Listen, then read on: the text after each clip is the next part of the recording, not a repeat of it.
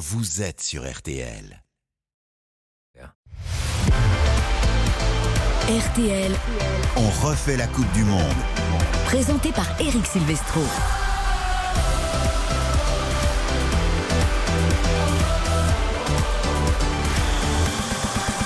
Et oui, on refait la Coupe du Monde jusqu'à 23h car le foot ne s'arrête jamais sur RTL, surtout en pleine Coupe du Monde. Hugo Hamelin au stade ce soir pour Angleterre-Sénégal. Bonsoir mon Hugo. Bonsoir, bonsoir à tous. Grosse, grosse occasion à l'instant pour le, Sénégal. Boulaïdia qui s'est engouffré entre les deux centraux et qui a failli tromper euh, Jordan Pickford. 0 à 0, quatrième minute de jeu ici à Albaï. Vous imaginez quand ce sera Kylian Mbappé qui s'infiltrera entre les peut-être les, les défenseurs centraux anglais en quart de finale la semaine prochaine. Mais l'Angleterre est loin d'être qualifiée. Ce sera notre direct du soir. Angleterre. Sénégal, notre voix anglaise est évidemment là en studio avec nous. Bonsoir Bruno Constant. Good evening Eric, good evening à tout le monde. Il a déjà plus de cheveux tellement il est inquiet pour l'éventuel quart de finale de la semaine prochaine. Xavier Domer, Karim Galli évidemment. Et il est arrivé Salut Eric. pour ce Angleterre-Sénégal. Il a bossé tout l'après-midi, il voulait même pas parler de l'équipe de France. Johan Rioux, bonsoir. Coucou Eric, coucou tout le monde, quel bonheur. On est tous heureux ce soir, peu importe ce qui se passe ce soir, la journée est magnifique. Et oui, la Coupe du Monde se passe bien, en tout cas pour l'équipe de Vous savez France. qu'il est un peu anglais aussi, hein Oui, de loin. Et oui, j'ai vécu, Non, non, il a j'ai vécu, vécu cette mois à Newcastle, Eh oui. tout en haut là-bas au paradis, c'était merveilleux. Mais alors vous êtes ville de plutôt italien parce que vous avez vécu 7 ans en Italie, donc euh, Ah, sept oui, mois à oui. Newcastle. Puis Newcastle et Paradis, j'ai du mal à voir les. Bah, ville de foot, ville de fête aussi. Hein. Ville non ville, ville- ville très étudiante où il y a. C'est là où il y a Je- le plus d'enterrements de vie de jeunes garçons. Ah, j'ai cru d'enterrement tout court. Tu sais que moi j'avais été surpris quand j'étais allé la première fois parce qu'en fait il n'y a, il y a pas de il y a pas de samedi en fait dans la semaine c'est tous les soirs samedi il y a du monde tout le temps ça Ah, sort tout le temps de l'Angleterre, ça. c'est Ça part sur de bonnes bases, les amis. Je sais pas si c'est la qualification. Eric cookies France. merveilleux encore les cookies, c'était fantastique. Alors on a décidé, hein, on a décidé avec Karine Galli, Mm. pour chaque match de l'équipe de France, il y aura des cookies Oui à RTL parce que Karine a envoyé le rosé et les chips, donc on n'est pas obligé. J'avoue, je suis pas Ça, c'était pas prévu. on avait dit qu'on Fallait pas le dire à l'antenne, ça. 20h05, nous sommes ensemble jusqu'à 23h. Angleterre, Sénégal, évidemment, et on vient- reviendra euh, sur les Bleus entre 22h et 23h. Vous entendrez les réactions que vous avez en partie déjà entendues, mais pas seulement, de Kylian Mbappé, d'Olivier Giroud, d'Adrien Rabiot. Les Bleus au quart de finale, donc après leur succès, euh, 3 buts à 1 face à la Pologne. On refait la Coupe du Monde jusqu'à 23h sur RTL. Allez, posons-nous un peu avec Hugo Hamelin sur ce Angleterre-Sénégal. Match alléchant sur le papier et surtout évidemment intéressant pour l'équipe de France puisque ce sera l'adversaire des Bleus samedi prochain à 20h en quart de finale. On va découvrir avec toi les compos et les enjeux de ce match. Pour l'instant, c'est sa bataille dure. hein. Sa bataille dure et les Anglais ont obtenu un, coup franc intéressant, même si on est à 30 mètres euh, des cages d'Edouard Mendy, euh, qui est bien sûr titulaire euh, dans les, montants sénégalais. Lui, le gardien de, Chelsea. Défense avec Koulibaly, Diallo, Jacobs à droite et Saliba, Sabali à gauche. De milieu de terrain avec Ndiaye, Patessis, Mendy et puis ligne d'attaque composée de Crépin Diata, Boulaïdia et Ismaïla Sarr également. Alors on va suivre quand même ce coup franc anglais avant de détailler euh, la composition anglaise. À signaler que Raheem Sterling est absent pour raison euh, familiale. Alors ça va être joué euh, latéralement par Robertson, Kyle Walker qui balance un, un bon ballon dans la surface de réparation pour une reprise. La reprise de volée au deuxième poteau pour tenter de trouver un attaquant et c'est renvoyé par la défense sénégalaise. Voilà première action construite, première combinaison. Harry, Maguire au milieu d'une forêt de jambes sénégalaises. Il va pas s'en sortir l'attaquant euh, de Tottenham. Donc Harry Maguire bien sûr euh, titulaire avec Phil Foden à ses côtés. Marcus Rashford est, sur le banc. Euh, Saka également en attaque avec Rice, Henderson et, Bellingham qui est le seul joueur de ce groupe anglais à, ne pas évoluer en, première ligue. Il, joue du côté du Borussia Dortmund. Et puis une défense 100% Manchester avec pour United le latéral Luke Shaw et le central Harry Maguire. Et puis pour City, John Stones et euh, Kai Walker dont on vient de parler, Jordan Pickford. Comme il y a 4 ans en Russie, le gardien d'Everton garde euh, les cages anglaises. Dans les tribunes, énorme majorité. Attention ouais, à la confusion dans la surface de réparation euh, sénégalaise. Il va bien se reprendre Edouard Mendy là-dessus. Euh, énorme domination dans les tribunes donc euh, de la part des Anglais qui sont venus de Londres en masse après ce, premier tour pour les matchs à élimination directe. On a tous les fameux drapeaux avec les les, les villes, hein, les clubs supportés parfois un petit peu. Euh, pas forcément les plus clinquants. Quoi. Je vois Fulham, euh, euh, Norwich, voilà par exemple. Et puis du côté sénégalais, bien sûr, les Tam Tam, vous les entendez peut-être derrière moi, ils sont juste en dessous de ma tribune avec le 12e Gaïndé, qui veut dire en langue wolof le 12e lion. Voilà, ce sont les, euh, les fantasques et les colorés supporters sénégalais qui, donnent de la voix et qui ont amené leurs instruments de musique dans le stade d'Albaït ce soir. 0 Alors- à 0 toujours entre l'Angleterre et le Sénégal, 9e minute. Ce sera peut-être d'ailleurs un petit avantage pour le vainqueur de ce match, puisque le stade Albaït, euh, où se dispute ce huitième de finale, sera également le stade où se disputera le quart de finale entre la France et le vainqueur du soir. Donc il y aura peut-être un, un petit avantage au niveau des repères visuels euh, dans ce stade ce soir. On verra qui de l'Angleterre ou du Sénégal va se qualifier. Euh, Peut-être le premier but d'Harry Kane, euh, qui sait Bruno Constant dans cette Coupe du Monde. Il fait une bonne Coupe du Monde, Harry Kane, mais il n'a pas encore marqué. Ouais, il n'a pas marqué en phase de poule. Il n'avait pas marqué en phase de poule l'Euro. Il s'était réveillé en huitième de finale face à l'Allemagne. Donc c'est tout ce qu'on lui souhaite. Démarrer lors des, des matchs à élimination directe. C'est là que c'est le plus important. Trois passes D quand même. hein. Mais il n'y a Oui, pas d'inquiétude. pour ça que j'ai dit qu'il a ce fait une j'allais bonne Coupe dire. du Il y a Monde. Pas d'inquiétude sur lui. Il est, Non. tant qu'il est impliqué euh, dans les buts euh, de, de ses coéquipiers, c'est le principal. Il fait une très bonne Coupe du Monde. Euh, premier tour de table, Angleterre, Sénégal, vous avez une préférence, Johan? Le Sénégal, cette équipe me bouleverse, euh, notamment le match contre l'Équateur où ça a été un match merveilleux de Coupe du Monde, la meilleure des publicités. Et sous la pression, sous la pression, le Sénégal l'a fait avec en gros l'Équateur était qualifié au début du match, après le Sénégal, après l'Équateur et enfin le Sénégal. Et ce Koulibaly qui, pour moi, fait un- un- une, une Coupe du Monde extraordinaire et pour moi, de loin, le meilleur défenseur central de cette Coupe du Monde. J'ai bien écouté. hein. Xavier, lui, euh, Angleterre, ça lui plairait bien. Karine, c'était le Sénégal, je crois, tout à l'heure dans RTL Soir dans- euh, pour Vincent Paris. Également le Sénégal, parce que c'est vrai que lorsqu'ils ont perdu leur meilleur joueur, Sadio Mané, on était évidemment très inquiets. Alors forcément, leur ambition, elle, elle a un petit peu baissé, mais ils sont au rendez-vous. Ils sont en huitième de finale et je pense qu'ils peuvent vraiment embêter euh, ces Anglais. Ils sont montés en, en puissance. Il y a des éléments forts sur chaque ligne. Donc ça me plairait. Ça serait un remake de 2002, même si là, ça serait un match à élimination directe. J'aimerais bien. Et je ne sais pas si vous le saviez, mais je viens de voir que Aimé Jacquet avait assisté au match entre la France et la Tout. Pologne. Tout à fait. C'est une Il belle était- image. Il était dans les tribunes tout à l'heure. Juste par rapport à ce que dit, euh, ce que dit Karine, et et Bruno va sans doute appuyer, mais c'est- c'est du- d'une tristesse de ne pas voir Sadio Mané. C'était son match. Euh, Angleterre-Sénégal, c'était vraiment son rendez-vous. Et encore une fois, on se dit voilà, mais le Sénégal aujourd'hui qui joue l'Angleterre sans Sadio Mané, on le savait, sans Kouyaté, on le sait depuis quelques jours, et sans Idrissa Gueye, Au lui de aussi terrain. qui connaît quand même très bien la première ligue et qui est très important dans le cœur du jeu euh, du côté des Lions de la Teranga, c'est c'est quand même un peu inquiétant. Après, oui, moi je, je penche pour l'Angleterre parce que j'ai envie de voir ce, ce France-Angleterre. Vous êtes en train de nous dire, Xavier, soyons honnêtes, que Bruno Constant, le- l'Angleterre n'a pas le droit de perdre ce match sans Sadio Mané avec Gay su- suspendu. euh, voilà, c'est. Ah, de toute façon, elle n'avait pas le droit, elle peut pas s'arrêter en huitième de finale, c'est pas possible. Pas quand on a été demi-finaliste de la dernière Coupe du Monde, pas quand on a été finaliste du dernier Euro. Et large- ils sont largement favoris, même sans l'absence de, de Sadio Mané, de Tchakouyaté et Drissa Gueye. Mais effectivement, l'absence de ces trois joueurs-là. Alors Mané, on le savait depuis longtemps, ils se sont réorganisés, les Sén- Sénégalais depuis, mais Idrissa Gueye suspendu, plus Tchakouyaté au milieu de terrain, ça fait beaucoup quand même pour cette équipe. Précisons que pour l'instant, dans ces huitièmes de finale, il n'y a pas eu de surprise puisque les Pays-Bas ont battu les États-Unis, que l'Argentine a dominé l'Australie et que la France a battu la Pologne. Donc pour l'instant, l'équipe qui, sur le papier, en tout cas, semblait favorite de- des huitièmes de finale, s'est qualifiée. Ouvrez votre micro, Johan. Si vous n'avez plus Avec pas un bon ballon, pour, bon ballon pour euh, Saka, le centre de Saka, deuxième poteau, vraiment trop, euh, trop lointain. C'est Luc Shaw qui va récupérer euh, à 30 mètres des cages d'Edouard Mendy. Donc, Johan, vous disiez. Oui, mais Eric, est-ce qu'on peut dire vraiment que le Sénégal est challenger et pas favori Le Sénégal fait comme l'année de sa vie. Tu gagnes la canne pour la première fois de ton histoire en étant extraordinaire. Tu te qualifies contre l'Égypte dans un aller-retour irrespirable contre l'Égypte. C'est quand même magnifique.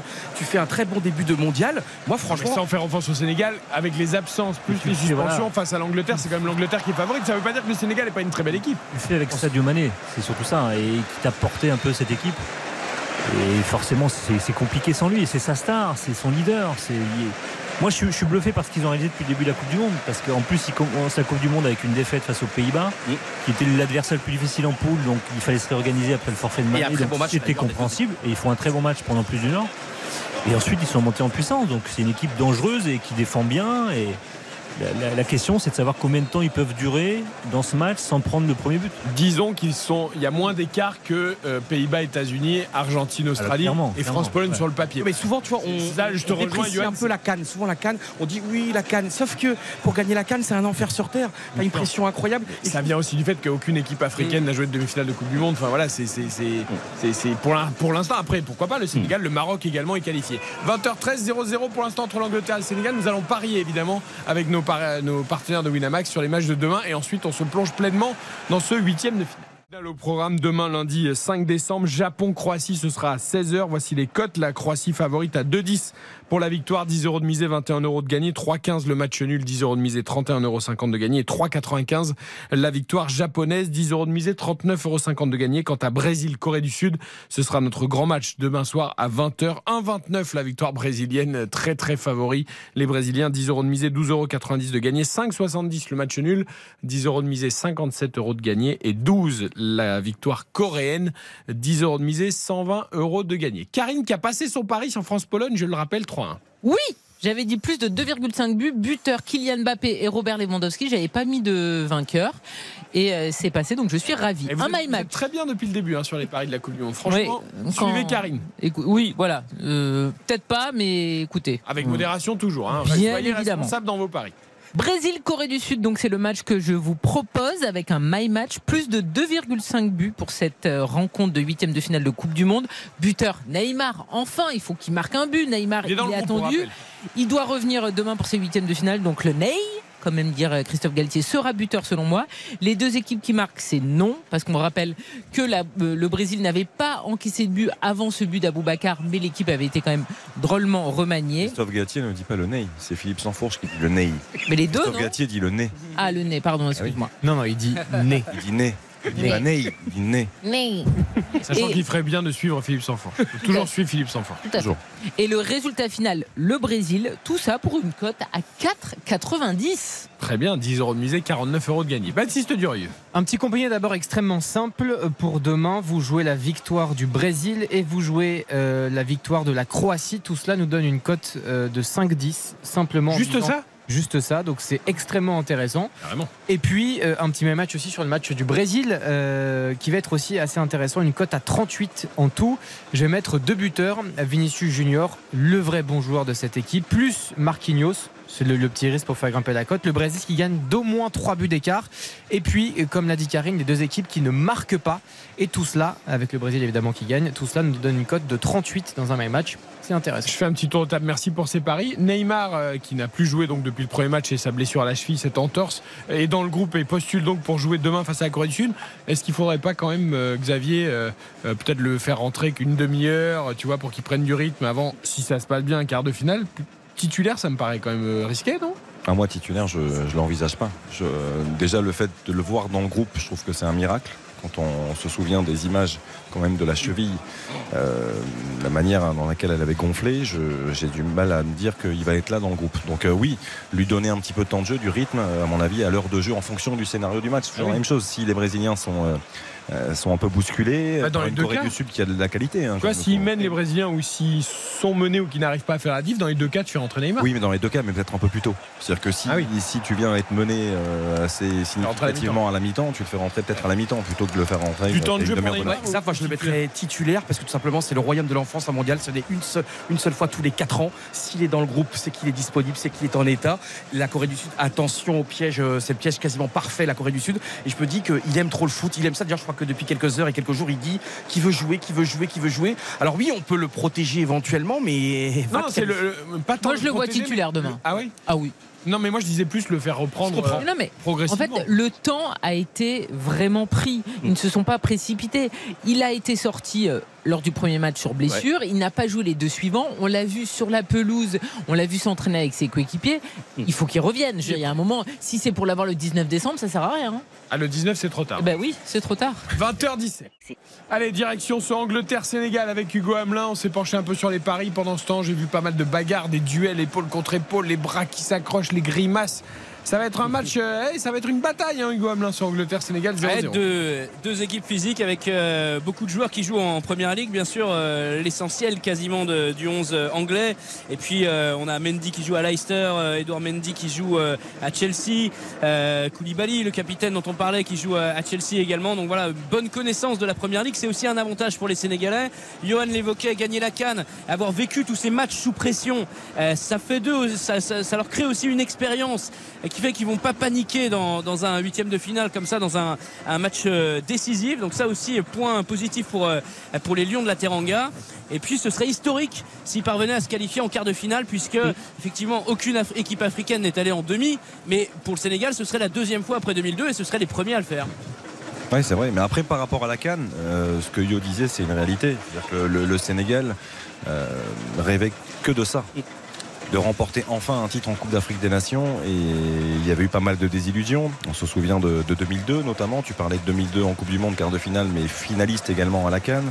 Finaliste en 2019 avec une, finale terrible euh, face à l'Algérie perdue 1-0 où ça avait été très compliqué pour les Sénégalais.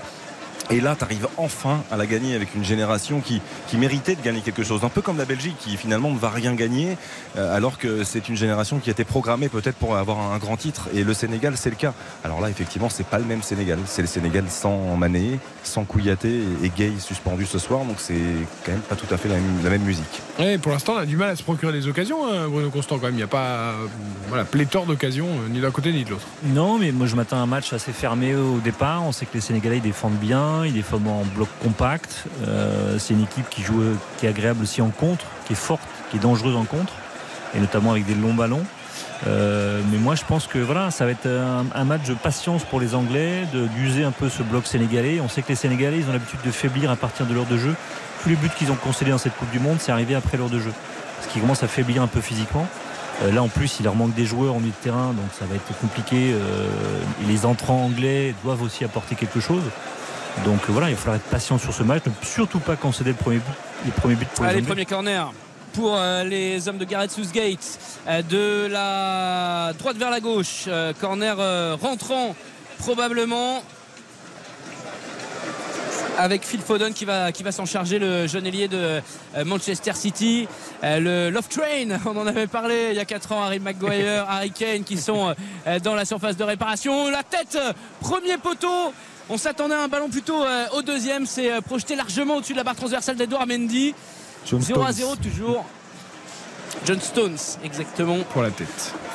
Euh, au-dessus de, la barre. On cherche encore devant un côté Southgate. Euh, alors on a compris que Sterling n'était pas là pour des raisons familiales, mais voilà, Saka, Foden, Grealish, Rashford, euh, Sterling évidemment. Bruno, il y a tellement de solutions possibles pour entourer Harry Kane et pour l'instant, tout le monde a un petit, voilà, a des petits moments de jeu. Ouais, c'était la grande interrogation. Qui pourra accompagner Harry Kane sur le front de l'attaque Et Gareth Southgate, il y a quelques semaines, avait dit je vais appliquer le- la méritocratie. Euh, les joueurs qui sont bons gagneront leur place. Et sur le match qu'on a vu face au Pays de Galles, on a vu briller Rashford, on a vu briller Foden. Et ça poussait beaucoup en Angleterre pour revoir, revoir à nouveau ces deux joueurs épauler Harry Kane. Oh, C'était difficile de sortir Bukayo Saka du 11 parce que je pense qu'il apporte énormément. Mais Foden a gagné sa place pour le coup. La sortie de la tête de Jordan Pickford, obligé de euh, sortir de sa surface de réparation. Très bonne euh, touche offensive pour euh, les joueurs du Sénégal. C'est le monégasque Jacobs qui va s'en charger. Et le ballon qui il bénéficie d'un d'un contre favorable. La petite talonnade dans la surface de réparation. Ballon peut-être pas perdu finalement pour les Sénégalais. Vraiment sa, sa lutte, sa bataille.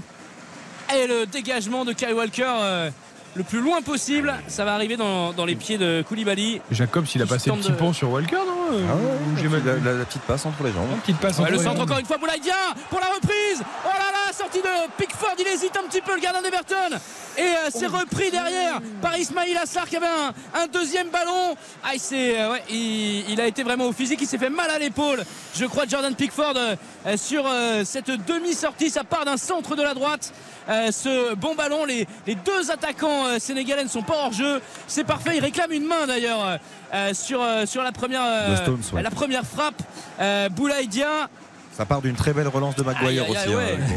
Et Dia est C'est impeccable. touché. hein. Dia, mais il est vraiment. Non mais il y a penalty les amis. hein. Stones il écarte le bras, il involontaire, touche ouais. du coup c'est involontaire mais Ça touche Ah, sa ça cuisse, ça la rebondit cuisse, sur sa cuisse avant de toucher le coude. J'ai l'impression. Très très sévère. alors là moi je- j'avoue je sais plus au niveau des règlements. Là, on Non, juste ça, ça d'abord sur une partie du Oui corps non mais bon comme ils changent tous les deux jours ils sont capables d'avoir encore. Parce que là, vraiment, Eric, sa main était totalement involontaire. Il peut rien Oui, contrôler. Tu crois que celle d'Upamecano était volontaire tout à l'heure euh, mais pour le Oh là là, c'est checké par la VAR Eh quand oui, même. mais bien sûr que c'est checké par la barre les amis mais c'est- évidemment. C'est checké, c'est normal, mais ça touche le- la cuisse avant. Oui, mais bon ils, changent les règlements quand ils veulent donc euh, non c'est Là, le check est fini. Non, mais de toute façon, tout est analysé euh, Oui, oui, voilà. aujourd'hui. Donc euh, là, c'est allé assez vite quand même. Après, mais- c'est sûr que si le ballon touche directement sa main, il y a pénalty. oui, Ah mais bah bien sûr. le coup de C'est pour ça que c'est injuste parce qu'il y a une différence sur quoi en fait? Euh, La main elle est toujours décollée quoi qu'il arrive, qu'elle tou- que le ballon Et elle est involontaire, quoi qu'il arrive. Ben voilà. donc, Ah, mais Eric, quand même. Très bonne relance de Maguire sur l'action. Oui, c'est ça. Ah, parce que bon, on s'arrête sur la main, mais ça part d'une relance catastrophique de Maguire ça, part, ça part d'une relance pied gauche, saucisse totale. Enfin, bon, ça- Maguire, quoi. Moi, j'aime beaucoup. Maguire, mais oui, non, mais toi, t'aimes tout le monde. euh, Avec ça. Ouais. moi, moi, Est-ce que tu peux nous donner un joueur que Ah oui. tu n'aimes pas Oui, vas-y, Attends, Johan. un peu joueur que tu avec des pieds carrés. vais- parce qu'en fait, tu me prends à- au dépourvu. Pourtant, ça devrait un Alors, alors, Johan, ceux qu'on n'aime pas, on les connaît toujours très bien. Il n'y a pas besoin de réfléchir. Alors 50 attends. Bah, très honnêtement, si j'ai pas à première vue. Ah bon? Alors attends, Euh, à première vue. Non, il y avait juste un truc que j'adore comme joueur. Non, on te Non, demande non, que tu n'aimes pas. un j'adore, mais Un joueur qui aurait marqué beaucoup de buts face à Guingamp, tu vois, un truc qui Un t'a joueur que tu n'aimes pas. euh, Non, alors c'est un joueur que j'adore, mais je trouve qu'il est tout le temps à rispoter près des arbitres. C'est justement c'est Kazri qui vient de prendre sa retraite internationale que j'adore. Mais j'ai jamais compris pourquoi depuis des années il est tout le ouais, temps. donc, il est pas méchant, mais il est tout le temps. Et donc, ça marche pas. Ah non, mais que je l'adore. Je Pense à un joueur qui marquait à chaque fois des buts Un face à Guingamp. tu n'aimes pas, dépêche-toi quand même. Il y a bien un joueur que tu n'aimes pas. Même au stade rennais, non, non, non, non, attends. Même au stade Rennais. Attends, je sais pas, j'ai pas. Eric D'ailleurs, par exemple, non? J'adore Eric d'ailleurs. Enfin, joueur très Et sérieux. personne te dit j'adore Eric d'ailleurs Non, à part sa possible. famille. Attends, un joueur du Real, parce que j'aime pas trop le Real. Nicolas Zuleux, non Formidable, Zuleux. Ah oui, d'accord. Mais complètement. for- Mais formidable de quoi Mais Zuleux, tout le monde le critiquait. Non, sur Ah, côté, dis, pas si sur quelqu'un est côté, titulaire, si quelqu'un est titulaire au Bayern Munich quand même, Ouais. c'est que c'est pas, c'est pas anodin, c'est pas toujours- innocent. Il est, il est toujours au Bayern Oui, mais quand même depuis des années, il est présent. Il est. Alors oui, il est un peu pâteau, un peu grand, Ah oui, mais oui. finalement, il va beaucoup plus vite qu'on pense. Bon, vous n'arrivez pas à me prendre. Vous avez jusqu'à la fin de la mi-temps pour trouver un joueur que vous n'aimez pas. Euh, Hugo Hamelin peut vous en citer Et vous, est-ce que vous en avez un que vous appréciez pas trop? Ah ben moi, moi j'ai toujours dit pourtant il joue dans un club que. Ah oui, Dizazi. Moi Dizazi j'ai un peu de mal et il est encore rentré aujourd'hui hein, à la place Ouais, de. voilà. ouais, ça a dû faire plaisir à Benjamin Pavard. Et voilà, bon, écoute, on en reparlera. Mais après, je, je lui, je lui reconnais des qualités, mais moi, personnellement, j'ai du mal. Voilà, c'est comme ça. Je j'ai rien contre lui spécialement, mais bon. Euh, je pense qu'Hugo Hamelin peut vous citer pas mal de joueurs, tu vois, notamment ceux qui jouent au Paris Saint-Germain, puisque c'est notre commentateur à Marseille, pour ceux qui le Mais savent. Hugo Hamelin, par contre, a une statue de Dimitri Payet dans son salon. Ça, il faut le dire. Un Ah buste. oui, Un pas buste. faux. Non, non, c'est plutôt des Marseillais qui me viennent en tête en fait. Ceux que Ah. j'ai- j'ai eu l'occasion de voir euh, fréquemment. euh, Ah, par exemple. Ah. Radonic, euh, c'était impossible, c'était très difficile. Euh, 0 à 0 entre l'Angleterre et le Sénégal, les deux équipes euh, euh, qui se rendent coup pour coup. La plus grosse occasion, elle est finalement pour les Lions de la Teranga avec cette reprise euh, de, Dia euh, qui a ricoché euh, sur la main de, Stones il y a, quelques instants et euh, les Anglais qui ont eu bien du mal eux à inquiéter Edouard Mendy. Il y a eu un centre tout à l'heure euh, qui est passé euh, sur la ligne des 5 mètres 50 et euh, on a cru qu'il s'était fait un peu mal au dos. Je crois qu'il a été touché par Saka euh, dans, le, dans le dos Edouard Mendy. Finalement il s'est relevé et, et tout allait bien. Mais euh, voilà les Anglais, euh, on arrive quand même à, à la demi-heure de jeu, 27e ici au stade d'Albaït et ils se sont pas créés euh, une, une véritable occasion, une véritable Ah, frappe se- pour le Ils moment. se cachent les Anglais. Dis donc, parce que vous n'avez pas répondu, vous, Karine Galli, Xavier Domergue, et sur votre joueur que vous n'aimez pas, parce que Xavier Domergue aussi, hein, il, a, il a peu de joueurs qu'il n'aime pas. hein. Ah bah ouais, il y a Eric D'ailleurs, c'est le Ah numéro oui, Eric d'ailleurs, c'est vrai que tu l'aimes pas. Non, non, moi c'est le numéro 1. Eric d'ailleurs, tu je l'aimes pas. pense. que- Karine. Alors moi il y en a des tonnes. Alors un qui, m- un, mais qui m'agaçait au plus haut point. Alors là, il réussit son début de Coupe du Monde. Je le reconnais. Mais alors Ousmane Dembélé, pour moi, ça a très souvent été un poulet sans tête. Mais je reconnais qu'effectivement, il est euh, au rendez-vous de, le- de ce début de Coupe du Monde. Donc bravo, mais qui continue. Tu vois, on- qu'on s'arrête pas en, en si bon chemin Tout à quand même. fait. D'ailleurs, aujourd'hui, c'était un tout petit peu Oui, moins bien. au- aujourd'hui, il m'a un petit pas peu faire que déçu. des grands matchs. Mais Ah. Bruno Constant, vous avez un joueur que vous n'aimez pas? Un joueur d'équipe de France? Ah, Pas forcément. Vous que tu choisissez veux, vous- Pavard. Ah. Pavard, Pavard. Pavard, il nous a fait rêver quand même. Tu peux. Ouais, tu il a- vécu, les, il a les instants vécu. de bonheur qu'on a Il vécu à ouais, lui il y a suis 4 ans, c'est pour l'éternité. Moi, je pourrais jamais. On peut pas ne pas aimer quelqu'un qui est un, Non, mais un ça, dieu ça- en ça a France. sauvé sa Coupe du Monde. Ouais, a sauvé sa Coupe du Et Monde.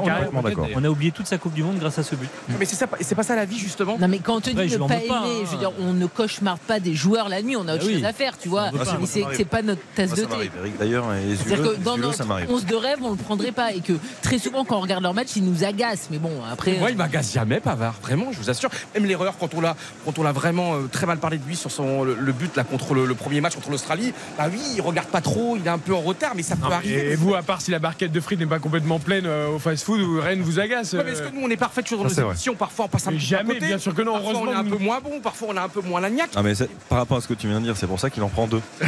Heure- Heureusement qu'on n'est jamais parfait. Il y en a une qui n'est pas suffisamment remplie, il en prend Quelle deux. idée. Ça, il en a Il y a des gens qui ont des. Et là en ce moment, tu vois, il traverse une, mauvaise- une période un petit peu négative. Et ben je suis. ben, moi, ben, euh, Pavard. eh ben, Ah, je trouve ça très négatif même. Tout petit peu. Ouais, mais je trouve que c'est beau dans le football de haut niveau, bah, quelqu'un qui le dit, ça va pas trop en ce moment, et, et on a envie de le soutenir quand même. Asseyez-vous, tout va bien se En passer. tout cas, ça a l'air d'être un, 20h28. ça a l'air d'être un grand match, Angleterre-Sénégal. Ah, Angleterre-Sénégal, de parler 0 à de beaucoup de 0. choses. Euh, la France tremble en regardant ce match. J'espère qu'ils sont avec leur famille, les joueurs français, ou à un barbecue. Parce que là, pour l'analyse vidéo, ils auront le temps de la faire peut-être demain. On attend, ça va se décanter forcément à un moment ou à un autre. 0-0 entre l'Angleterre et le Sénégal. Courte pause, retour de On refait la Coupe du Monde sur RT. On refait la Coupe du Monde jusqu'à 23h sur RTL. On refait la Coupe du Monde. Eric Silvestro sur RTL. À mes côtés ce soir, Johan Rioux, Karine Galli, Xavier Dever, Bruno Constant, notre voix anglaise. Nous vivons ce huitième de finale entre l'Angleterre et le Sénégal grâce à Hugo Hamelin qui est au stade ce soir pour connaître le futur adversaire des Bleus en quart de finale samedi prochain à 20h de cette Coupe du Monde 2022 puisque les Bleus, vous le savez, vous l'avez vécu sur RTL, ont battu la Pologne 3 buts à 1 avec le 52e but de Olivier Giroud, seul recordman en équipe de France et un doublé pour Kylian Mbappé. C'est déjà 8e et 9e but en Coupe du Monde. Bien malin pour l'instant, Hugo, entre l'Angleterre et le Sénégal pour savoir qui prend l'avantage. Les Sénégalais imposent leur physique, les Anglais euh, semblent un peu prudents. Et ça nous donne un match assez timide, euh, Hugo. Longue séquence de possession sénégalaise. Attention à cette incursion de Sarr dans la surface de réparation. Il est dans l'axe désormais au 20 mètres. La bonne passe pour Boulaga. La frappe de Boulaga. La manchette, l'énorme arrêt euh, de Pickford sur cette euh, frappe. Euh, vraiment un bout portant quasiment à l'entrée des 5 mètres 50 de Boulaga. Très beau mouvement offensif de la part des, des Sénégalais. Ils s'y attendaient pas du tout à cette passe. les Three Lions parce qu'il avait l'occasion de, de prendre sa chance directement. Euh, Sarr et il a préféré euh, envoyer en profondeur. Euh, Dia la frappe du gauche de Dia. Coup de pied elle passe au-dessus du tacle de Maguire. Et il faut un énorme Stones. un énorme arrêt de, de Pickford. vraiment du poignet pour renvoyer ce ballon. Heureusement pour lui euh, Boula Dia tombe euh, sur, euh, sur la frappe et donc ne peut pas euh, renvoyer ce ballon parce qu'il est un peu renvoyé dans sa direction. Les deux plus grosses occasions de ce début de match euh, sont donc euh, sénégalaises. Il avait un peu topé sa frappe comme Giroud, euh, Ouais. Boulaïdia, et, et ça part encore d'une erreur de Saka qui veut sauver une touche ou ouais, qui la remet en retrait pour ça en fait, et qui donne un ballon d'attaque en fait. Ouais, et puis en plus derrière, il y a une erreur de Stones qui couvre pas Walker, qui repique dans l'axe pour suivre le- le- son, son adversaire. Donc euh, les Anglais qui sont vraiment timorés. Et ils sont, moi, je les trouve battus dans les duels. Ça joue, ça manque de vitesse dans le jeu. Ils sont pas bien rentrés dans ce match. Ils sont quand même bien bougés, euh, bien bougés dans effectivement dans l'intensité, dans le combat. Euh, Maguire Stones, ils sont complètement dépassés, dans, je trouve derrière. On, savait en plus que le Sénégal, pour le coup, la force athlétique, y avait du répondant avec l'Angleterre. Mais, mais là, les Sénégalais sont en train de bouffer les Et Anglais. et il y a un duel qu'il va falloir surveiller aussi parce que ça peut être un duel euh, entre deux joueurs en pleine possession de leurs moyens de grande qualité. C'est euh, Kyle Walker, Ismail Assar parce qu'Ismail Assar, le danger, on sait qu'il peut venir énormément de lui, de son, son couloir gauche et Kyle Walker est en train de retrouver du rythme hein, petit à petit. Il a joué quoi Une heure, un petit peu moins d'une heure contre le, le Pays de Galles. Il est de nouveau titulaire aujourd'hui. Il a, il a besoin de retrouver aussi un petit peu de, de forme physique. C'est un des seuls qui avait tenu Mbappé avec City. euh, Bah oui, c'est pour ça. On n'a pas envie d'anticiper, mais on, pense déjà quand même à Ouais, cette Il y avait un débat en. Angleterre, c'était amené par Gary Lineker sur la BBC qui disait qu'il vaudrait mieux pas faire jouer Walker contre le Sénégal sans vraiment euh, se dire qu'on va se qualifier, mais pour le préserver si on, on affronte la France euh, et, et Kylian Mbappé. Moi, En fait, c'est la Il difficulté. n'y a, pas de menace de jaune. hein, de- ouais, enfin, il n'y a, pas- Non, non, aucun Anglais sous la menace d'un- d'une suspension pour le quart de finale. Aucun, mais c'est vrai que faire jouer Walker deux fois de suite à, 4 jours d'intervalle alors qu'il n'a pas joué depuis deux mois, c'est risqué. Moi je trouve que là sur le début de match, il manque, il manque un peu de rythme, il manque un peu de. Après, c'est la difficulté. Bruno, parce que Ouais. tu as envie de lui de redonner du rythme sûr, aussi. Donc, euh, c'est difficile de trouver le juste milieu et la, la- la bonne décision. Ce qui n'est pas le cas d'ailleurs, il faudra, il surveiller pour les Sénégalais parce que Jacobs, Nampalys Mendy, 6 et Dia sont sous la menace d'une suspension Mm. euh, en quart de finale. Donc, Mais si t'as pas Jacobs en quart de finale, est-ce que c'est vraiment un manque? Sans doute pas. Ah, Euh, si. quand même. Si, mais non, mais ça, ça- non, mais sachant. Tu l'adores Jacobs, c'est ça Non mais, non, mais Karine, Johan on peut dire quand même. Ah, mais si tu perds Dia devant, si tu Ah perds oui. Mendy au milieu, Ah oui, s'ils oui, sont non. suspendus, tu as Ah déjà bah, si beaucoup t'as d'absents. personne, oui, là, il y a- Eh, y a un- Et, et Eric, comme on peut dire Vous avez trouvé, ça y est, celui que Le, non, pas le compte de fait de Boulaïdia, quand même, parce que c'est, on parle du football d'une Coupe du Monde, c'est quelqu'un qui n'a pas fait de centre de, formation, qui euh, est joué en National 2 à Jurassius, aussi l'importance des petites divisions du football amateur. Et lui, il n'a pas abandonné, tu vois, il avait un travail à côté, il s'entraînait 3-4 fois par semaine. Et lui, il vit pareil. Une progression extraordinaire, tu vois l'importance d'un club comme le Reims, où il a progressé, où il a eu des moyens, il a eu le temps de progresser. Et après Villarreal, maintenant euh, l'Italie, la Serie A. Et c'est quelqu'un, tu vois, aussi c'est un parcours merveilleux de quelqu'un qui a eu, bah, qui a souffert et qui, euh, qui est présent et qui a déjà marqué lors de ce mondial. Karine, on est quand même très déçus par le début de match des Oh, le bon duel euh, gagné là par les Sénégalais. Encore une fois, le centre au cordeau de Jacobs, justement, qui s'était joué de Kai Walker, vraiment, sur ce coup-là, avec euh, une feinte, euh, feinte de crochet. Et de le réussite, départ hein. de, de l'autre côté, il va gagner ouais, un peu de réussite, Oui, mais il faut la tenter pour la réussir. Bien d'encore sûr, bien une erreur de relance de Stones, la, la charnière Stones-Maguire. Pour l'instant, Karine, elle est Ouais, en- mais elle moi, est la réalité, c'est qu'en fait, l'Angleterre ne m'a plus que face à l'Iran. En fait, le premier match, il était vraiment abouti collectivement et il y avait un récital avec six buts marqués. Face aux États-Unis, on était très déçus et face au Pays de Galles, je vous rappelle que c'est en seconde période que les euh, Anglais ont fait la différence et ont remporté le match. Mais je trouvais que leur montée en puissance, finalement, s'est arrêtée dès le premier match. En fait, on est monté très vite, un énorme soufflet, et il y a tout qui s'est. Ah, après Bruno, le avec le Maroc et les Pays-Bas, c'est la seule équipe qui n'avait pas perdu euh, dans la première phase. hein. Enfin, dans la- Ouais, moi je, ouais, je trouve qu'il y avait de la gestion, surtout notamment sur le deuxième match, parce qu'on a vu la même chose à l'Euro face à, face à l'Écosse. Euh, Aime bien gérer, aime bien contrôler le jeu, ne pas prendre de but. Donc il avait un peu freiné son groupe, qui trouvait un peu trop offensif et qui avait concédé deux buts face à, face à l'Iran. Mais là, ça explique pas le- le- l'entame de ce match qui est pour l'instant raté. Euh, on a du mal à trouver Harry on a du mal. À... Je trouve que ça joue très lentement, très très lentement. L'équipe est quasiment coupée en deux. Là, on joue là. C'est tout mou. Oh là là là là là là, Kyle Walker qui est encore dépassé, il va prendre un jaune là sur cette faute qui vient de euh, stopper la course d'Ismail Assar. J'imagine que euh, Monsieur Barton, l'arbitre euh, du Salvador de ce match, non? Ah, il fait signe que, que c'est la dernière fois. Mais Kyle Walker qui saute carrément sur son vis-à-vis pour l'empêcher de, prendre de la vitesse, de prendre l'espace. Parce qu'il avait pris le meilleur sur le défenseur de Manchester City.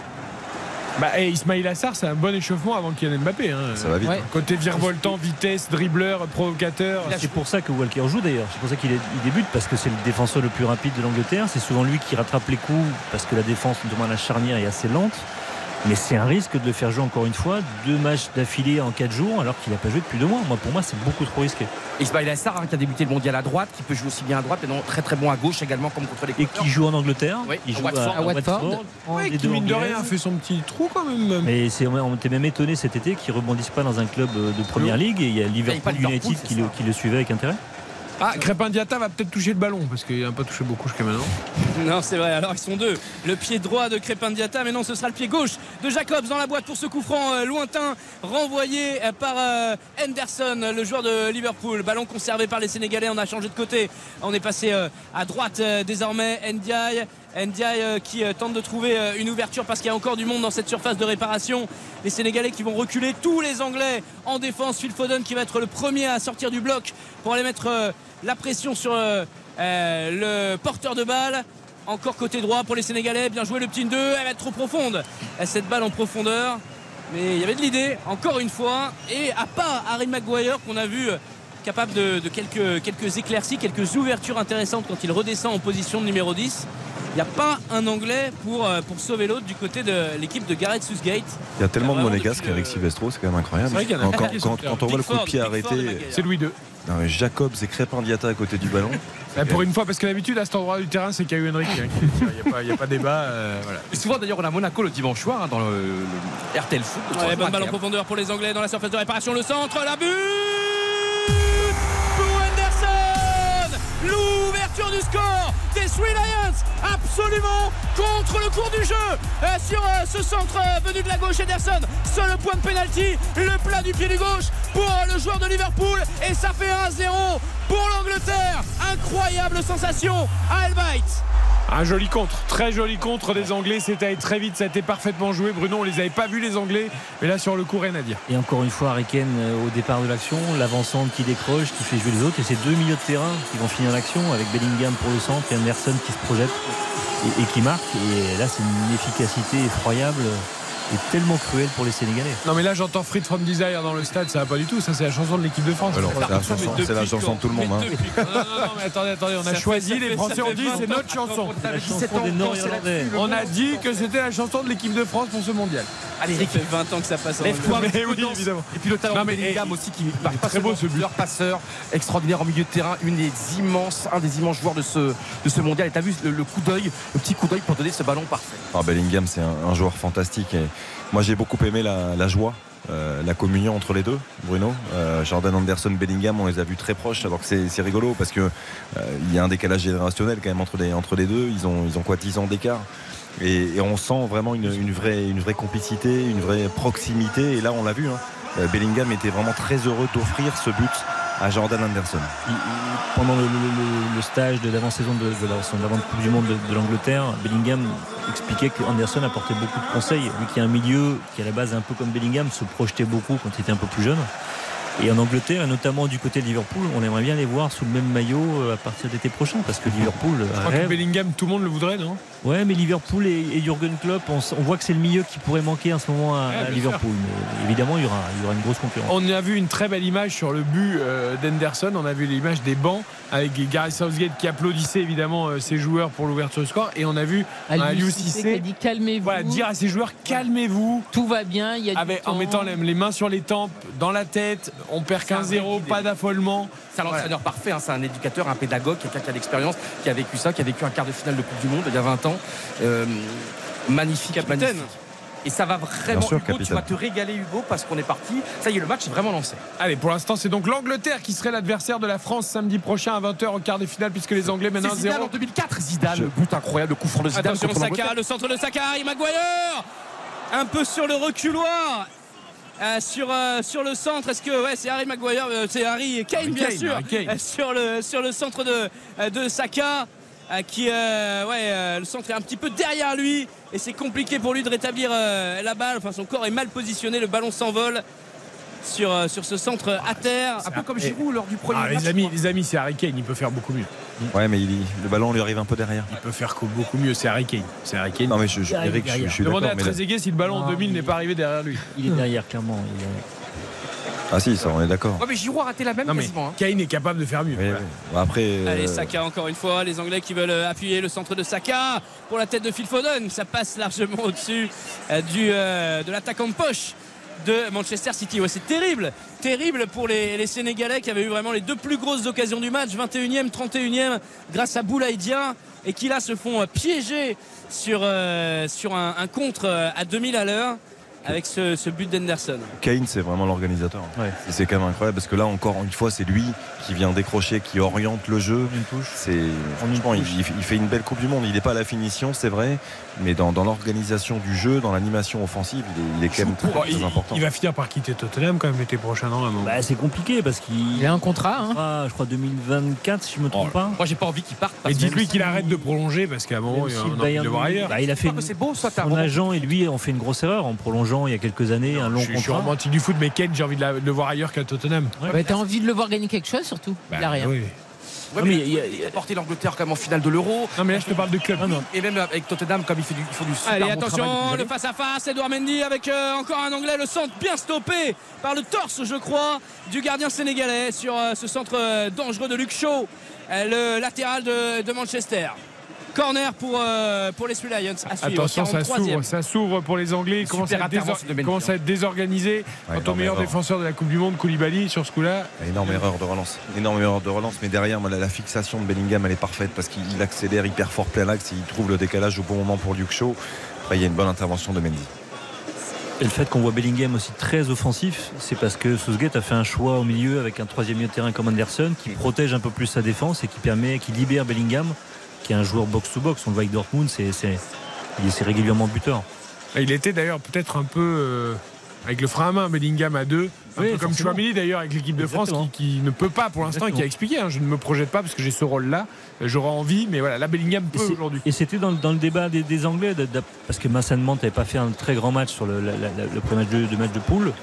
Et on disait que Bellingham, si on le libérait un peu plus côté anglais, si on lui donnait cette liberté de se projeter vers l'avant, il amenait encore quelque chose en plus à ce milieu de terrain. Jordan Anderson qui a inscrit euh, au passage son troisième but en sélection. Je crois que c'est sa 73e sélection euh, au milieu de terrain de, de Liverpool. Il n'est plus marqué depuis le 12 novembre 2021. Donc il y a un petit peu plus de- d'un an.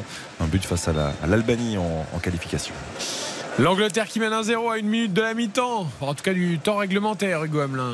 Là aussi, ce serait historique parce que jamais l'équipe de France n'a affronté l'Angleterre dans un match à élimination directe, que ce soit à l'Euro et en Coupe du Monde. Pour euh, les inventeurs de ce sport et, euh, et les Français qui ont participé à, à beaucoup de grandes Ah, le compétitions. problème, c'est que ces dernières euh, années, les Anglais 1930. perdaient beaucoup trop tôt. Quoi. Mais non, mais le dernier, c'était à l'Euro Oh, Qu'est-ce que 2004. vous quand même. êtes dur. Oui, Avec Beckham. Avec Beckham et avec le coup franc de Zidane. bien sûr. 2004, voilà. C'est Il y a eu 82 aussi en face de, en face de groupe. Ouais. Attention, nouveau centre anglais. L'intervention euh, d'Abdou Diallo pour sortir ce ballon en corner. Les Sénégalais vraiment euh, sous pression depuis l'ouverture du score d'Henderson et euh, qui concèdent énormément d'occasions dans leur dos. Là, c'est, Allez, marrant, la- projection des milieux de terrain anglais fait énormément de mal, hein, que ce soit Bellingham, que ce soit Anderson. Là, c'était Rice sur le, sur le côté droit. C'est étonnant, les. Sénégalais ont l'air d'avoir perdu complètement leur repère euh, au niveau euh, placement tactique. Ils laissent beaucoup plus d'espace qu'en début de match. On en parlera plus tard, mais j'ai l'impression de, de voir euh, France-Pologne un peu dans l'idée. C'est dingue, hein. Parce qu'ils avaient les meilleures occasions, ils prennent ce but contre le cours du jeu et depuis ils ont perdu totalement le fil et ils prennent des vagues anglaises. Le corner anglais, Hugo. Ouais, il n'a rien donné. Ça a été renvoyé rapidement. C'était pour la tête d'Harry Maguire au euh, deuxième poteau. Et euh, ce sont ouais, les- sur un contre euh, de Ndiaye, les Anglais qui récupèrent euh, la touche. Deux minutes de temps additionnel dans cette première période. L'Angleterre qui mène toujours à 1-0. Sans avoir fait une première période formidable, c'est euh, le moins qu'on puisse dire. Vraiment euh, une occasion, un but. Rentabilité extrême pour euh, les joueurs de Gareth Southgate. Euh, Jordan Pickford euh, en dehors de sa surface de réparation qui va jouer long pour la tête du buteur justement de, de Liverpool. Saka qui remet derrière lui pour Rice. Rice pour Harry Kane. Harry Kane bousculé par Jacobs et sans faire de faute les Sénégalais qui récupèrent Ismail Assar qui tente de s'infiltrer entre deux défenseurs. Il va obtenir la faute. Il a été pris comme par les portes du métro là. Ça s'est vraiment refermé sur lui, il s'en est pas sorti. Comme un petit lapin happé par, euh, par les portes Ouais. euh, de métro. Et Saka, Ouais, il il, c'est le ballon. euh, ouais, il fait un- une Ouais, il fait une position. belle obstruction. Ouais, il y a une grosse Ouais, faute belle quand même. obstruction, ouais. Avec les hanches. Et ça fait un coup franc pour les Sénégalais, mais dans leur moitié de, de terrain. Il faut qu'ils restent concentrés, il faut qu'ils restent focus sur ce qu'ils ont fait de bien dans cette première période, sur les 40 premières minutes, les 39 premières minutes de, de leur match. Les joueurs d'Aliou Cissé. Aliou Cissé qui était euh, souffrant, qui s'est pas présenté en conférence de presse euh, euh, hier, qui a été remplacé par l'un de ses adjoints, mais il y a une petite crainte sur le fait qu'il serait présent ou pas sur le banc ce soir. Il est bien là. Aliou Cissé, le capitaine des Lions de la Teranga en, en 2002, l'une des figures avec El qui avait battu l'équipe de France en ouverture de ce mondial coréen et japonais. Et Hugo, c'est quand même pour Henderson, c'est beau parce qu'il avait raté un tir au but lors de, en huitième il y a 4 ans, euh, même, euh, même ça de la compétition contre, bah, contre la Colombie. Donc c'est une 4 ans plus tard, c'est des sourires. Est-ce qu'il y pense Tu penses? Ah, il avait quand même, quand tu fais un raté en- huitième, alors heureusement l'Angleterre était quand Oui, même passée. l'Angleterre était passée. L'Angleterre était passée, mais ça avait été. Vous vous rappelez, hein, c'était la Colombie avait égalisé la dernière seconde du J'y étais à ce match en Russie. L'ambiance était extraordinaire. tellement de choses. Le bon ballon en profondeur pour Phil Foden. Phil Foden qui remet pour Kane. Kane le face à face, entrée de la surface. Kane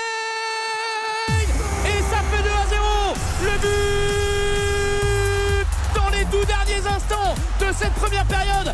2 à 0 pour les English. 2 à 0 pour les Three Lions. Harry Kane, son premier but dans la compétition après trois passes décisives. Il ne rate pas son face-à-face avec le gardien de Chelsea qu'il connaît parfaitement. Il a pris son temps. Harry Kane en arrivant dans cette surface de réparation, le contrôle, la mise en place, le petit regard sur le gardien et cette frappe puissante qui ne laisse aucune chance au gardien sénégalais 2 à 0. Ça va être très très compliqué. Une erreur enfin réparée. Harry Kane qui ouvre son compteur but dans ce mondial. Il le méritait vraiment, Bruno Constant. Tant son activité depuis le début de la compétition était primordiale pour l'équipe d'Angleterre et ça va lui faire aussi du bien parce que même s'il sait qu'il fait une bonne Coupe du Monde, un buteur, ça a besoin de marquer. Il l'avait dit en, en conférence de presse hier, il avait dit vous inquiétez pas, les, les buts vont venir, c'est une évidence. Euh, il le sentait, comme à l'Euro, il sentait que ça viendrait pour les matchs à élimination directe, les matchs qui comptent un peu plus.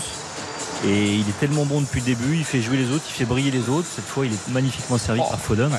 Et le finish, il est voilà, de, à la frappe, il laisse aucune chance à, Edouard Mendy, elle est magnifique. Ah, et quelle sortie de, de Bellingham. C'est Bellingham Eh oui. encore hein, qui, qui récupère le ballon, qui se projette, qui accélère, qui trouve le bon décalage avec Foden. La remise de Foden est parfaite, mais je trouve qu'il y a.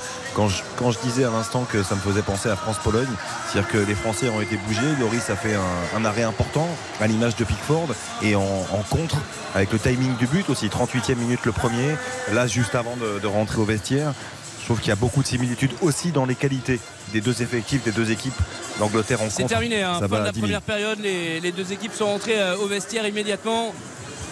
On a sorti les tuyaux d'arrosage du côté d'Elbike, mais alors quel finish Quel finish dans cette première période dominée quand même Euh, que ce soit même dans la possession parce qu'ils ont eu vraiment de, de belles séquences les Sénégalais.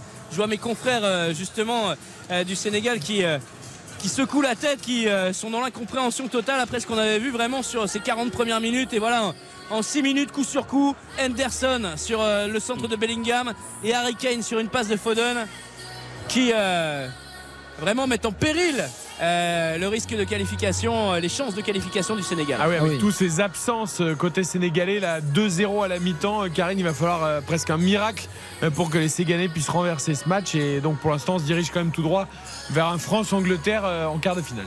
Oui, effectivement. Non, là, c'est quand même très compliqué d'imaginer les Sénégalais revenir. Les Anglais ont souffert et puis après, ils ont su faire la différence. En fait, c'est incroyable de voir aussi comme le Sénégal finalement a hum, plongé après le premier but. Et C'est génial parce qu'il le disait, Bruno, effectivement, lors de l'Euro, il avait attendu euh, les huitièmes de finale face à l'Allemagne pour débloquer son compteur but. Et après, il avait marqué notamment en quart de finale et ça s'est poursuivi. Et là, c'est ce qui se passe également ce soir. Match à élimination directe. euh, deuxième but pour son équipe, ô combien important. Et ça peut vraiment aussi le libérer pour la suite de la compétition. C'est le 52e but en 79 sélections.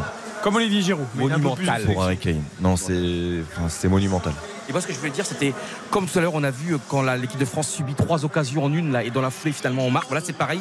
Le miracle de Pickford sur la frappe de Boulaïdia. Et quasiment quelques minutes plus tard, il y a eu le but. Et c'est terrible parce que le Sénégal, c'est ça qui est terrible dans une Coupe du Monde, c'est la cruauté. Il faut vraiment marquer quand t'as l'occasion. Tu peux pas. Et, et là, le Sénégal avait l'occasion de, de sa vie. Et Pickford a fait cet arrêt qu'il fallait. Il a un but de à Wayne. hein. Plus qu'un but. hein. Ouais. Un but de Wayne Rooney, meilleur buteur de l'histoire de, de l'Angleterre.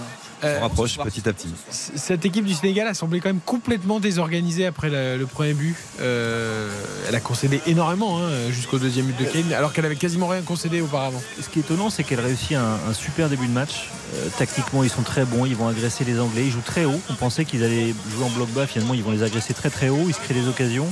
Ils prennent le dessus dans les duels. Et puis voilà, ils sont face à, à une équipe qui a de l'expérience aussi. Attention, hein, L'Angleterre, c'est pas n'importe qui non plus. Les deux derniers grands tournois, ils avaient brillé.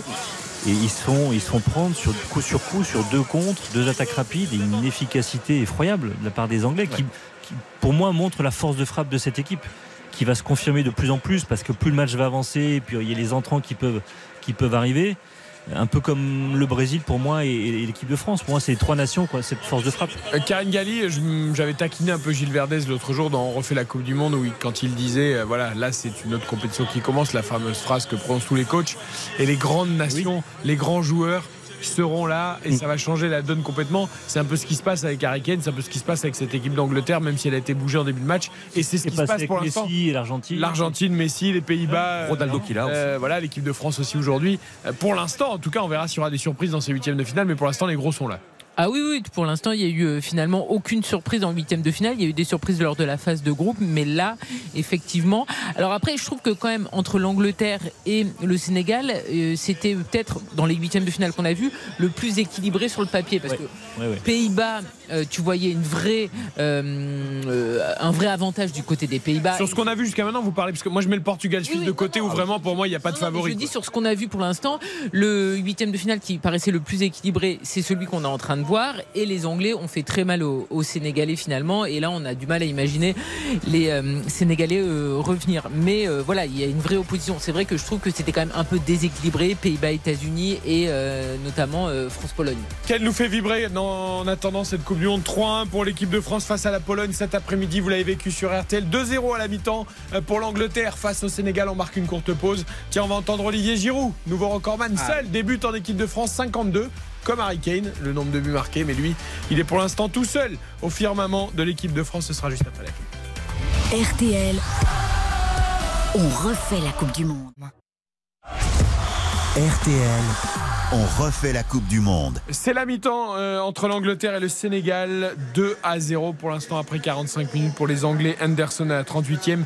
Harry Kane, son premier but dans cette Coupe du Monde à la 45e. Nous sommes avec euh, Karine Galli, avec Xavier Domergue, avec Bruno Constant de Nouveau Anglaise et avec Yohan Ryu qui gesticule à côté de moi, qui est debout, qui me fait des signes, qui bouge partout la tête. Qu'est-ce qui se passe Je veux citer Spencer, qui est notre extraordinaire réalisateur, qui Évidemment. est franco-anglais, Et qui est anglais. né en Angleterre, qui est de- vraiment de, de Londres, grand supporter de Chelsea, qui a vécu une, de- une grande partie de sa jeunesse en France avant d'arriver à Bordeaux. Bah, en tout cas, Spencer, on est de tout cœur avec Bah, vous savez que la semaine, c'est Lucas Dindeleu qui réalise cette émission. Euh, mais lui, il est plutôt lyonnais. Et je veux dire, quand le week-end et quand le niveau s'élève, euh, les lyonnais sont plus invités. Et Spencer, il est anglais. Donc forcément, aujourd'hui, c'est Angleterre. J'adore ce Sénégal. prénom. C'est classe Spencer. Ah, je suis quand même heureux parce que Spencer est passé par Bordeaux et il y a souvent de belles personnes qui passent par cette, cette ville. Vous imaginez si vous vous étiez appelé Spencer Je m'appelle Johan, Johan Cruyff, euh, Johan, euh, Johan, Johan Aubois Johan Aubois. Qu'est-ce qu'il y a comme autre Tes Johan parents ont choisi Johan, pas pour euh, Johan Cruyff, Non, parce que c'est ça s'écrit pour- pas pareil. Voilà, c'est pour autre Ah bon, chose. C'est pourquoi Mais, mais c'est ouais, mais c'est c'est une histoire assez triste, donc je peux pas la raconter. Ok, vous avez, vous avez trouvé le joueur que vous aimez pas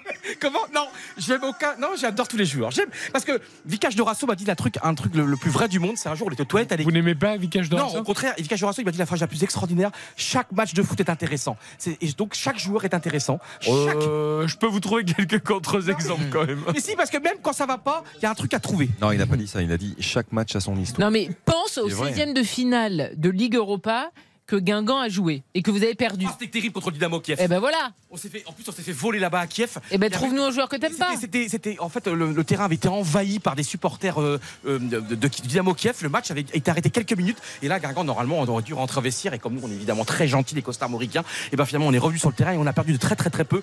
Et le match aller au Roudourou, vous vous rendez compte, le petit Guingamp avait battu le Dynamo Kiev 2-1 dans un match absolument incroyable. 18 000 personnes au Roudourou. Les Mais c'était seulement à 5 euros.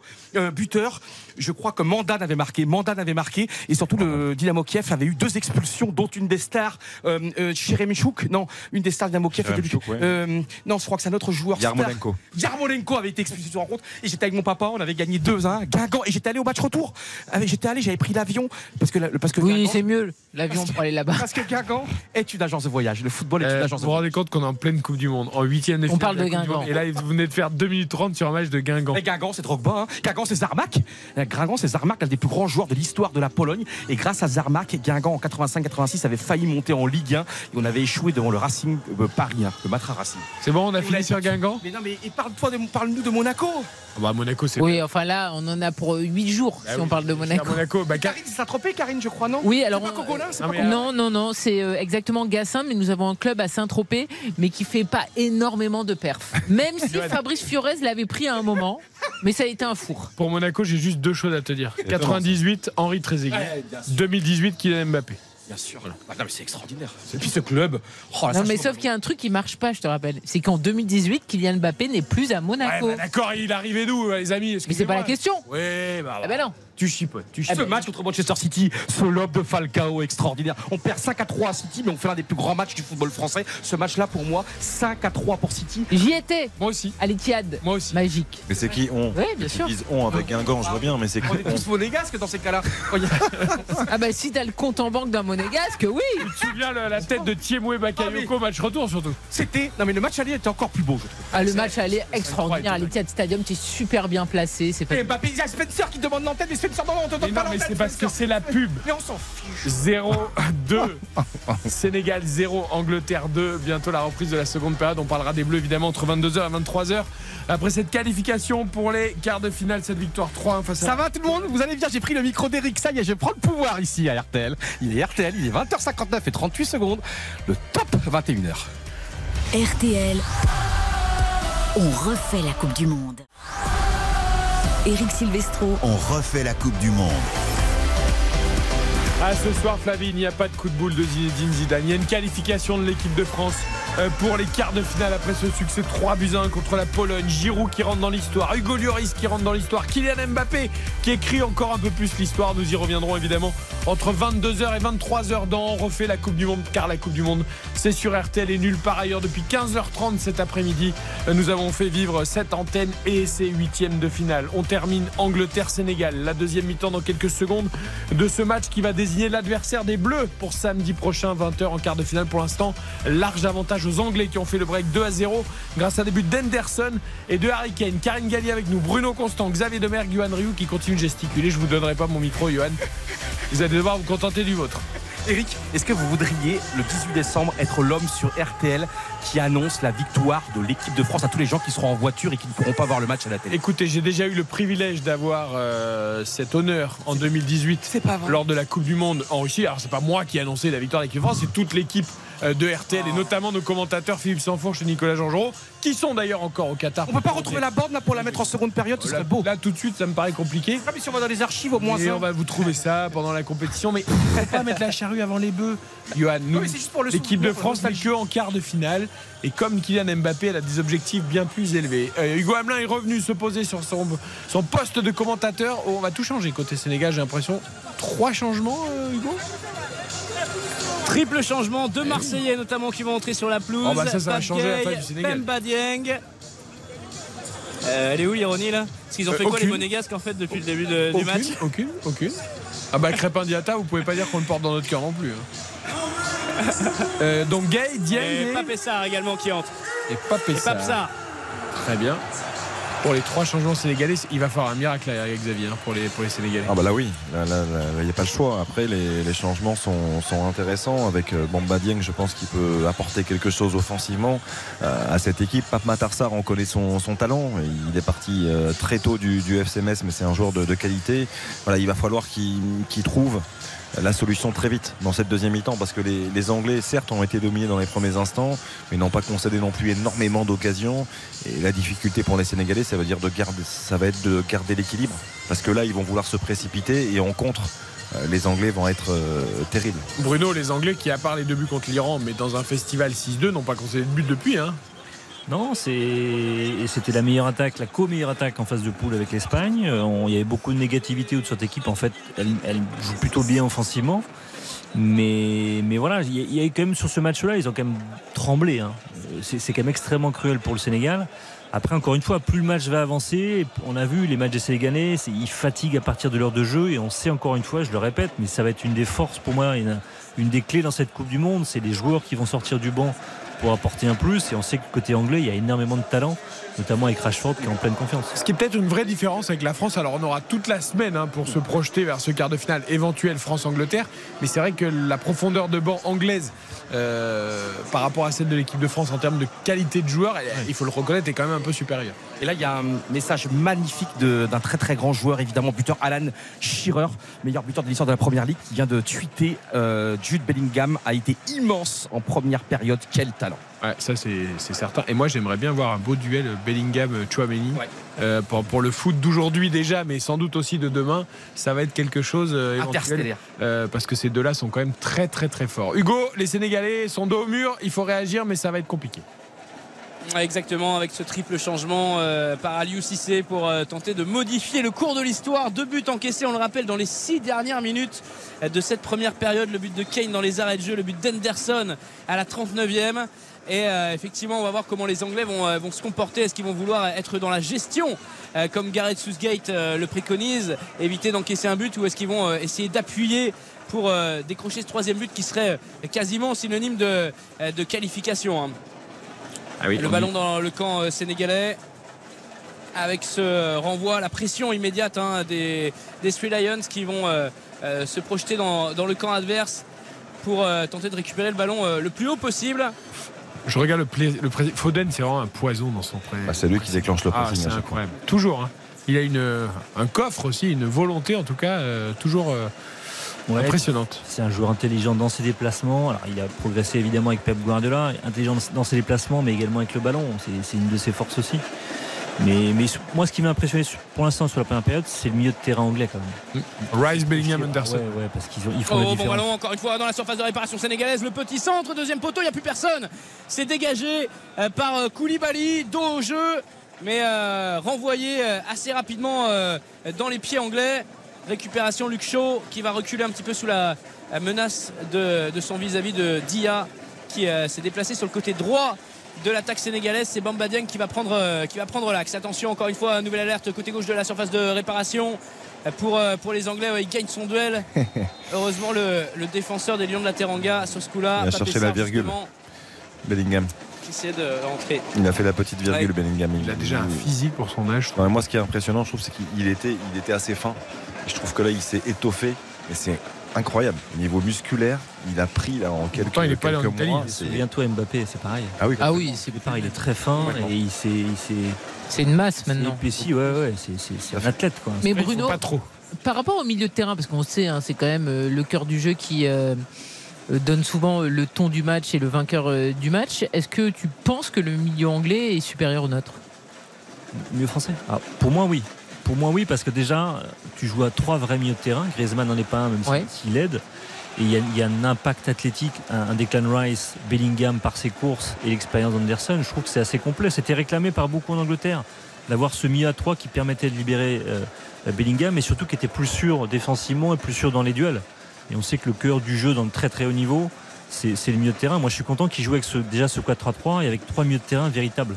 Mais seulement, tu étais un peu moins bien. Et il est un peu moins bien cette saison avec Chelsea. Et il y a encore un Calvin Ouais, bon ballon sur la banc. droite pour euh, l'attaque sénégalaise renvoyée par euh, la défense. Euh, La frappe tout de même. Elle sera pas cadrée. Elle frappe de loin de l'extérieur de la surface de réparation largement à côté des euh, cages euh, de euh, Pickford. Bon alors on peut, on peut louer le milieu de terrain anglais mais quand même entre les Pays-Bas, l'Argentine et l'Angleterre sur les 40 premières minutes qu'on a vu de la première période, on peut dire que l'équipe de France dans le jeu est bien meilleure que ces trois autres Ah bon euh, Ah prétendants bon. Carrément. T'as- dis vu, les- t'as vu les 40 premières minutes de l'équipe de France Ah aujourd'hui oui, non, je crois que là. Mais t'as revu les matchs de 2000 ou de 2006 de l'équipe de France, de- mais pas de, Non, mais Hugo, de l'équipe de France actuelle. Là, alors, euh, on parlait de similitude avec le visage anglais de cette première mi-temps. Euh, peut-être un peu moins, ils ont peut-être été moins bougés, les Bleus, aujourd'hui Oui. par la Pologne. Mais, mais globalement, il y a quand même cet arrêt encore du Goloris Ah bah qui change beaucoup de choses. Et le sauvetage de Varane derrière, Le parce que sauvetage, je bien sais sûr. qu'on parle beaucoup de l'arrêt de Lloris, qui est un très bel arrêt, mais derrière, il y a aussi Ah un oui, sauvetage de sans Varane, on le prend le but. C'est une double, triple occasion, effectivement. As Hernandez. raison, pour la il y a Pologne. clairement moins de qualité dans l'équipe polonaise que ce qu'on voit du Sénégal sur la Bah oui. Tout à fait. Clairement. Tout à fait. Euh. Regarde les bons matchs quand même. Je sais bien qu'on préférait 2000 et 2006, mais là on est en 2022 Non, mais il malheureusement. regarde pas tout, il travaille. Il y a un match par jour, il faut Mais bosser. non, hein, parce il que pas- il il faut regarde les matchs avec Makelele et Vieira au milieu Ah, de terrain. oui. Alors forcément, ça nous manque. Non, mais hier, il y a l'Argentine, euh, l'Australie, ce soir, euh, Ouais, mais Angleterre, l'Argentine, Sénégal. vraiment, bon. pas, pas- pas une grosse. Pas Ah une non, grosse l'Argentine impression, à part euh, Messi qui est l'Argentine monstrueux. est- Moi, l'Argentine, elle Non, m'emballe je- pas. Non, mais je parle pas de ça. Je, je parle que du fait que tu dois beaucoup travailler aujourd'hui. Tu as un match par jour. Non, mais après, ce qui est vrai, c'est que dans, les, grandes équipes qu'on a vues depuis le début des, des huitièmes de finale, l'Angleterre et la France, ils ont une force de frappe offensive qui est énorme, qui est hors norme. On l'a vu avec Mbappé et on le voit avec, avec Harry Kane, que je trouve extraordinaire, moi, depuis le début de cette Coupe du Monde. Mais, euh, et, ça sera, et ça sera une force. Forcément, ça sera une force. Je trouve que les deux équipes ont à peu près les mêmes qualités. Ouais, C'est ouais, ça ouais. qui. Ouais. Moi, je trouve ça frappant. C'est-à-dire que l'Angleterre n'est jamais aussi performante Et les sur mêmes défauts les aussi, phases de transition rapide Et les en mêmes défauts. Et les mêmes défauts aussi peut-être. fébrilité je- derrière. Sauf qu'eux, ils ont des vrais latéraux, comme le disait Xavier euh, précédemment. Et ça, ça peut être le quack. Pour moi, offensivement, quand même, on peut vraiment bouger cette défense anglaise. hein. Même Giroud, qui, bon, après ils se connaissent par cœur, Giroud et les défenseurs anglais, Maguire et Stones. Mais je vois bien euh, Mbappé créer des différences, euh, Dembélé mettre le feu, euh, Griezmann au, au milieu de tout ça entre les lignes. Franchement, je pense qu'offensivement, on Ah, est quand même sûr. largement meilleur. Mais, mais- mais comme les Anglais peuvent nous poser des problèmes aussi. Oui. Tu, tu vois ce que je veux dire? Ça C'est-à-dire peut être je- un match fou, hein, d'ailleurs. Voilà, moi je Ouais. pense que c'est, je trouve que c'est dans les deux sens. Et on a les, les mêmes qualités, mais les mêmes défauts aussi. Alors à part effectivement les latéraux, je trouve que l'Angleterre a de, deux vrais latéraux. On verra ce qui se passera si l'Angleterre se qualifie. Mais je serais pas étonné non plus si Southgate change de système pour affronter l'équipe de France et Mbappé. Et Qui reviennent à une défense à Tu vois, 3 à trois dans l'axe, avec Walker axe droit, bien sûr. qui serait aidé par un latéral pour. euh, Trippier à droite euh, en plus. Voilà. Après, si tu passes à 3 derrière, ça veut dire Tu retires un joueur offensif ou un milieu de terrain. Ah, mais si déjà là, tu, tu t'es à 3 milieux là. Et T'as t'as trois milieux. 3 joueurs devant. Tu, tu passes en 3-4-3. Après, c'est le, troisième, le choix du troisième offensif ou d'un. Donc ça veut dire que tu mets Anderson. Bellingham euh, et t'enlèves Rice dans ces Ah cas. non, Rice, Non, Rice, il est indéboulonnable. Non, t'enlèves Anderson. Tu laisses euh, Anderson Rice, Bellingham, mais ou un tu joueur laisses les trois Tu devant. peux jouer aussi Ou un à deux devant avec Ah, c'est ça, Foden, t'enlèves euh, Foden dans ces Saka, cas-là, ouais. Mais, mais j'avais une question. Je suis pas sûr que Bruno. Changera son Ah. système. Non, mais ce c'est dommage et- s'il change. Moi, Ouais, moi je le changerais pas. C'est un avis un petit peu de faiblesse. Tu as fait une compétition avec un système parce que c'est. France, tu changes. Ah, mais quand tu meilleur Mbappé, joueur du monde, euh, face à Karim, Mbappé, moi je Tu dis que trouve Et Bruno. Constant, 21h11. 4 décembre 2022 sur RTL. Vous avez bien dit Mbappé, meilleur joueur du monde. sur cette C'est vous, monde. Bruno Constant, qui l'avait dit. On peut répéter. Vous pouvez répéter? Mais non, mais individuellement, individuellement, Mbappé, par ses courses, parce qu'il montre, il, il est, il est en norme. Il, il est plus rapide que tout le monde, il est plus puissant que tout le monde, il va plus vite que tout le monde. Et le seul joueur, et encore je le rappelle, le seul joueur qui avait rivalisé avec lui et qui l'avait battu dans les duels, c'était Kyle Walker. Donc il faut, en gros, il faut préparer Kyle Walker en Angleterre. Je pense d'ailleurs qu'il va sortir euh, Une indiv, individuelle, quoi. Un marquage individuel comme au basket. quoi. Mais Non, et pour le coup, Mbappé joue individuel. quasiment collé à sa ligne en ce moment. Donc euh, à 4, t'es plus proche d'Mbappé qu'à 3. Mais à 4, l'important, c'est ce qu'ont pas fait les Polonais, c'est la couverture du, du latéral. Il y avait personne euh, de la défense polonaise pour couvrir le, le matikage de, de- Je pense Et, qu'on aura. et- et encore, tu as moins vu Théo. Oui. que moi, moi, je comprends ce que veut dire Bruno dans le sens où avec Kyle Walker en troisième axial Ah bah, si t'as des droit et Trippier devant, c'est-à-dire que tu, tu peux contrarier potentiellement les deux. Moi, j'ai toujours un problème avec ces équipes. La bonne récupération anglaise, attention, la balle de Kane pour Saka, Saka dans la surface de réparation, on le ferme, il tente sa chance. Ça s'envole, ça passe au-dessus de la barre. Il y avait du monde euh, derrière, Bellingham notamment qui euh, attendait dans la surface de réparation. Il avait d'autres solutions. Il a joué première Kane intention impeccable. C'est c'est c'est ouais, peut-être le seul joueur qui est un peu, qui est un peu en dedans, hein, Bukayo Saka. Sur Ouais. ce côté. Ouais. Mais là, en revanche, on a vu la, sortie de Declan Rice, l'importance de Declan Rice, Ah, c'est lui capital. qui, qui vient jaillir, qui vient récupérer ce ballon et qui, crée la- le décalage. Je voulais juste vous dire que j'avais quand même toujours du mal avec ces équipes qui, au lieu de jouer sur leur façon de jouer et leurs points forts, Ouais, s'adapte à s'adaptent en permanence à l'adversaire. Alors après Mbappé, je comprends, c'est un cas à part. Euh, tu dois gérer Mbappé comme tu devais gérer. euh, Je dis, je dis pas que ça arrivera, hein, attention. hein, mais je, je pense, je pense qu'il a ça dans un coin de la tête parce que, parce que ça reste Mbappé. Il ferait pas ça contre toutes les équipes. Et surtout, Southgate, il a toujours dit, une des forces d'une- nation, c'est aussi sa flexibilité dans les systèmes. Le débat est lancé en tout cas. Pour l'instant, l'Angleterre n'est pas qualifiée, mais on, on aura tout le temps d'en parler euh, jusqu'au quart de finale samedi. On va marquer une courte pause. Johan, nous sommes ensemble jusqu'à 23h. Vous allez pouvoir rebondir sur les propos de Bruno Constant. Malheureusement, pour l'instant, les Sénégalais vraiment euh, n'arrivent pas à mettre en danger cette équipe anglaise. Et pour l'instant, avantage donc aux Free Lions 2-0 face aux Sénégalais. On refait la Coupe du Monde jusqu'à 23h sur RTL. On refait la Coupe du Monde. Eric Silvestro sur RTL. Avec toute l'équipe évidemment de RTL, Karine Galli, Johan Rioux, Xavier Domergue, Bruno Constant, notre voix anglaise et Hugo Hamelin est au stade pour nous faire vivre le huitième de finale entre l'Angleterre et le Sénégal, futur adversaire des Bleus pour le vainqueur en quart de finale. Et pour l'instant, Hugo, clairement, l'Angleterre est au-dessus. L'Angleterre est au-dessus, le Sénégal n'arrive pas du tout à reproduire euh, les bonnes choses qu'ils avaient fait en, première période. Et on vient de voir à l'instant, nouvelle alerte, la frappe de loin euh, d'Harry Kane, euh, difficilement euh, arrêté en deux temps par, euh, par Edouard Mendy. Il a vraiment euh, pris sa chance et passé entre les, entre les jambes de son vis-à-vis, cette frappe d'Harry Kane. Mais là encore, il y avait de l'idée de la variation dans le jeu offensif anglais. Phil Foden, Phil Foden qui va s'en sortir sur le côté gauche. Phil Foden qui élimine son vis-à-vis, le centre pour Saka, le but 3-0 pour l'Angleterre 57e minute de jeu. Phil Foden le feu follet de Manchester City sur le côté gauche. Le petit pont sur le centre de Foden. Et euh, pour trouver Saka tranquillement à l'entrée des, des 6 mètres qui prend le meilleur sur euh, son vis-à-vis le Sénégal a la tête sous l'eau. Et il reste plus d'une demi-heure à jouer. 3-0 pour les joueurs de Gareth Southgate. Pas de hors-jeu là sur l'action? Ouais, il a l'air hors jeu quand même, hein, non? Non Est-ce qu'il y a un check, euh, il y a un check Il bien devant quand même, bien en avance le Saka. On va voir. Est-ce que l'arbitre met la main à l'oreillette, mon cher Hugo Hamelin? Absolument pas. Pour le moment, rien affiché non plus sur, euh, sur nos écrans. Et les Sénégalais sont en train de se replacer. Le ballon est déjà au, au centre. de Il nous manque peut-être, nous, sur la la vision qu'on a eue, il nous manque peut-être un joueur euh, Là, on a ralenti en couvre. direct. On, on va Ah voir. non, non, non. euh, Le vis-à-vis de Foden couvre euh, Saka en fait. Ah, c'est Koulibaly. Ouais, il est pas. Euh, C'est-à-dire C'est Koulibaly, ouais, Koulibaly qui le couvre. Et la magnifique histoire de Saka, quand même, tu vois, tellement insulté après la finale de, de, de l'Euro, où il avait raté un tir au but, insulté vraiment des choses atroces, du racisme, euh, et tellement de. Un truc horrible ce qu'il a vécu avec Rashford notamment, et là de le voir pendant cette Coupe du Monde heureux, euh, qui marque, des titulaires, c'est magnifique. Le caviar de Foden, l'hommage de, de Saka à. Ben Yedder avec le petit piqué magnifique. Oh, le, le centre, le centre de Phil Foden. Deuxième, il est- il deuxième est- passe décisive, euh, deuxième passe décisive de Foden. Il est magnifique son centre euh, Hugo parce qu'il il le met entre les jambes de Koulibaly, c'est quand même pas rien il- et c'est un, un vrai choix. C'est vraiment intentionnel, la puissance, il y a tout en fait. La, la reprise de Saka, il fait Délicatesse. mettre au premier pour la lober un peu au deuxième poteau. France-Angleterre, ça s'approche. Ça va être incroyable ce samedi 20h. La guéguerre de 100 ans. Ça- la semaine va être dingue. La semaine va être- Hugo, La semaine va être dingue. Hugo, ça va être dingue. dans les, tri- dans les tribunes, ce sera compliqué aussi parce que là, euh, autant les Anglais, ils étaient euh, pas, euh, pas énormément, on va dire, hein, euh, ils sont arrivés. sur, hein. euh, sur le début, sur le début de la compétition. Mais voilà, ils sont arrivés comme en Russie hein, d'ailleurs, où ils avaient atteint les, les demi-finales. Il y a vraiment des vagues de supporters anglais qui arrivent au, au fur et à mesure que- qu'ils passent les tours. Et euh, ce soir, ouais, ils représentent euh, au moins euh, 60% des, euh, des euh, supporters présents avec euh, tout leur décorum, toutes leurs banderoles, leur drapeau anglais avec euh, leur ville d'origine inscrite dessus, la croix rouge sur, sur le fond blanc. Nouveau ballon d'ailleurs pour, pour les Anglais. On est sur le côté droit de la surface de réparation de Edouard Mendy. Et euh, on, va, on va avoir une touche pour les Anglais. La marche est trop haute hein, ce pour soir. Saka dans- depuis le, Je le début de cette Coupe du Monde. C'est vrai, il Ouais. avait inscrit un, un doublé. Ah, Il y, a- il y a énormément de joueurs à 3 buts hein, depuis le début de la compétition. Je sais plus combien ils sont, mais ils sont à Valencia, tiens. Bah, Valencia, Giroud. Gakpé. Rashford, Morata, euh, Saka. Il y en a plus. hein, Il y en a, il y en a encore. euh, T'as dit Gakpé?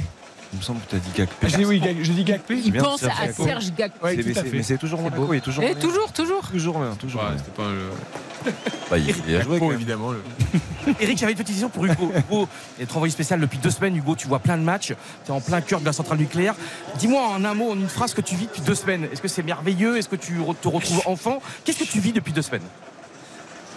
Je suis irradié un petit peu, ouais, dans la centrale nucléaire. Non, non, euh, bah, écoute, une expérience, euh, voilà, une expérience formidable. Forcément, moi, ce qui me marque le plus dans une Coupe du Monde, c'est le nombre de euh, personnes de nationalités différentes avec qui on va pouvoir euh, discuter. Euh, voilà, j'étais avec les journalistes sénégalais euh, en avant-match, on est avec les supporters argentins.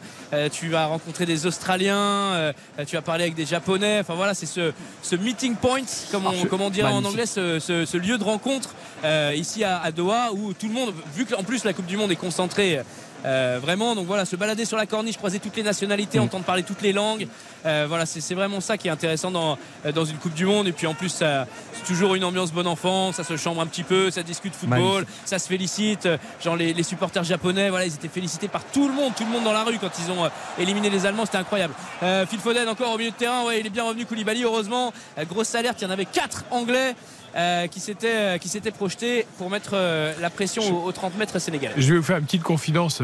Philippe Sansfourche, qui est le chef du foot sur RTL et qui commente les matchs de l'équipe de France et qui a vécu beaucoup de très grandes compétitions, comme tout le monde a remarqué que depuis le début, dans ces matchs au Qatar, c'était pas forcément les mêmes ambiances, toujours, même s'il y a de très belles ambiances que dans certains rendez-vous, il y avait quelques stades où il- Mhm. il y avait des places vides et tout.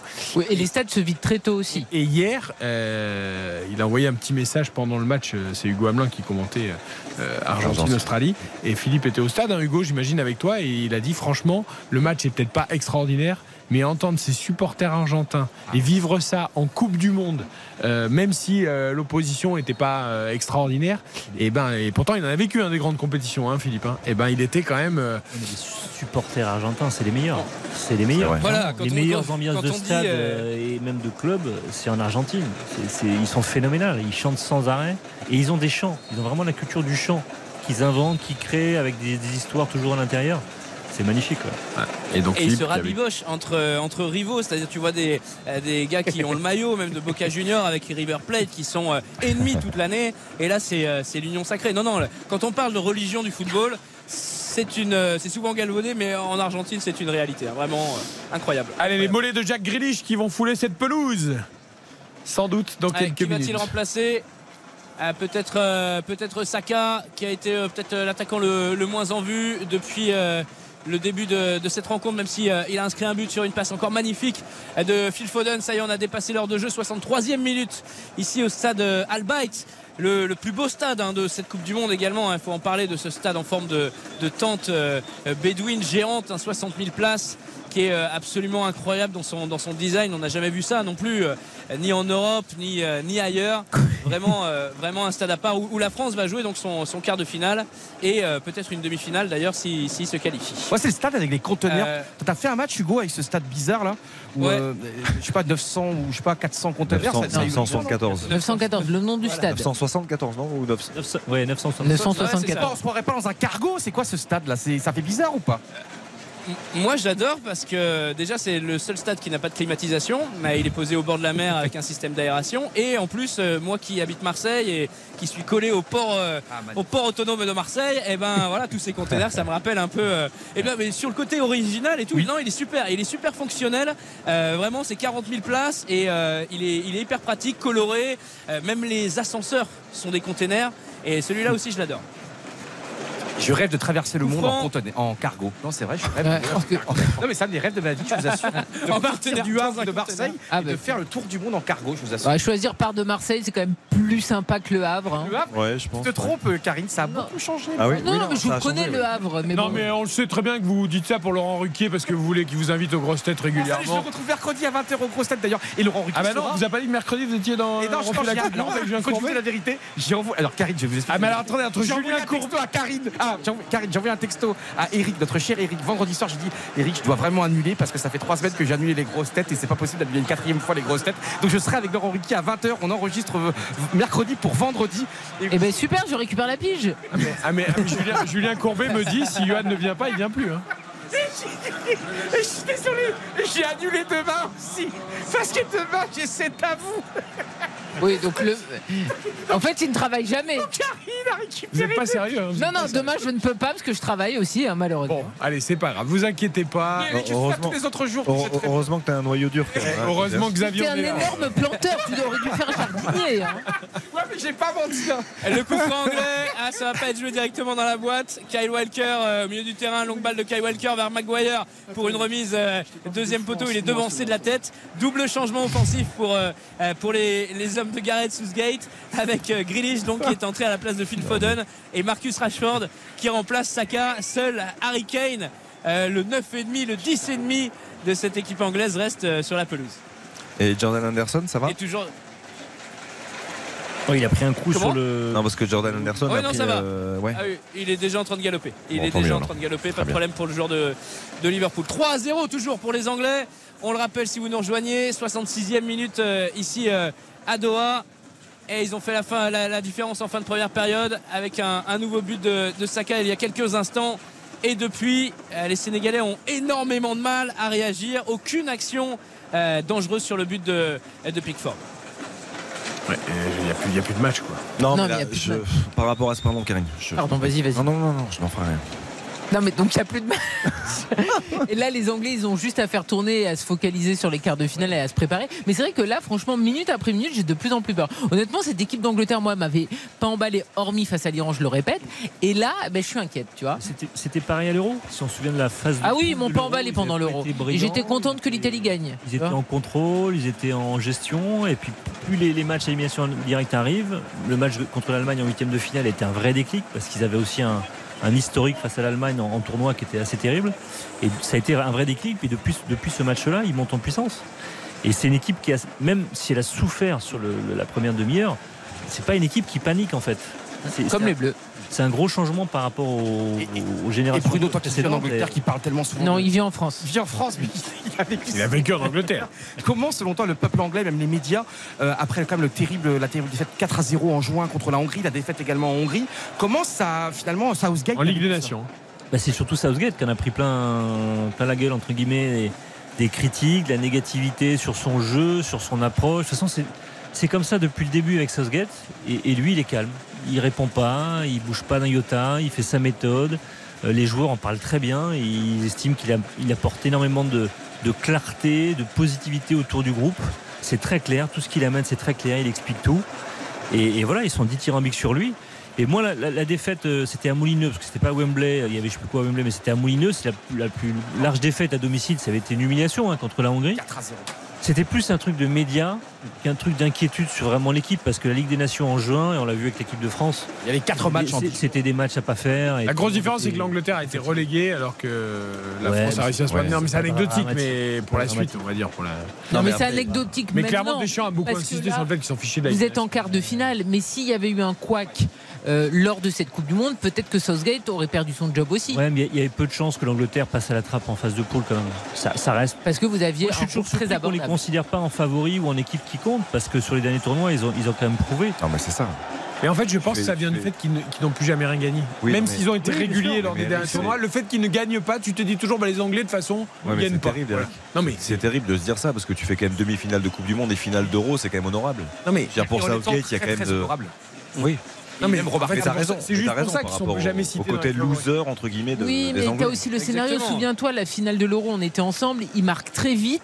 Ils se débrouillent pour la perdre. Après, pour le coup, ils s'arrêtent complètement dans le Eh ben jeu. ouais. C'est-à-dire que là, là ils peuvent s'en prendre quand même. hein. Alors que le scénario est parfait. T'es à la Pour le maison. coup, il y avait, il y avait tu ouais. ouvres le score très vite et puis finalement tu perds le fil et tu te fais taper au tir au but. Mais pour le coup, Southgate avait une énorme responsabilité et dans le match où il n'avait pas su euh, faire les réglages ou les changements pour relancer son équipe et à la fois sur la séance des tirs au but où quand tu fais rentrer trois joueurs Les petits jeunes. à la 120e pour les faire tirer les, les- les tirs au but, c'est c'est catastrophique. Quoi. Oui, mais ça, après, malheureusement, regarde, on parle tout le temps des huitièmes de finale face à l'Italie en 98, où tu as les vétérans, enfin les vétérans, non, les joueurs expérimentés des Bleus qui t'envoient au casse-pipe, les Thierry Henry et les David Trezeguet, et qui sont au rendez-vous. Oui, mais Et ils, là, ils étaient rentrés dans le jeu beaucoup plus tôt. Oui, euh, non, mais ce que je veux dire, c'est que sur la finale, il y a quand même beaucoup de joueurs expérimentés qui se sont débinés. Donc, mais les petits jeunes, avec leur courage, ils y sont allés. Mais c'est surtout les expérimentés qui sont fautifs. C'est pas Non, que Southgate. Non, moi ce que je reprochais, c'était que Southgate ait fait rentrer des joueurs juste à la 120e Pour tirer les pénaux. qu'ils aient tiré les pénaux. Ils sont pas dans les meilleures conditions. Ça, ça marche pas vraiment hein, quand on ça. C'est quoi C'était les, Rangers aussi en finale là? Il faut rentrer à Ron Ramsey pour, euh, pour Oui. la séance de Oui. tir au but en Exactement. finale et il le rate. C'est à Francfort.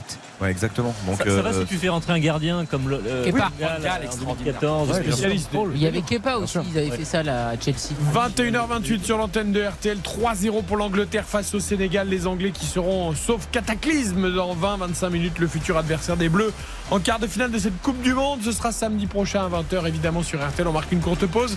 La fin de ce match avant qu'on reparle entre 22h et 23h de cette équipe de France brillante.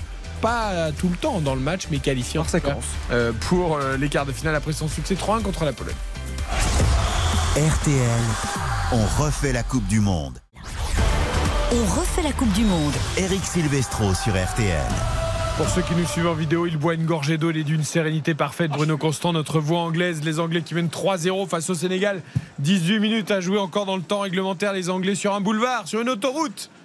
Ils roulent à droite sur l'autoroute aussi. C'est important de s'hydrater. hein. Même quand on gagne, même quand on mène, il faut, faut gérer, toujours. Ben là, on roule à gauche sur l'autoroute. Alors la, la voie la plus lente, c'est la voie de Ah, en gauche. Angleterre, oui, oui, on la gauche, oui, oui, bien sûr. Et Bruno, pourquoi tu étais parti vivre en Angleterre? C'était l'amour du pays, la passion le- Exactement. Comment était le départ? C'était C'était pour aller manger des fish and chips et voir du football anglais dans les, dans les stades. et faire un peu la fête aussi. La nourriture était tellement mauvaise que t'es rentré, c'est ça Au bout de 9 ans. Et moi, je vivais pendant. Ah, 9 ans de fish and chips, à la fin, hein, t'en as un Et pourtant, marre. il est svelte. Ouais. Ouais, c'est un athlète. Et tu te rends compte, pendant 7 mois, j'ai vécu à 250 mètres de St. James Park. Et j'avais mes cours d'anglais à 200 mètres de St. James Park. Tout était à côté, ma vie était là. Et tu parles anglais maintenant? Absolument pas. Parce qu'il y a du cachet, Where on is, parle pas you- vraiment. where is Johan Ryu Johan Ryu is in the I am kitchen? very fine, all is okay. Non mais et j'allais tous les week-ends, je prenais un billet de train et tout, et j'allais voir des matchs euh, de première ligue. Et c'était l'année en plus où Leicester a été fantastique. Tu vois, j'arrive en septembre, Leicester commence à gagner. J'allais- Je suis allé voir des matchs à Leicester, je suis allé voir Leicester notamment qui avait gagné. euh, de C'est pour manière ça en fait que Manchester Leicester a gagné le titre. Parce que tu étais en Angleterre. Bien sûr. J'avais eu la chance d'être là, t'imagines Et tous les week-ends, je me faisais un match. J'allais en Écosse, évidemment, qui était juste à côté. Et j'ai adoré aller vivre en Angleterre. Eric, allez, tu prends ta famille, tu Non, prends ta non, femme Hélène. Il y a une vie sympa. Tu comme ça, je te pique ta place. Et comme ça, je te pique ta place. Non, non, mais- compris. J'a- J'adore l'Angleterre et j'emmènerai évidemment mes enfants. Mais non, mais euh, moi, non, non, le chips tout le temps, le pudding pour le Sénégal, c'est tiré directement. Je pas de thé, Pickford en qui se couche. Mais quel enfer, t'as quand même une chance sur deux de finir dans un trou. Non, tu pars à Southampton, tu pars à Brighton. Oui, bah Personne n'a envie de vivre là-bas. le, le sud de l'Angleterre, c'est- tu vas en voir Ah, Brighton, Cornouailles. Brighton, oui, c'est au bord de l'eau. Écoute, tu parlais tout à l'heure de City Monaco en Ligue des Champions le 5-3. Je suis allé à Manchester euh, pour, Pour le match. pour ce match. Le match était absolument, absolument fantastique. Génial. Mais euh, j'irai pas vivre à Manchester. La ville, elle est fantastique, la ville. Ah bah moi, Entre modernité. Non mais moi personnellement je dirais Oui. pas vivre à Manchester. Je te dis pas que euh, c'est Oui, pas C'est bien. pas mal Manchester. Mais vous Non, aimez la pluie aussi. Un Pour le coup, moment. c'est pas soyez- autant, Ouais, autant dire, Quand Liverpool. t'as vécu dans le sud euh, comme moi ou à Paris, tu vas pas mais- vivre à Manchester. Non, mais il vient de Monaco, donc il y a un moment, je veux dire, ses standards sont quand même très élevés. Donc euh, ne lui survendez pas Manchester. Non, mais Non puis on, a la chance de vivre à Paris nous quand même. Même le sud de l'Angleterre avec ses plages, ça reste la Manche. hein, donc c'est quand Non, par contre, j'ai aimé. Je suis à Cardiff pour la finale de la Ligue Ah, des Champions. Euh, Real Juve, j'ai adoré Cardiff. Ah, L'atmosphère est fantastique. Cardiff, j'ai adoré. Une ville de dingue. J'irai pas vivre à Cardiff, mais après, préféré- après, après, si j'ai préféré Cardiff à Manchester. ceux qui nous écoutent, s'ils aiment le football, et je pense qu'ils l'aiment, il faut aller voir au moins une fois dans sa vie un match en Angleterre. Oui. Au moins une fois. À Fulham. Pour l'ambiance. Pas forcément un match de première ligue d'ailleurs. Plus, plus souvent les matchs de Enfin, championship. il faut bien choisir son stade, hein, parce que pour le coup, j'en reviens au 5-3 de City Monaco en Ligue des Champions. C'était peut-être un des matchs les plus exceptionnels de la- de l'histoire de, la Ligue des Champions. Euh, L'ambiance. Mais ça, je suis pas d'accord. Mais c'était pas. Je suis c'était- pas d'accord C'était qu'on pas extraordinaire. il y a pas d'ambiance. City Je est suis pas réputé pour la meilleure ambiance. Et je suis pas d'accord. Moi, je Comme me suis dit, attends, t'es City, t'es mené 3-1, tu gagnes 5-3, mais les mecs devraient être euh, en fusion totale dans Moi, le je suis stade. pas d'accord. Avec l'Etihad, il y a du bashing. J'y suis allé 4-5 fois. J'ai fait aussi des Manchester-Barcelone en Ligue des Je Champions. parle juste sur ce match-là. J'y étais aussi. Eh ben, je trouvais que l'ambiance était très dingue. sympathique. C'est pas la plus grande ambiance d'Angleterre. Non mais d'accord, mais je trouve qu'il y a un Comparé à. Newcastle, notamment les clubs du Nord, centre-ville. Leeds, euh, À Stamford Bridge, il y a une ambiance très sympa. Chelsea c'est bien, ouais. Voilà. Liverpool, Je c'est trouve bien. Liverpool, Je Everton. eh. Villa Park, Villa Hugo Hamelin aurait été à l'Etihad ce jour-là, il aurait dit mais c'est quoi ce stade où il y a des. Oui, bon, il verra jamais du foot comme ça dans les 10 prochaines années. Ah, mais chez ça peut-être, mais au Vélodrome, Hugo, c'est quand même autre chose.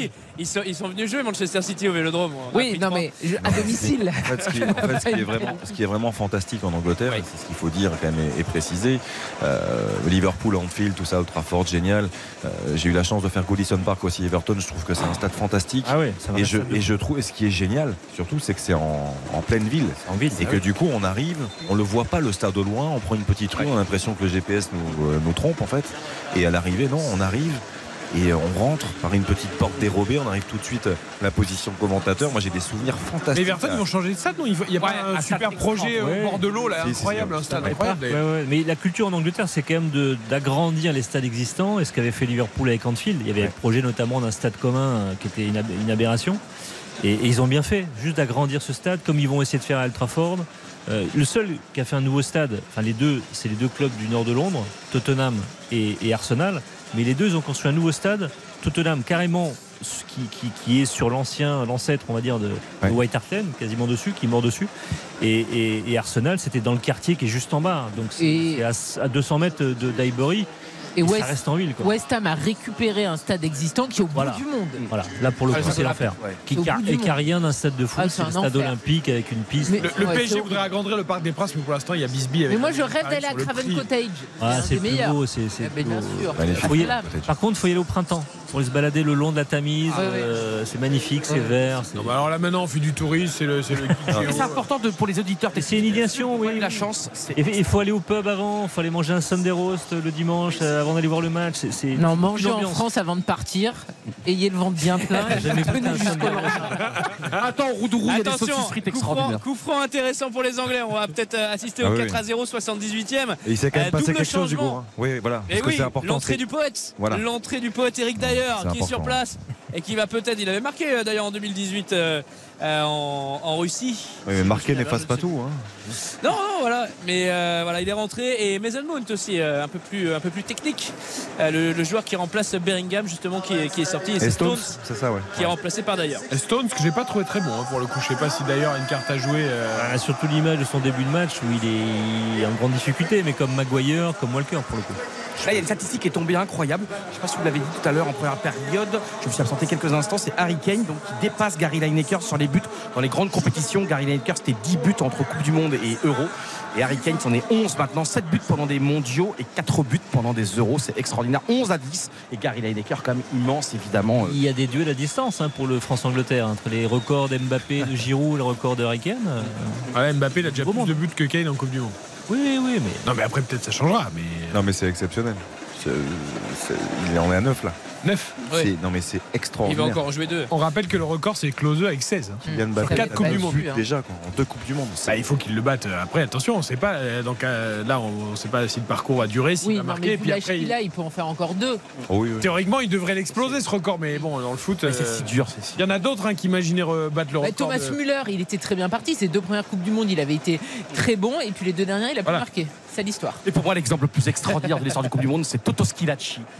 6 buts et toute sa vie, il, sera Toto Schilacci, l'homme de ce mondial italien, est brisé par le, évidemment l'Argentine de Maradona en demi-finale au San Paolo et une terrible séance de tir au but. Vous vous rappelez de Toto Schilacci Bien 1980 sûr. Un mois pour devenir un dieu éternel, évidemment. Moi, je crois que ce sont mes premiers souvenirs de, de foot. match incroyable. hein. L'Italie-Argentine incroyable. 1-0 pour Toto Schilacci et puis après une erreur sur sortie de Zenga. Avec Ah, les Napolitains qui sifflent l'hymne. euh, En fait, c'est là où les Italiens, ils organisent Ah la Coupe du Monde et ils ont, pas- ils ont pas, ils ont pas tout arrangé pour que le match soit à Rome comme tous les autres matchs. Et ils sont, ils sont allés jouer cette demi-finale à, à Naples où il a failli y avoir un but pour les Anglais. De Kane. Et, et tu rends compte, et donc ils ont mal organisé, comme- alors que l'équipe de Avec France. Maradona qui est là, avec les Napolitains qui soutenaient l'Argentine parce que c'était Maradona, et puis l'hymne est, est sifflé, l'hymne argentin est sifflé. Enfin, c'est une histoire énorme. Allez, 3-0 pour l'Angleterre face au Sénégal. On marque une courte pause. Évidemment, on va vivre les 10 dernières minutes de cette rencontre quand même. Et ensuite, la soirée se prolonge jusqu'à 23h.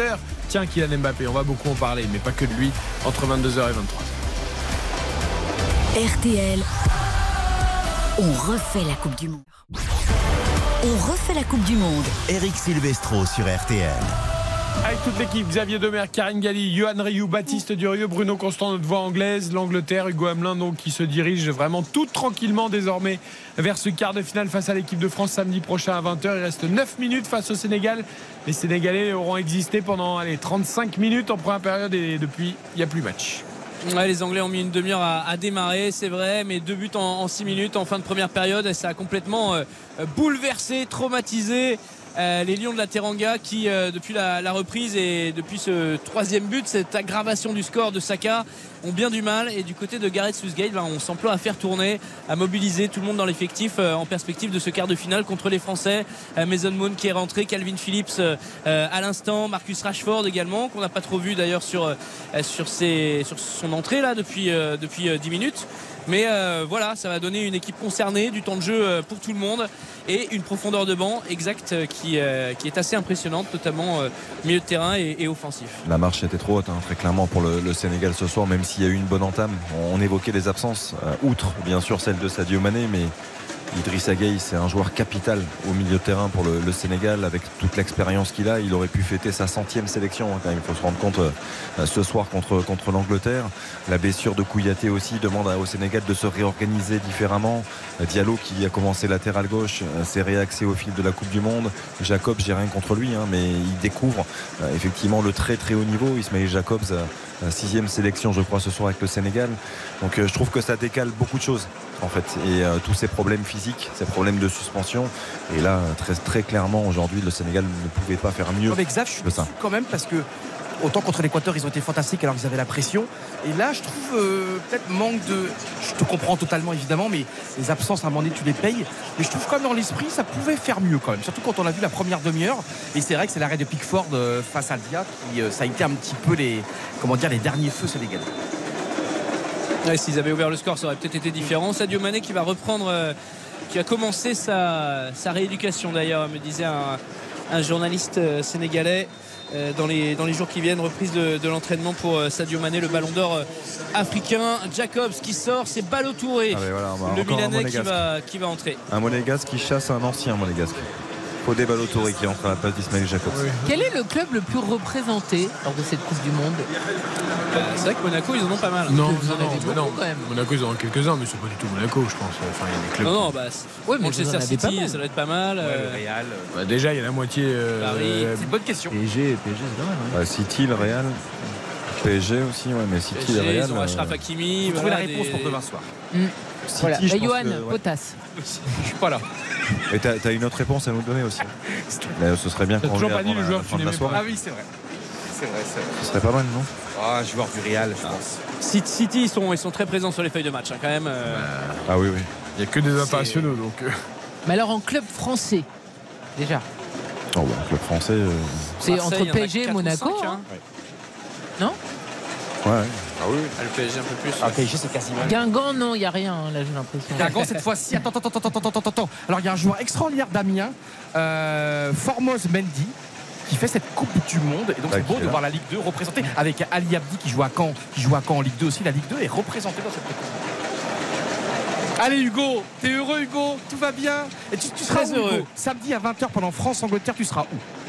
Je serai dans le stade, j'espère, avec les, avec les supporters français. Hein. Ça, c'est euh, ma place quand il n'y a pas un deuxième match qui se, qui se joue euh, dans, dans la foulée. Mais euh, ouais, on essaiera d'être au plus près des, au plus près des supporters des Bleus, effectivement, pour ce duel contre, contre les Anglais. Puis je donnerai mes impressions à Philippe Sanfourche, à Nicolas Georgerot de demain matin au petit déjeuner sur, sur cette équipe anglaise. Euh, qui c'est vrai euh, a acquis de l'expérience au cours des, derniers tournois. On en parlait de cette image de, de loser, mais le fait d'être devenu demi-finaliste en, 2018, d'avoir seulement perdu en prolongation euh, contre la Croatie, je me rappelle des titres, ils sont assis sur l'épaule des, géants en référence aux, champions du monde 66. Ça les a un peu tranquillisés, décomplexés. Euh, eux, qui, eux qui vivaient euh, ces matchs coup ces premiers matchs coup à chaque fois avec, euh, avec la peur au ventre. Là, ce soir, c'était pas du tout le cas, on a, bien vu. On parlait aussi de l'équipe de France. Bon, par rapport à toutes les absences aussi hein, des Bleus à l'occasion de, cette Coupe du Monde 2022, mais l'Angleterre avec le Brésil et le Portugal fait vraiment partie des, équipes qui ont le, plus gros effectif, le plus riche, et on se rend compte que avec toute la rotation qui est faite en cours de match ou sur le troisième match de cette phase de groupe, euh, l'équipe elle perd pas en qualité. C'est-à-dire que là, Bruno, tu, l'évoquais, tu vois les, entrées de Rashford, Mason Mount qui fait pas une grande saison, mais ça reste quand même un joueur de, talent. Mm. Euh, tu vois ces changements-là, ça ne s'affaiblit pas. Tu vois le Portugal qui fait effectivement quelques ajustements aussi, ça n'affaiblit pas le, jeu en termes de, qualité et de, de, profondeur aussi. Moi je trouve que c'est assez exceptionnel et que l'équipe de France, malheureusement, avec les absents qu'on a depuis plusieurs semaines, ne rentre pas dans cette catégorie-là. Ah, mais l'équipe de France, de toute façon, elle doit tenir euh, trois 3 matchs avec son 11, quoi. Enfin, son 11 et avec 13 ou 14 joueurs maxi. Après, ils ont eu une prouesse extraordinaire, l'équipe de France. Avec Bien sûr. qu'ils ont eu. Mais, l'Angleterre, c'est la récompense du travail des, centres de formation, de la fédération, qui a réorganisé les centres de formation, les académies, avec des profils de joueurs plus techniques, ce qui a permis à un Phil Foden, par exemple, d'éclan. C'est aussi une nation qui a été championne du monde en U17 en 2017, il y a 5 ans. Donc ça veut dire que cette génération-là, elle est en train arrive. d'arriver. Et notamment Phil Foden, qui avait été le meilleur joueur de la Coupe du Monde euh, des U17. Donc voilà, c'est tout un ensemble qui fait, comme l'Allemagne d'ailleurs avait tellement bien travaillé à partir de, euh, de 2006, avant 2006 pour sa Coupe du Monde et, et- et jusqu'à 2014 avec la récompense et ce titre de champion du monde. Mais, mais voilà, c'est un travail de longue haleine et c'est- en France, on a une formation, on a toujours une bonne formation en, France. On est le, centre de formation de, de- de quasiment de la planète football. D'ailleurs, il y avait George Prost, un formidable éducateur français qui était allé travailler longtemps à Southampton, je crois, quand même, Exactement, George ouais, Prost. ouais. Même des, des Anglais qui prenaient des Français. Oui, ils se sont inspirés beaucoup de ce que faisaient les Français, hein, clairement. C'est- Après, quand on, quand on regarde, je ne vais pas citer tout le banc anglais, hein, mais euh, Grealish, Rashford, Alexander Arnold, Madison, Trippier, Conor Gallagher, qui est un jeune joueur plein de talent aussi, Calvin Phillips, Mason Mount. euh, Il y, a- il y a- il y a quelques Il points y a, il y a faibles. peut-être que le Brésil qui a un meilleur banc ou du moins similaire. et, Voilà. le- et le, Por- et le Portugal, je pense, qui, qui a aussi, je trouve. euh, On a vu quelques limites du Portugal quand ils ont fait tourner quand Le même. plus complet, le plus complet, c'est Oui. le Brésil. Parce que le Brésil, il est fort partout. Euh, Défensivement, tu peux changer des Oui, mais joueurs. ils ont des milieu, profils qui sont très similaires. En notamment en Angleterre, attaque. Non, mais en Angleterre, par exemple, si tu es un blessé en charnière centrale, ça devient compliqué. Oui, le, Br- le Brésil, ce qui est, je trouve un peu étonnant, c'est que devant, ils ont que les joueurs qui ont le même profil quasiment. Pas Et tu vois, je trouve de- qu'un Firmino leur aurait fait du bien dans un style ont complètement différent. Gabriel Jesus. Ouais, tu perds. Et Télès. Et Alex Telles, ouais. Allez, on reste sur la fin de ce match entre l'Angleterre et le Sénégal. On va pouvoir se plonger sur les quarts de finale et notamment après sur la qualification de l'équipe de France tout à l'heure entre 22h et 23h. D'abord, franchement, bravo à nos amis anglais. Ils ont parfaitement géré ce huitième face au Sénégal. Il y a eu un super centre là de Youssouf Sabali à l'instant. Ils se sont gênés les deux Sénégalais dans la surface de réparation. Euh, personne pour, euh, pour reprendre cette balle. Personne n'a pris la décision. Et, euh, et ça a terminé par une frappe dans les nuages de l'extérieur de la surface de réparation. Une des rares incursions dans cette euh, seconde période de la part des, hommes d'Aliou Cissé. Les Anglais dans la gestion qui font tourner le, ballon derrière avec Pickford. Le ballon dans les pieds de Jordan Pickford qui est aussi, il faut en parler, des grande satisfaction Ah oui. parce que c'était vraiment le point faible Son de, arrêt- de son cette équipe d'Angleterre. Ouais, et puis il est là Ah, depuis, ça fait un moment, depuis ça un fait un moment. moment qu'il Oui, est quand même régulier. débat Oui, mais, mais, fort. mais tous, mais tous les gardiens, euh, enfin, l'Angleterre a souvent été plombée par ses gardiens. Oh, puis, euh, dire. Oui, mais, est régulier depuis un moment. Mais Ouais, mais depuis, Hugo a depuis la- raison. il fait une super Coupe du Monde 2018. euh, Tout à fait. Ford. Mais il a Ouais. été beaucoup critiqué. Hugo a raison, avant ça. Oui, parce que c'est un gardien, quand on regarde le championnat d'Angleterre, c'est un gardien qui joue à Everton, qui joue avant à Sunderland, qui maintenant à Everton. C'est pas un grand club euh, anglais, c'est pas un club qui joue avec des champions, donc il y a de quoi se poser des questions, effectivement. Le centre de Luc Shaw, deuxième poteau, ça va se battre. Attention, Edouard Mendy qui est lobé. La reprise. Elle est euh, manquée de Marcus Rashford. Enfin, c'était compliqué. Là, il fallait tacler dans un angle hyper fermé sur un ballon qui arrivait euh, de très très haut euh, sur le, le centre piqué de Luc Shaw. Le, le geste de l'attaquant de Manchester United, il est, il est quand même bon. Mais euh, ça passe à droite du poteau d'Edouard Mendy. c'est un 3-0. vrai geste Toujours pour les Anglais, on est entré dans les, dans arrêts de jeu de cette, euh, de cette partie. Et, et en fait, c'est marrant. hein, le Sénégal, a tiré- je suis en train de voir la stat qui me surprend. Le, le Sénégal a tiré une fois de plus que l'Angleterre dans ce match, mais ils ont cadré qu'une seule frappe. Et comme si, et, et franchement, j'ai pas l'impression d'avoir vu ça. Mais non, moi non plus, pas du tout. Ah, pas Ah, du sur- tout. Pourtant, on regarde le match, on est devant, mais. On a l'impression que depuis euh, l'occasion énorme de Dia, bah, les Sénégalais n'ont plus mis en difficulté les Anglais, ne se sont plus projetés, n'ont pas frappé au Après, but. sur ces 9 Manque de tirs, euh, les trois quarts sont dans les 30 premières minutes. Bah, c'est mais, mais oui, bien sûr. Oui, ou- alors sont très, très haut premiers dans les nuages, quasiment. oui, puisqu'il n'y a qu'un une frappe cadrée. donc. Ils ont tué des pigeons, j'y tiens à cette expression. Ils ont ouais, ça, des tué pigeons, j'aime Ouais, ça c'est vrai. Allez, c'est joué vite euh, ce coup franc pour les Sénégalais. Ouais. Euh, Je rappel ne sais alors comment de on parlait l'arbitre. toujours des goélands quand Toulalan frappait. Ah. Il était toujours Toulalan, c'était oui, pas mais le goéland est proche de pour la les mer, alors que le pigeon est présent partout. Le goéland au Havre, par exemple, il y a beaucoup Ah, de goélands on- on stade sent de quand même. Ah, ils attaquent, ils le attaquent le toit bleu d'ailleurs. Bien sûr, Ah, c'est pour ça qu'ils ont mis bleue. de musique pour faire peur aux Exactement. goélands parce qu'ils pensaient qu'ils piquaient dans la mer. Tout à fait. Vous vous souvenez de- du vieux. Jules Deschazot qui existe d'ailleurs Oui, avec et des moustiques. Oh, c'était magnifique. Bah, le, le, le Stéane est tout près, hein. enfin c'est en face Oui. quasiment. hein. J'adore le stade de. C'est le stade On de va suivre la, la dernière action Hugo, chaude. Excuse-nous, on te dérange, hein, je suis désolé, vas-y. Non, non, pas absolument pas, absolument pas. Euh, Ça va être un, un coup franc à 25 mètres, euh, un petit peu décalé par- sur la droite, qui va être tiré par euh, Bamba Dieng avec un mur euh, de 6 Anglais. Même marquent les un- Sénégalais comme ça, on sera exactement sur le même scénario que France-Pologne. Un qui est couché derrière, exactement. C'est tiré fort et c'est dans le mur. Directement envoyé euh, en touche. Il y a eu 4 minutes de temps additionnel accordé par le corps arbitral. Il en reste une On a au 30. moins, voilà, au moins, au moins deux qui sont passés. Une 30 encore à jouer pour les Sénégalais pour tenter de, de sauver l'honneur.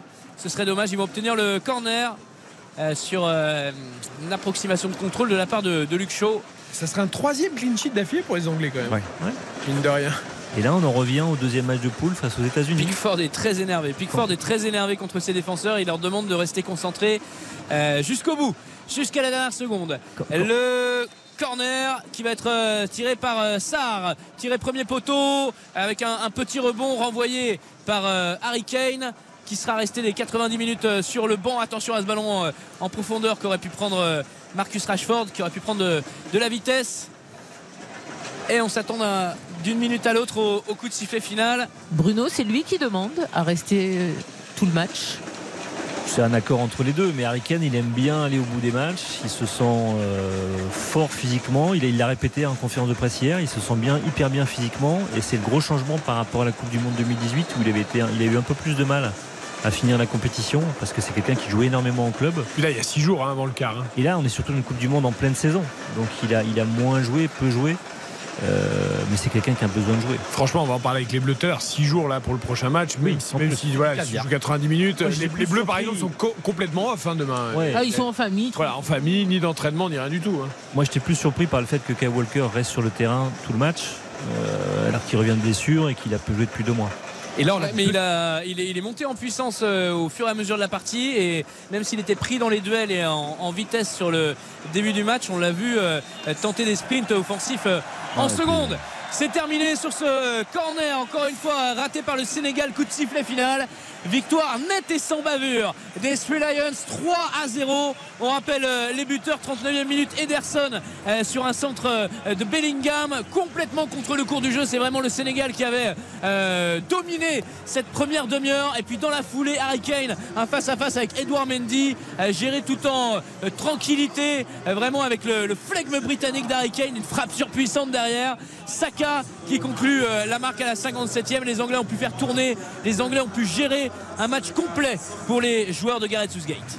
Et par rapport à Kyle Walker, ce qu'on évoquait, c'est que euh, je pense qu'il y a un protocole aussi de reprise. Tu l'as dit, Bruno, il a été absent de, longues semaines. Euh, le protocole de reprise, il a joué une heure, il me semble, un petit peu plus contre le, Pays de Galles. Aujourd'hui, je pense que c'est intéressant dans cette montée en puissance physique de lui permettre de jouer 90 minutes. Oui, oui, oui, sans doute. Une prise, Le stade s'est déjà hein. vidé à Il y a une prise de 50%. Ah, Ça, ça se vide à une vitesse. Alors, soit c'est très bien organisé. Mais ça se vide Ah avant. oui. Ça se vide avant les. Ah non, non, mais ça, ça part avant. Le- le- le- et ça, fait, ça fait 15 secondes que, que c'est sifflé. C'est vrai qu'il faut beaucoup marcher. Il y a tout un périmètre autour des stades. Et pour rejoindre le métro ou pour prendre le bus, c'est toujours euh, très long, très fastidieux, même si ça marche bien, même si le métro marche bien. Mais ouais, il y a des kilomètres de marche pour, euh, pour les supporters qui viennent euh, ici dans les stades. Il y a aussi ceux qui prennent l'avion pour rentrer à Dubaï. Il y en a quand Oui, même pas mal, et Hugo- notamment chez les Anglais. On a vu par exemple pour le match des Bleus, des plans, il y avait des endroits vides. C'est-à-dire que. Notamment dans les tribunes latérales. hein. Ah oui, on était en, en plein match et il y avait plein de places vides. Exact, Karine. Et ça, ces images-là, on les a vues depuis le début de la compétition. Alors que. Ah oui, alors ça c'est vraiment les, loges, les loges euh, qui sont euh, vraiment pour les Qataris, pour la bourgeoisie qatari. Effectivement, ils sont pas très, euh, ils sont pas très C'est Roland présents. Garros, euh, quoi. C'est euh, Roland Garros à midi, quoi, pour le premier match de Roland Garros. quoi. Bah oui, oui. En Voilà, c'est est le début du match. Ils viennent pour euh, le coup, d'envoi, quoi. Et après, euh, ils restent un peu en loge et ils partent rapidement, effectivement. Allez, avant qu'on fasse une spéciale équipe de France entre 22h et 23h, je voudrais qu'on tire les enseignements de cette victoire. Tu l'as dit net et sans bavure face au Sénégal de l'Angleterre. 3-0 à l'UCC. Ces joueurs n'ont rien pu faire. Trop de carences, trop d'absence aussi euh, pour défier euh, ce 11 anglais. Anderson, Kane et Saka sont les buteurs. Euh, vous savez que dans RTL Foot, tout au long de l'année, on a l'habitude de faire le magnifique, le catastrophique et les encouragements du soir. Alors sans jingle, hein, mais j'ai envie qu'on on fasse ce petit tour là de table.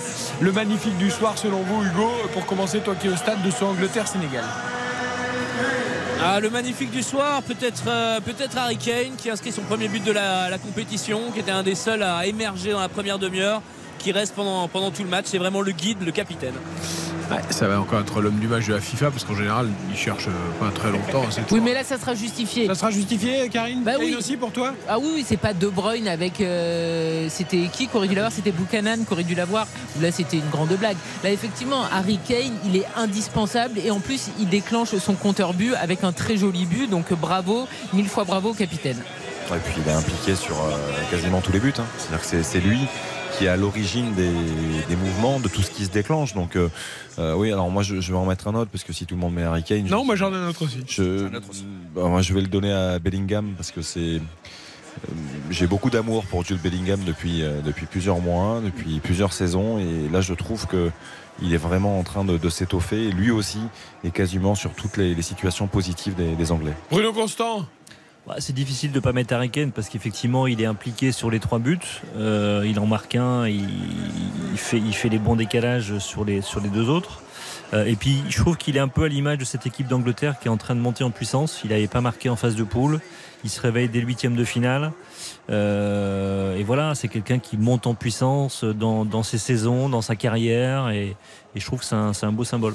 Johan? Vous avez cité des joueurs que j'aurais cités. Je vais être comme euh, Pickford qui fait l'arrêt. Oui. Il a un seul arrêt à faire, mais il est là et il est décisif. Comme Lloris, Et il, change, et il change tout le match. C'est un peu comme Lloris. arrêt, il change tout le Eh bien moi je vais mettre Anderson. Pour moi c'est le Matuidi de la France de 2018. Ouais. Euh, pas censé être titulaire forcément au départ, mais il apporte quand même euh, de la sérénité, son expérience, de l'équilibre au milieu. Et ça sera peut-être le Matuidi de, de l'Angleterre sur cette Coupe du Monde 2022. J'ai trouvé. Et en plus il débloque la situation. Et, c'est lui qui marque le premier but. Et donc je l'ai trouvé vraiment très très bon euh, Anderson ce soir. Le Après, 4 On en a oublié quand même, hein, Phil Foden.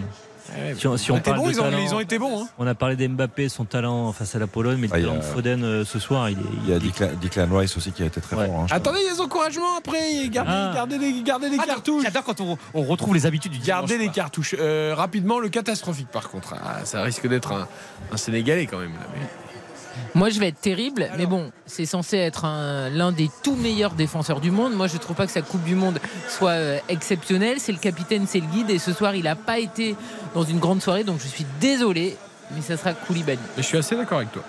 Alors moi, je suis complètement d'accord avec Karim.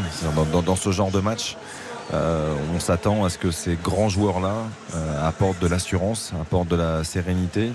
Et on l'a jamais vu ce soir dans, dans toutes les interventions de Khalidou Koulibaly. Qui est un joueur primordial de cette sélection. Il avait été le, le guide en marquant un but décisif en phase de groupe. Euh, là, il est, à mon sens, aussi passé à côté de, de son huitième de finale. Mendy, On peut- malheureusement, on peut j'ai- adresser le même reproche. On peut adresser le même reproche à Edouard Mendy, le gardien, qui euh, pouvait peut-être faire mieux sur l'ouverture du score d'Henderson, euh, se, se coucher plus vite, même s'il était au point de pénalty, et qui n'a pas sorti un arrêt déterminant. Alors que c'était le meilleur gardien du monde et Mendy, encore ça, euh, fait quelques plusieurs, mois. ça fait plusieurs semaines que c'est compliqué pour un Mendy quand même. Il était un peu mieux dans ce début de Coupe du Monde, mais là, ça s'est compliqué ce soir. C'est ce que tu voulais Là, c'est dire. ouais, au moment où Hugo disait Mendy, je pensais pareil. Euh, surtout le premier match, hein, il avait été tombé lors du premier match. où Il avait quand même été très décevant. Ça allait mieux contre l'Équateur et voilà, ça, voilà, tu peux être un extraordinaire gardien et puis c'est pas le bon moment, la bonne, le bon mood. Moi, je trouve que c'est dur de mettre un catastrophique sur l'équipe du Sénégal parce qu'ils ont été hyper courageux, hyper de manière. Vous avez raison, mettez Il y a Stones. des milieux, deux milieux de terrain titulaires qui sont, qui sont capitales pour, le, pour cette équipe. Ils ont fait un bon match, moi, je trouve. Et donc, donc vous mettez un anglais. Non, il met pas- Ah, J'aurais pu mettre Stones, rien que sur sa première période, il, il m'a fait peur. Allez, 21h59, on marque une courte pause et ensuite spécial bleu. La France qualifiée pour les quarts de finale. Elle affrontera l'Angleterre. L'Angleterre qui a battu le Sénégal 3-0. Les Bleus ont dominé la Pologne. Vous l'avez vécu sur RTL tout au long de l'après-midi et dans le début de soirée. 3 buts à 1. On va longuement revenir sur cette prestation de l'équipe de France et sur tous les records de la journée. On refait la Coupe du Monde jusqu'à 23h sur RTL. RTL, On refait la Coupe du Monde. présenté par Eric Silvestro.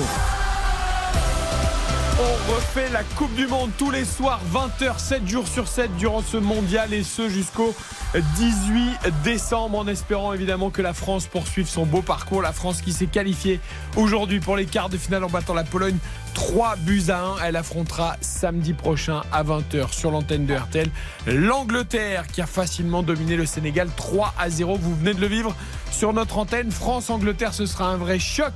On aura toute la semaine et dès demain avec Julien Courbet à 20h dans On refait la Coupe du Monde pour se projeter sur ce super choc des quarts de finale. On va longuement se poser sur les Bleus et sur l'impression que nous ont fait euh, Kylian Mbappé et tous ses partenaires cet après-midi avec Xavier Demergue, avec Johan Rioux, avec Bruno Constant, notre voix anglaise, avec Karine Galli et avec Baptiste Durieux. Toutes les réactions des acteurs de cette équipe de France grâce à nos envoyés spéciaux Philippe Sanfourche, Nicolas Jean-Geraud, Hugo Hamelin et Morad Jabari au Qatar. Et avant cela, on va se faire un petit plaisir. Vous étiez avec nous, j'en suis sûr, cet après-midi à partir de 15h30 pour vivre ce huitième de finale France-Pologne. Car sur RTL, la victoire des Bleus et la qualif, c'était comme ça.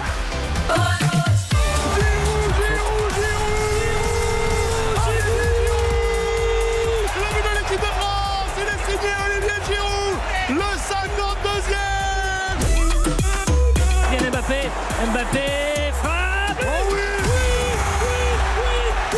La frappe sèche sous la barre transversale. Merci, au revoir. Il contrôle, il la met sous la barre transversale. L'équipe de France qui est en train de se mettre à l'abri. Mbappé qui est servi, frappe à Mbappé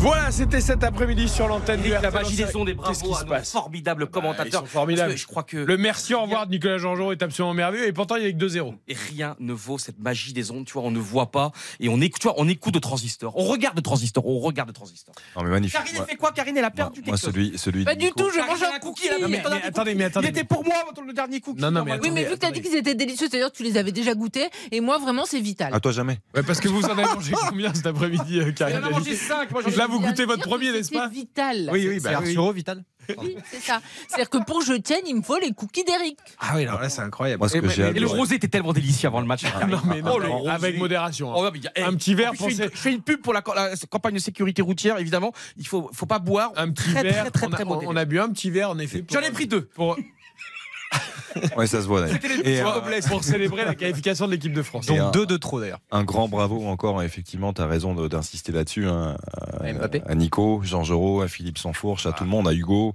euh, à Morad Jabari aussi qui sont là-bas, qui nous, ont- qui nous permettent de, de vivre ces, ces émotions-là. Il, il les véhicule parfaitement. Et, et le troisième but de celui de Kylian Mbappé, moi je trouve Nico fantastique parce que j'adore ce côté-là. Tu la veux à droite, je te la mets à droite, tu la veux à gauche, je te la mets à gauche. Moi je, je- je- j'adore, j'adore cette cette formule et je voilà, je on a pris on, encore les, encore poils un petit peu là. Qu'est-ce que vous voulez les poils. Tout à l'heure, tout à l'heure. Alors écoutez-moi. Là, ce qu'on va faire, c'est qu'on va se poser thème par thème. Parce que dans ce match, mine de rien, Kylian Mbappé a encore marqué l'histoire. Bon, on a l'habitude avec lui. Il en est à 9 buts en Coupe du Monde. Il en est à 5 buts dans celle-ci. Euh, il a deux buts d'avance sur les autres euh, dans cette Coupe du Monde. Olivier Giroud est quand même devenu seul recordman euh, des buts en équipe de France avec 52. Il devance désormais Thierry Henry. Hugo Lloris a égalé euh, le record de 142 sélections euh, de, de Thuram. En fait, ce France-Pologne, qui, est- un match évidemment important, huitième de finale de Coupe du Monde, mais tu imagines tous les symboles qu'il véhicule. Euh, donc on va commencer, on va, on va les détailler les uns après les autres. Bon, vous avez lancé le truc avec les buts, on ne peut pas ne pas parler et se poser sur ce que fait Kylian Mbappé euh, dans cette Coupe du Monde. Cinq buts déjà, deux passes décisives, tout ça en quatre matchs. Alors aujourd'hui, il y a gros débat d'ailleurs autour de Mbappé. Il n'a pas fait un match exceptionnel, il a eu beaucoup de déchets, il n'a pas eu toujours la bonne attitude, mais l'arrivée, c'est une passe décisive pour Giroud, deux buts et une influence évidemment colossale, Karine, sur l'équipe de France. C'est quand même, il porte l'équipe de France. Oui, et tous ces buts sont par contre en seconde période, il faut le dire. hein. Donc il a marqué lors de trois rencontres. Parce que Et à- tous après l'heure de jeu, je crois. hein. Oui, et tous après euh, dans l'heure le de jeu. quart d'heure de la mi-temps. hein. tous en, en seconde période. Alors face à la Tunisie, évidemment, il est entré en jeu, mais ça ne compte pas. hein. C'était euh, le match euh, où euh, tout le monde avait tourné, mais il a été décisif lors des trois autres matchs.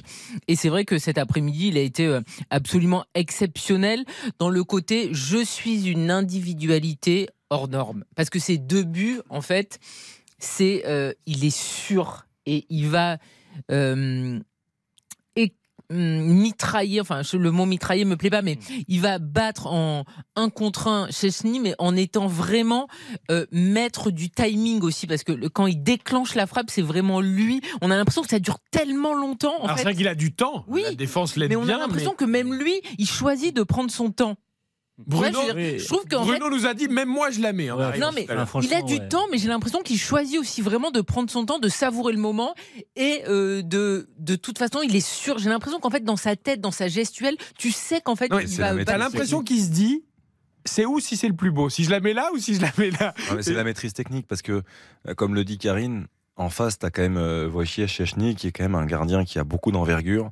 Et, il se dit à ce moment-là, parce qu'il a beaucoup de temps, ça c'est une réalité, mais il se dit, bon, il va s'attendre à ce que j'aille chercher la, la lucarne opposée, la deuxième. Donc il faut que je ferme. Mais techniquement, il réalise son geste parfaitement. Mais encore une fois, euh, Bruno euh, va insister là-dessus et il a complètement raison. Euh, C'est-à-dire qu'il a une éternité pour se mettre, mettre en place dans les bonnes conditions, pour ajuster ses appuis et pour déclencher. Franchement, dans un match de Coupe du Monde, un huitième de finale de Coupe du Monde, un joueur comme Mbappé, lui laisser autant de temps, c'est pas normal, c'est une faute professionnelle. Oui, mais pourquoi il a Le, le geste est génial, il n'y a aucun souci là-dessus. Les deux buts sont fantastiques.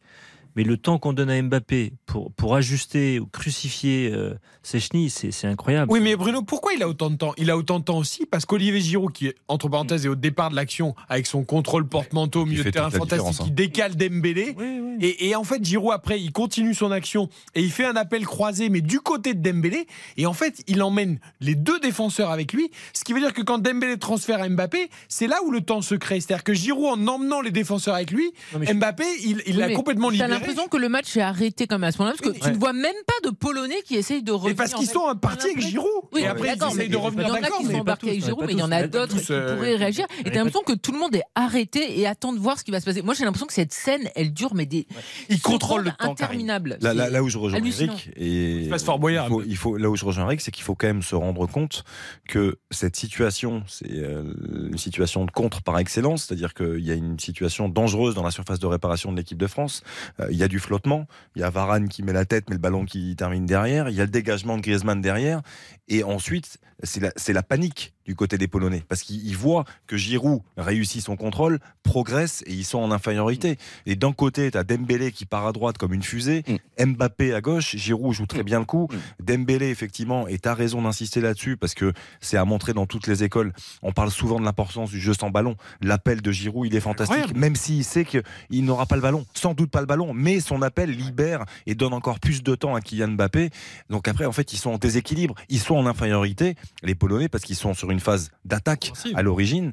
Et du coup, voilà, ça explique aussi, ça s'explique aussi comme ça, Ouais, malheureusement. ouais. Moi, je trouve que tu, tu, tu peux pas. en Sachant encore que c'est l'équipe de France, sachant que c'est encore Mbappé, tu sais que la vitesse d'Mbappé en contre, t'es- crucifié. Si tu si t'anticipes pas, si tu pré tu prévois pas le coup, tu, tu, tu vas pas loin dans cette compétition. Et la naïveté de la Pologne face à Oui. l'équipe de France, et pas que ça. Et, et depuis l'entame de match, laisser Matikach tout seul face à Mbappé, mais c'est suicidaire. Oui, on pourrait dire ça, Bruno, mais s'il n'y avait pas eu d'autres fois. Sauf que là, pour moi, il y a dans l'histoire du football français, dans les grandes compétitions, donc avec le maillot bleu, il y a un joueur qui, une fois, a dominé totalement la compétition. C'était Michel Platini en 1984, où il met 9 Oh. buts.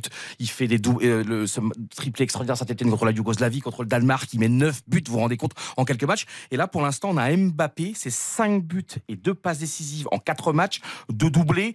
Euh, là, en plus, il est décisif avec une passe décisive. Et donc, pour l'instant, il marche sur l'eau. C'est un truc de dingue parce que Zidane, oui, 98, évidemment, le doublé en finale, mais sur l'ensemble de la compétition, pour l'instant, et tu vois, et ce qui est beau, c'est qu'en même temps, il ne vole pas la vedette aux autres. C'est-à-dire que, euh, comment dire, euh, euh, Giroud, il a le, son record maintenant, le, le doublé lors du On premier match. après, oui. Donc, Mais en même temps, tu vois, il est, c'est le roi, et en même temps, Giroud fait un truc extraordinaire, et on parle de lui. En même temps, Griezmann, il est absolument extraordinaire aussi. En même temps, Dembélé est extraordinaire. Et c'est ça que j'aime bien dans un groupe, c'est voilà, oui, c'est la superstar, oui, il marque, Un peu moins aujourd'hui quand même. Le Ouais, mais- but le plus important reste celui de Giroud ce soir, je suis désolé. absolument. Et c'est Ouais, très bien le doublé d'Mbappé. Sur une passe de Mbappé. Qui, qui fait la passe Bah décisive oui. Mais- Et alors, mais qui le met Non, mais bien sûr. Et c'est Giroud. Parce que juste avant, on le rappelle, 38e minute, il y a le triple arrêt de l'équipe de France et l'arrêt euh, qui compte, celui de Loris. Et c'est Olivier Giroud qui, à la 44e minute, te libère. Et évidemment que les buts de Mbappé sont très importants pour la suite de la compétition, pour ses statistiques, pour sa confiance, pour ce qu'il va euh, faire euh, comme euh, message de peur aux adversaires, etc. Mais le but le plus important, c'est celui d'Olivier Giroud. On est d'accord, Karine, mais depuis le début du match où la France a été en difficulté contre la Pologne pendant notamment 20 minutes, mais auparavant, les deux seules actions construites de la France venaient de deux débordements côté gauche d'Mbappé. Une fois, il a trouvé Dembélé qui a frappé euh, à côté, et une fois, il a trouvé personne. Et encore une fois, sur ce but de Giroud, et le geste de Giroud oui. est fantastique. La passe, le décalage, le, le- le ballon Ouais, qui arrive dans la surface Mbappé n'a pas, tout réussi avant. Ah non, en première période, Non, mais- il a fait des, il a fait des choix aussi personnels, il faut le dire. Et parfois, il, il pas- pensait qu'à lui, et il y a eu des gestes d'énervement, il y a eu des gestes C'est pas ce d'agacement. qu'on veut dire, mais celui qui déclenche et qui crée, c'est lui.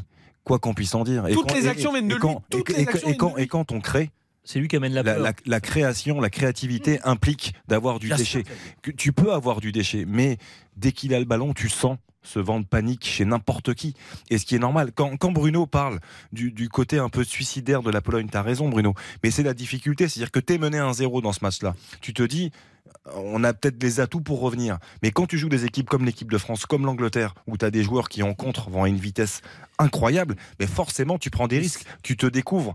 Et à l'arrivée, tu es puni. Tu es en fait- puni, sanctionné en permanence. En fait, l'un des points faibles de l'équipe de France est, est peut-être une de ses forces. Le fait qu'on soit fébrile défensivement, tu as l'impression que ça donne euh, dans la tête des adversaires, on se dit on peut, on peut marquer. On ça. peut y aller. Exactement. On peut y aller. C'est En exactement fait, ça. en fait, on peut jouer, on peut, on peut forcer un peu plus les attaques, on peut accompagner un peu plus les attaquants, et du coup, tu te découvres, tu, te, tu libères des espaces. Mm. Et derrière, avec Mbappé, c'est, c'est, c'est- voilà, Exactement. Baptiste Durieux, Kylian Mbappé a joué trois matchs parce qu'on on enlève la Tunisie encore une fois où il est juste rentré en, en cours de jeu. Il a joué trois matchs depuis le début de la compétition et chez nos confrères de l'équipe où on est tous attentifs quand même les journalistes, ça reste un, un journal de référence. Il y a des notes sur, sur tous les matchs. Il a eu trois fois la note de 8 contre l'Australie, contre le Danemark et donc euh, contre la Pologne aujourd'hui. Autant dire que 8 de moyenne sur trois matchs en Coupe du. Monde, c'est absolument stratosphérique. Et, il y avait même un petit débat tout à l'heure euh, dans la rédaction des sports sur, sur ce match-là aujourd'hui. Est-ce qu'il méritait pas même presque 9 parce que par rapport aux deux autres matchs, c'est encore plus important, il fait encore plus de choses. 3 fois 8 et 3 fois homme du match aussi. Euh, bien sûr, mo- moi je pense que ça, ça vaut 9, ça vaut pas 10 parce qu'on est sûr que 10 c'est le, non, et puis surtout, il y a eu des déchets, il faut quand même le reconnaître. c'est- 10 c'est le, titre suprême, c'est quand il y a un trophée au bout. Mo- Moi je trouve que le- le- les mauvaises prestations, les mauvais choix de début de match, le, fait que la défense de la Pologne soit pas irréprochable sur le but, tout ça c'est accessoire. Je pense que on est en train d'assister chaque jour, chaque match à, à peut-être le futur meilleur joueur du monde de l'histoire de ce sport, de l'histoire de l'équipe de France. Il est absolument stratosphérique ce garçon. Au-delà de ses qualités de joueur, c'est surtout son mental. C'est-à-dire que quand il rentre sur la pelouse, euh, même si c'est pas forcément le cas, mais dans sa tête, c'est lui le meilleur. Et ça, ça donne une confiance euh, à la fois à lui-même et à la fois pour tout le Ah, monde. on- Du coup, il ose et, et- et il est capable de, de graver des montagnes. Donc, franchement, il y a d'autres joueurs qui font peut-être un meilleur match que lui ou quoi, j'en sais rien. Mais la vérité, c'est que c'est encore lui qui te fait gagner. Non, Comme il mais après, on Saint-Germain peut pas ne pas regarder les adversaires. Non plus. Les adversaires, ça compte quand même. Moi, je suis désolé. La Pologne, c'était faible. L'Australie, c'était faible. Euh, les, les- les trois adversaires qui Le Danemark, c'était pas censé être faible. À l'arrivée, c'est c'est faible. Bah, c'était très faible, très Oui, décevant. mais Bruno, on a eu 2018 quand même. C'était pas Non, toujours mais je, faible, je veux les dire, adversaires. je veux dire, on a, en- avant, on le sait quand même, Hmm. avant l'Euro 2021, l'équipe de France, on, on ne jurait que par l'attaque. Mbappé devait marcher sur cet Euro et on s'est écroulé face à la Suisse. Si à un moment donné, quand il va y avoir un peu plus d'adversité, c'est là qu'on va pouvoir juger. Moi, c'est très bien ce que fait Mbappé. On juge qui Mbappé? Mais quand je juge Mbappé et, l'équipe de France. Non, non, Ah, non, non, non. Quand je juge Mbappé et l'équipe de France.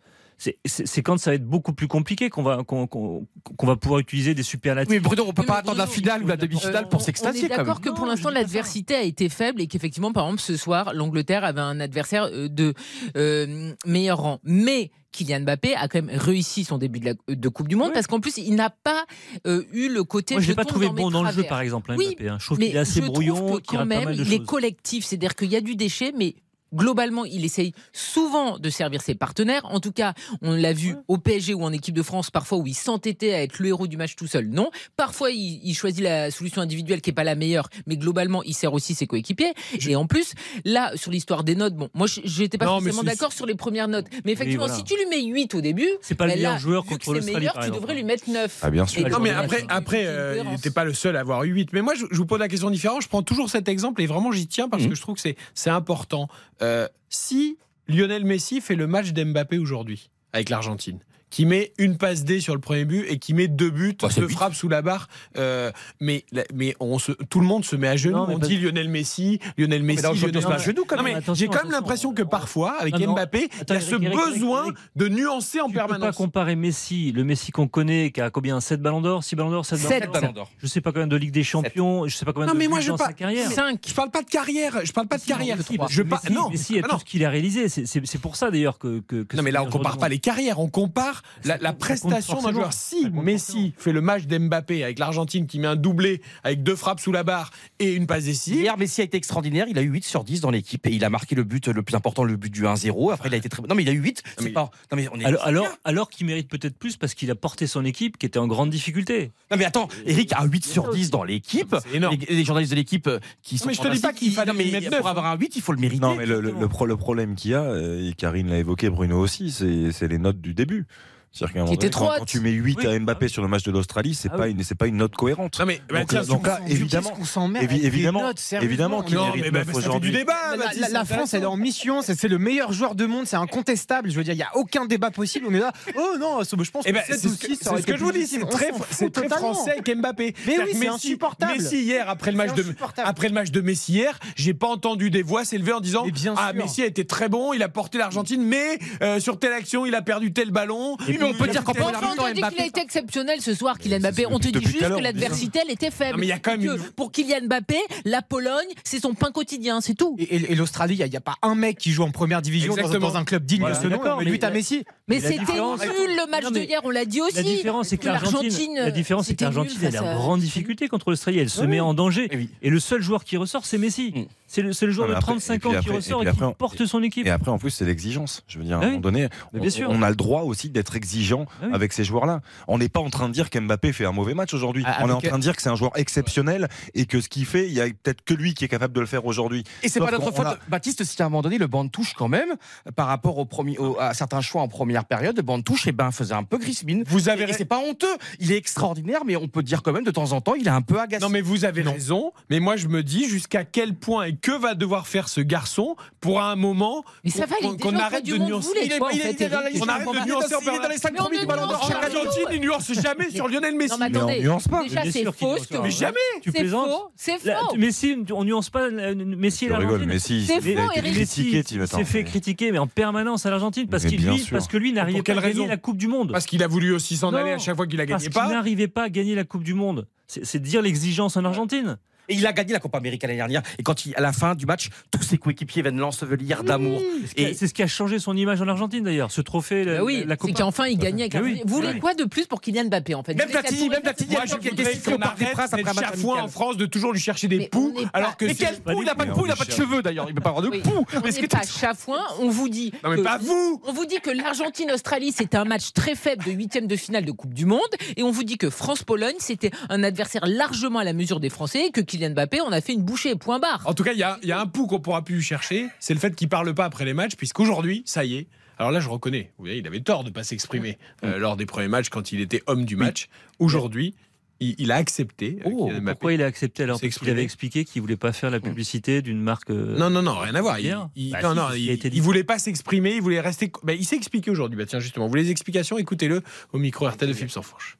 Je sais qu'il y a eu pas mal de, de questions sur pourquoi je parlais pas. Euh, déjà, tous les journalistes ils sont là. C'était rien de personnel. J'avais rien contre les journalistes, rien contre les gens. C'est juste que je sais que j'avais besoin de et j'ai toujours ce besoin de me concentrer sur ma, ma compétition. Et je sais que quand je veux me concentrer sur quelque chose, j'ai besoin de le faire à 100% et de pas perdre d'énergie euh, dans d'autres choses. Et c'est pour ça que je souhaitais pas me présenter. Et euh, j'ai appris il y a peu que la fédération elle allait avoir une amende. Donc euh, je m'engage à la payer personnellement. Il faut pas que la fédération elle paye une décision qui est personnelle. Euh, donc comme ça c'est fait. Et, et bien sûr cette Coupe du Monde c'est une obsession moi. C'est la compétition de mes rêves. J'ai la chance de de la jouer. Euh, j'ai j'ai bâti ma saison sur cette compétition euh, que ce soit physiquement mentalement. Euh, je voulais arriver prêt pour cette Coupe du Monde. Et pour l'instant ça se passe bien mais euh, mais on est encore loin de, de l'objectif qu'on s'est fixé et que je me suis fixé qui est, qui est de gagner donc euh, il y a encore un, un quart de finale sur lequel on va se concentrer et c'est le plus important aujourd'hui Voilà les premiers mots de Kylian Mbappé dans cette Coupe Monde. Je peux vous dire que pendant que Kylian Mbappé parlait, le chaud. débat était chaud bouillant. sur- Eric, j'ai le ballon. Tiens, je te donne le ballon. Fais-moi une tête, Eric. Fais-moi une tête. Vas-y. Vas-y, C'est vas-y. pas le moment. Belle tête, Eric. Allez, je te donne le ballon maintenant à Xavier. Une tête, C'est Xavier. pas le moment. Tac Karine, Karine, Karine. Allez, Karine, vas-y, vas-y, vas-y. Allez, vas-y, Karine, vas-y, je balance sur Karine. Et Karine, non, Karine cassé. Karine a cassé. le micro. Karine a cassé quelque chose. J'ai rien cassé. Oh, demain, elle sera convoquée à la compta à 9h02. Ah bah, je pense que je vais t'y emmener en premier, oui, parce que j'ai dit non. Je peux me donner le ballon, Bruno. Le Bruno est au milieu. Attends, attends. Juste au milieu. avant la pub, avant la pub. Kylian Mbappé donc s'est excusé. Alors, est-ce que vous le croyez quand il dit je savais pas qu'il y avait une amende et d'ailleurs je la paierai moi-même parce qu'évidemment c'est pas à la Fédé de payer mon erreur ou en tout cas le fait que je n'ai pas voulu euh, m'exprimer et il, il avait l'air de découvrir qu'il y avait une amende si on ne parlait pas Bruno. Pour un garçon Ouais, qui. Pardon. J'imagine que euh, au sein de l'équipe de France, on l'avait prévenu quand même qu'il y avait des Ah, engagements. peut-être pas avant le, le premier. Alors, il a fait deux fois. qu'il sait tout et il rappelle tout, avec ses avocats, avec son entourage, il est au point de Bon, en tout. tout cas, il va payer. Il veut avoir son avis sur tout et il a le droit. Et heureusement qu'il paye l'amende. Ben, évidemment. Et bien sûr qu'heureusement. Encore heureux que c'est pas la Fédé ou euh, l'équipe de France Il qui l'a paye. il a dit tout de Eh ben, c'est très bien. mon initiative C'est personnelle. très bien. Voilà. Mais vu qu'il veut pas euh, s'exprimer jusqu'à présent, moi je dis, et c'était l'idée de Bruno d'ailleurs, donc je lui rends, il aurait dû désigner quelqu'un d'autre. Voilà. Comme Coco, c'est Mais toi la le meilleur. FIFA, elle a pas envie que ça soit quelqu'un de la FIFA. Elle donne toujours à celui le plus connu pour pouvoir faire la photo avec. euh, Et voilà. ben Kiki, qui est pionnier dans plein de choses, il dit non, je refuse le titre de meilleur joueur. C'est Tartampion ou Tartampion. Même si c'est le-. Même si si c'est le plus grand joueur de l'histoire, Messi il a eu 7 ballons d'or alors qu'il en avait sans doute mérité que 5 et il a été meilleur joueur de la Coupe du Monde alors qu'il n'était pas le meilleur joueur de la Coupe du Monde. Mais pour la photo, c'est mieux d'avoir Messi que d'avoir quelqu'un d'autre. On part un ballon d'or avec un trophée de joueur de match. euh, Mais c'est le même de match truc. de poule. Tu vas pas me dire que Messi mérite ses Nina. 7 ballons d'or. Non, mais bon. Voilà, on est d'accord. enfin, Oh, il faut respecter ce ça. Et c'est le plus grand joueur, je, je suis le premier à le Le dire. trophée Budweiser, il est juste bon pour assommer un, l'autre. un voleur qui Mais c'est la même démarche. Le sponsor là, il veut Mbappé ou il veut De Bruyne ou il veut Messi pour la photo. Et au Ballon d'Or pendant un Vous moment, énervez pas. il valait mieux Messi que Ribéry ou Lewandowski. Schneider, Iniesta. 2010. ouais. Bien sûr. c'est- Ribéry. 22h22. Oh, Ribéry l'année, oui. Ne vous bien énervez pas. On a fini On sur va- on va Kylian Mbappé. On va parler du record d'Olivier Giroud juste après la pub. Allez, nous on joue au foot pendant la pub. On refait la Coupe du Monde jusqu'à 23h sur RTL. Eric Silvestro, On refait la Coupe du Monde sur RTL. Quelle énergie dans cette équipe. Oh, on on refait la Coupe du Eric, Monde. un mec Alors que extra, tout le monde est sur le pont depuis 15h30 depuis ce Eric, je te redonne la balle, tiens, coup de tête, Eric, encore. Mais non, arrête, Allez, on de tête encore. Et moi, je suis pas comme Kylian Mbappé. Si on casse le matériel, j'ai pas, j'ai pas le, le compte en banque de Kylian Mbappé pour réparer tout le matériel de RTL. Donc, on reste calme, on se calme. Nous sommes ensemble jusqu'à 23h. Nous évoquons la victoire, la qualification de l'équipe de France face à la Pologne. 3 buts à 1. Ça a été enflammé sur Kylian Mbappé. Est-ce que ce sera aussi enflammé sur Olivier Giroud? On va en parler quelques minutes. D'abord, je voudrais qu'on évoque le capitaine. Et oui, honneur au capitaine. Hugo Lloris, 142e sélection aujourd'hui. Record de Lyon Thuram égalé. Hugo Lloris qui a fait comme Pinkford d'ailleurs avec l'Angleterre qui a battu le Sénégal 3-0. L'arrêt qu'il fallait. Hugo Lloris, il fait les arrêts qu'il fallait pourvu que ça dure comme en 2018, Bruno Constant. Mais il nous a aussi fait trembler Hugo Lloris dans ce match. hein. Il, il s'est fait peur, il nous a fait peur en début de match. Euh, on l'a toujours pas toujours mis dans les meilleures conditions, mais, euh, mais, mais voilà, ça reste un gardien qui brille dans les grands moments. Ça avait été le cas en 2018, c'est, ça commence à être le cas là, en 2022. Et, et de toute façon, si l'équipe de France veut aller loin, elle a besoin d'un grand Loris. Moi, c'est toujours pareil. Moi, j'ai jamais vu une équipe gagner une Coupe du Monde à lui tout seul. Enfin, un joueur, un joueur gagner une Coupe du Monde à lui tout seul. Euh, Mbappé gagnera pas la Coupe du Monde à lui tout seul. Mais Même après, si c'est un joueur exceptionnel, il ne gagnera pas la Coupe du Monde à lui tout seul. Et il faut le rappeler. J'ai l'impression qu'il faut le rappeler à chaque fois. Non. Et Bah oui, si, si, si, si, on, a eu des débats, j'ai vu des débats. Est-ce, est-ce que c'est l'équipe de France d'Mbappé Est-ce que mais non, il y, a, il y a Mbappé, il y a un milieu de Oui, terrain, mais parce Même Maradona n'a pas gagné tout seul en C'est le 86. facteur X, c'est, le, c'est Monsieur Plus. Mais mais Coupe du Monde évidemment 2018, Euh, un non, milieu sinon, de terrain sinon Messi l'aurait gagné la Coupe du. Monde déjà, hein, si c'était le, le- le- le- la sélection d'un seul joueur. Mais ce qui est important par rapport à Hugo Lloris, et c'est euh, Bogo qui nous le disait à la mi-temps, Jules Koundé. Alain Bogossian. Voilà, Alain Bogossian. Jules Koundé l'a très souvent servi sur son pied droit et donc finalement le mettait en difficulté. Et on a vu plusieurs relances du Goloris qui effectivement n'étaient pas extrêmement assurées. Et euh, voilà. Et Quand il est raté sa sortie dans les airs, c'était sur la main droite aussi ou comment ça se passe? Non, mais il n'a pas été exceptionnel aussi dans les airs. Mais c'est vrai qu'à la relance, qui n'est pas son fort en plus, parfois il a été mis en difficulté parce qu'il était servi sur son euh, pied droit. Mais après, même s'il était habillé en pyjama, il a fait l'arrêt qu'il fallait et c'est ça qu'on retiendra du match. Pyjama orange, mais qui était mieux que le violet du premier match. Oui, bon, enfin, entre les et les, euh, tout est les. Ouais, et il a toutes les couleurs pour 142 sélections. Hugo Et- Lloris, quand même, capitaine. Et puis Loris, euh, c'est pas lors du dernier, lors du match contre le Danemark, il y a un partout qui fait l'arrêt décisif aussi. Et à ce moment-là, on est vraiment, on n'est pas au mieux. Et il sort encore l'arrêt. Et moi, ce que j'adore avec Loris, au-delà du foot, c'est que dans une société euh, instagramisée, dans une société, tu vois, du, de, de, il faut parler, il faut donner son avis, du paraître. Et ben, on l'entend pas beaucoup. Et c'est très très fort, je trouve, d'être quelqu'un de, comment dire, on n'entend pas beaucoup sa voix. Limite, on connaît à peine le son de sa voix. Oh, quand même pas. Non mais j'exagère un il- poil, il est mais quand même capitaine, donc on Oui. l'entend souvent. Ouais, mais ce que, non, mais ce que j'adore justement, c'est que non, mais dans la, dans la, dans, en tant qu'homme, ce qui est beau, c'est quelqu'un de très discret. Il fait jamais la une des, des- et je trouve que c'est admirable. Et souvent, c'est ce que j'avais adoré dans le, il y a eu un documentaire sur TF1 après la Coupe du Monde 2018 où justement on disait, il, finalement, il- on n'entend jamais sa voix et dans le vestiaire, il y Ah, avait des extraits Oui, où il était très important et c'est pas forcément ceux qu'on pense euh, qui ont le, qui sont le plus important au niveau du, Mais comment il- dire, de l'impact. Et il est très très Il a du caractère. hein. Je, Bruno va le confirmer, mais on se souvient de Énormément cette- de de cette séquence à- avec d'effectif. les Spurs, notamment avec Mingson, où c'était monté un peu dans les tours.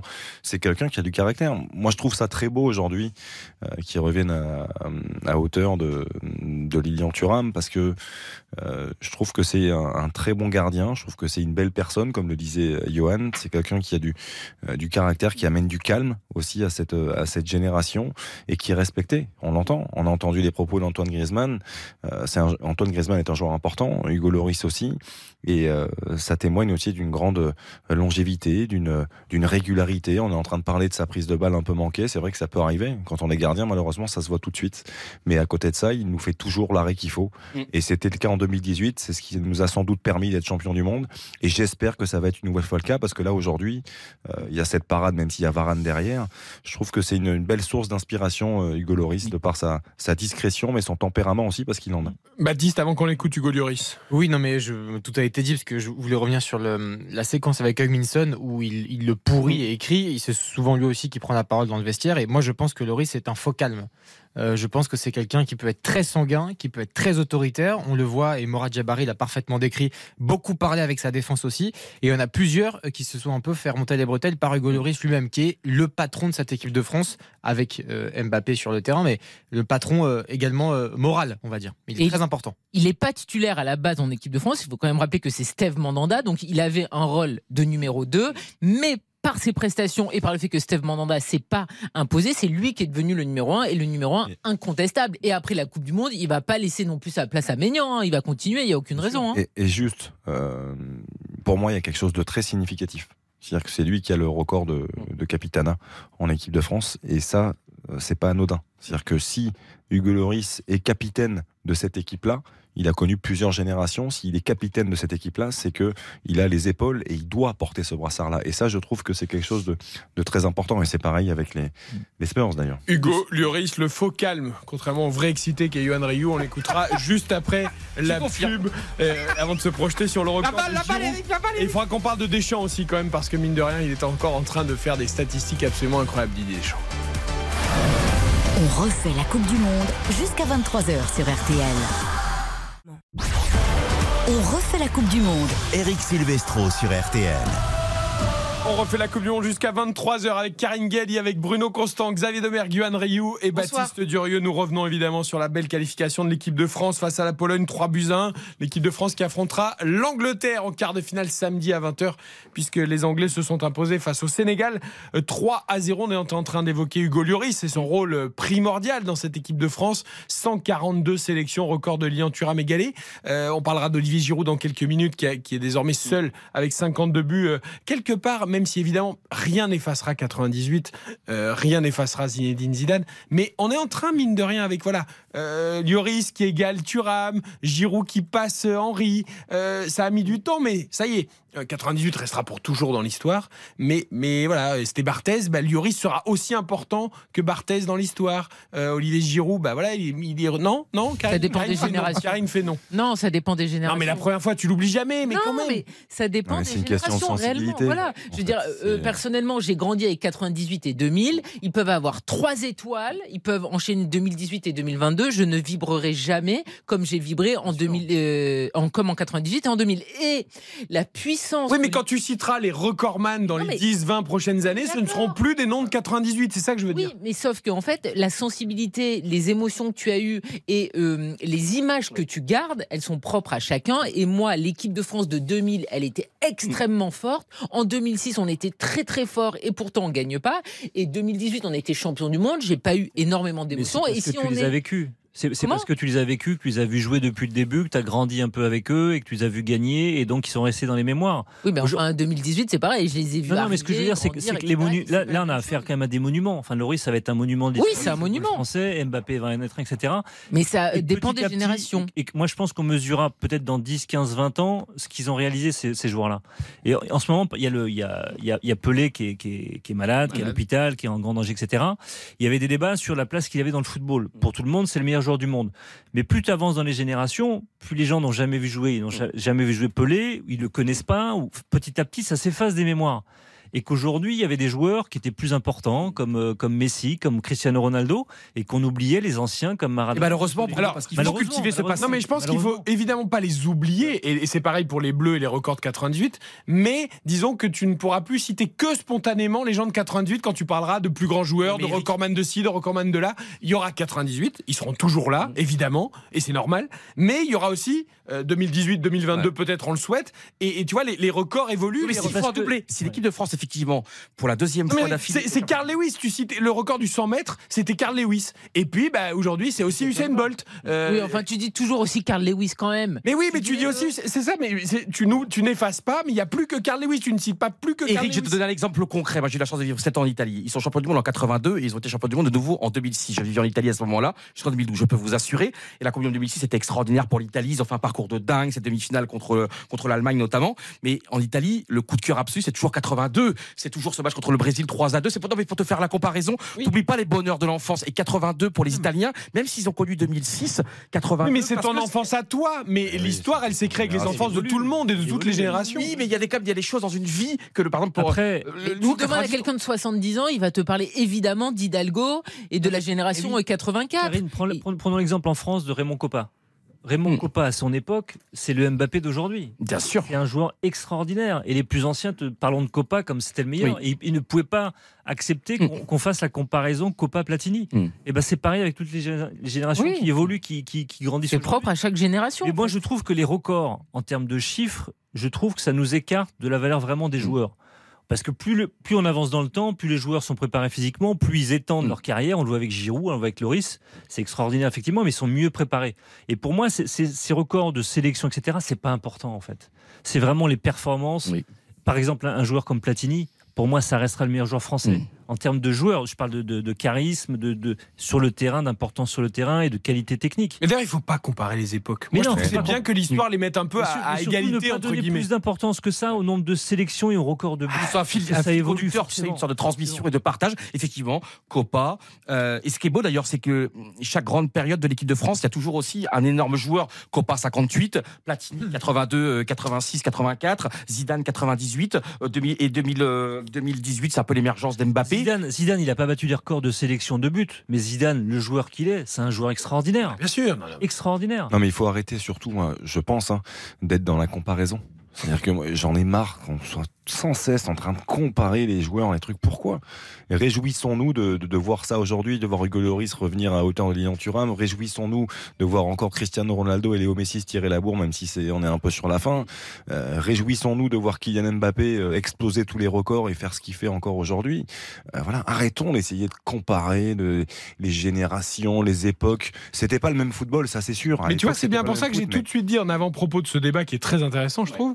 euh, rien n'efface 98. J'ai j'ai pas du tout cherché à vous demander est-ce que c'est plus fort Lloris ou Thuram. Ouais, Pas du tout, justement. Sauf ceux, sauf ceux qui n'ont pas connu 98. Mais bien sûr. Moi, j'ai des petites vœux, ils n'ont pas connu Mais bien 98, sûr. ça leur parle pas. Non, mais moi, ce que eux, je voulais dire, 2010, ce que je voulais dire par, 98. par là, c'est que pour moi, Thuram ou Lloris, les deux resteront des monuments du foot français. Déjà, et, et je Eric- disais simplement que petit à petit, Ouais. des noms remplacent d'autres Oui, noms, mais mais Eric- ça, ça ne les efface pas Comme, complètement. comme l'a dit quand même euh, Alain Bogossian donc hier, tu ne peux pas d'ailleurs comparer ce record qui va être battu par Hugo Lloris, qui est un gardien de but, et Lilian Thuram est un joueur de champ. Donc en fait, là Aussi. encore, c'est une histoire de chiffres qui ne veut rien dire, parce que tu as quand même plus de chances quand tu es un gardien de but de faire tous les matchs si tu es bon, et en plus, il y avait plus de matchs aujourd'hui qu'à l'époque. C'est pas faux. Ça ne veut absolument rien dire. Mais Bertrand Latour, qui était chez vous il y a encore euh, peu de temps, ben lui, il a vibré comme jamais en 2018 parce qu'il n'a pas vraiment connu 98. Moi, 98 et 2000, il n'y a rien qui les remplacera parce que j'étais petite, parce que j'ai vibré, parce que j'ai pleuré de joie. En 2018, j'ai pas du tout pleuré de joie. J'avais un certain âge, j'étais journaliste. Bon, ben ils ont gagné, tant mieux pour eux, mais ça m'a pas créé d'émotion. Oui, mais parce que comme l'a dit Bruno, tu étais au cœur de, de, de- de la situation et du, du moment. Ah non, j'étais devant ma télé en Angleterre en 98. J'ai- Tu vois, j'étais. Non, mais t'as grandi non, mais, non, mais quand- en 2018 etc. justement, je veux dire, tu, tu, Oui. tu côtoyais un petit peu le, le, le Mais en confort, 98, elle a des posters dans sa chambre. En c'est- c'est- 2018, c'est elle ça que je veux te dire. Exactement. Parce que Eh oui, Exactement. Parce que tu vois, moi, non mais moi j'avais des posters aussi un petit peu, mais j'ai, eu la chance euh, en 98. euh, j'étais au stade le jour de la finale. J'y étais pour la demi aussi et pour ce doublé de Lilian Thuram et j'ai, vécu des émotions fantastiques, grandioses. Pour ne rien cacher, euh, quand Thuram euh, égalise, je, je suis en train d'attendre mon sandwich euh, en bas. Euh, je monte les escaliers, j'arrive en haut des escaliers, je- j'entends la clameur, le Ah. truc et je, je vois le but. Vraiment, le, le- le filet tremblait et je lâche tout. J'ai tout qui explose, je, je lâche tout. J'avais attendu pendant un quart d'heure et j'ai tout qui tombe, la boisson, le hot dog, j'ai tout, qui- j'ai tout qui tombe. Et, et sur le coup, je vis le truc, je, je- c'est fantastique. quoi. J'ai effectivement un peu l'alarme à l'œil, tout ça. Après, en 2018, j'ai été touché aussi, mais un, un petit peu moins, mais quand même, ça fait quelque chose. Mais après, on est dedans en plus, nous. On est, on est euh, journaliste, on vit la chose aussi un Mais peu c'est- différemment. Mais Après, c'est je pense. ça qu'il faut, il faut absolument, et on avait parlé sur, sur le cas de Jean-Pierre Papin, il faut que nous, médias, ou je sais pas, qu'on entretienne davantage encore ces légendes-là. Ouais. On parlait de Papin, on parle de Platini. Moi, j'ai envie de voir du Platini euh, plus régulièrement. J'ai envie de voir qu'on parle de cette équipe de France de 86, de 84, qu'on revienne sur 80. Quand Thuram, quand le, Loris donc bat le record de, de Thuram, j'espère qu'on fera une cérémonie avec Loris Mm. et Thuram au Stade de Bah, France. ce sera contre l'Angleterre. et- Donc, et euh, fa- Non, non, mais, Oh, mais à la rentrée. non, non, mais à la rentrée sur un match Ouais. euh, au Stade de France et, et qu'on fasse un, un hommage à Lian Thuram. Ouais, mais le record, c'est qu'il réalisé. aura été battu. Tu vois, c'est pas pas ce match-là. c'est grave, important. Ce jour-là, on parlera d'Ian Thuram, de tout ce qu'il a réalisé, du monument qu'il est. Il y avait eu un France-Brésil où tous les joueurs qui avaient plus de 100 sélections avaient été euh, invités. Bon, après, le problème, c'est que vu qu'il y avait des des inimitiés entre Noël Legrette et certains joueurs. Pas tout le monde était venu, mais il y avait Thierry Henry qui était Au Stade venu. de France, là, le match Stade de France. euh, Il y oui. avait euh, Patrick Vieira qui était venu. Euh, il y avait certains qui n'avaient pas voulu venir parce qu'ils n'avaient pas forcément envie d'être associés. Il y avait Didier Deschamps qui était évidemment là parce qu'il était sélectionneur et c'était une bonne idée. Parce que voilà, ce soir-là, il y avait tous les joueurs à plus de 100 sélections qui avaient reçu leur petit maillot avec le nombre de sélections dans le dos et, et c'était des belles images. Voilà, c'est ça, c'est raconter l'histoire en fait. Non, mais encore une fois, l'idée n'est pas du tout de dire celui-là est meilleur que celui-là, celui-là est plus important que celui-là. L'idée est de dire que l'histoire s'écrit et au, au fur et à mesure, comme les records de n'importe quelle discipline, euh, les records s'effacent. euh, voilà, dans, toutes- dans tous les sports, c'est comme Je ça. donner un exemple. C'est en Angleterre où on respecte les anciens, par exemple.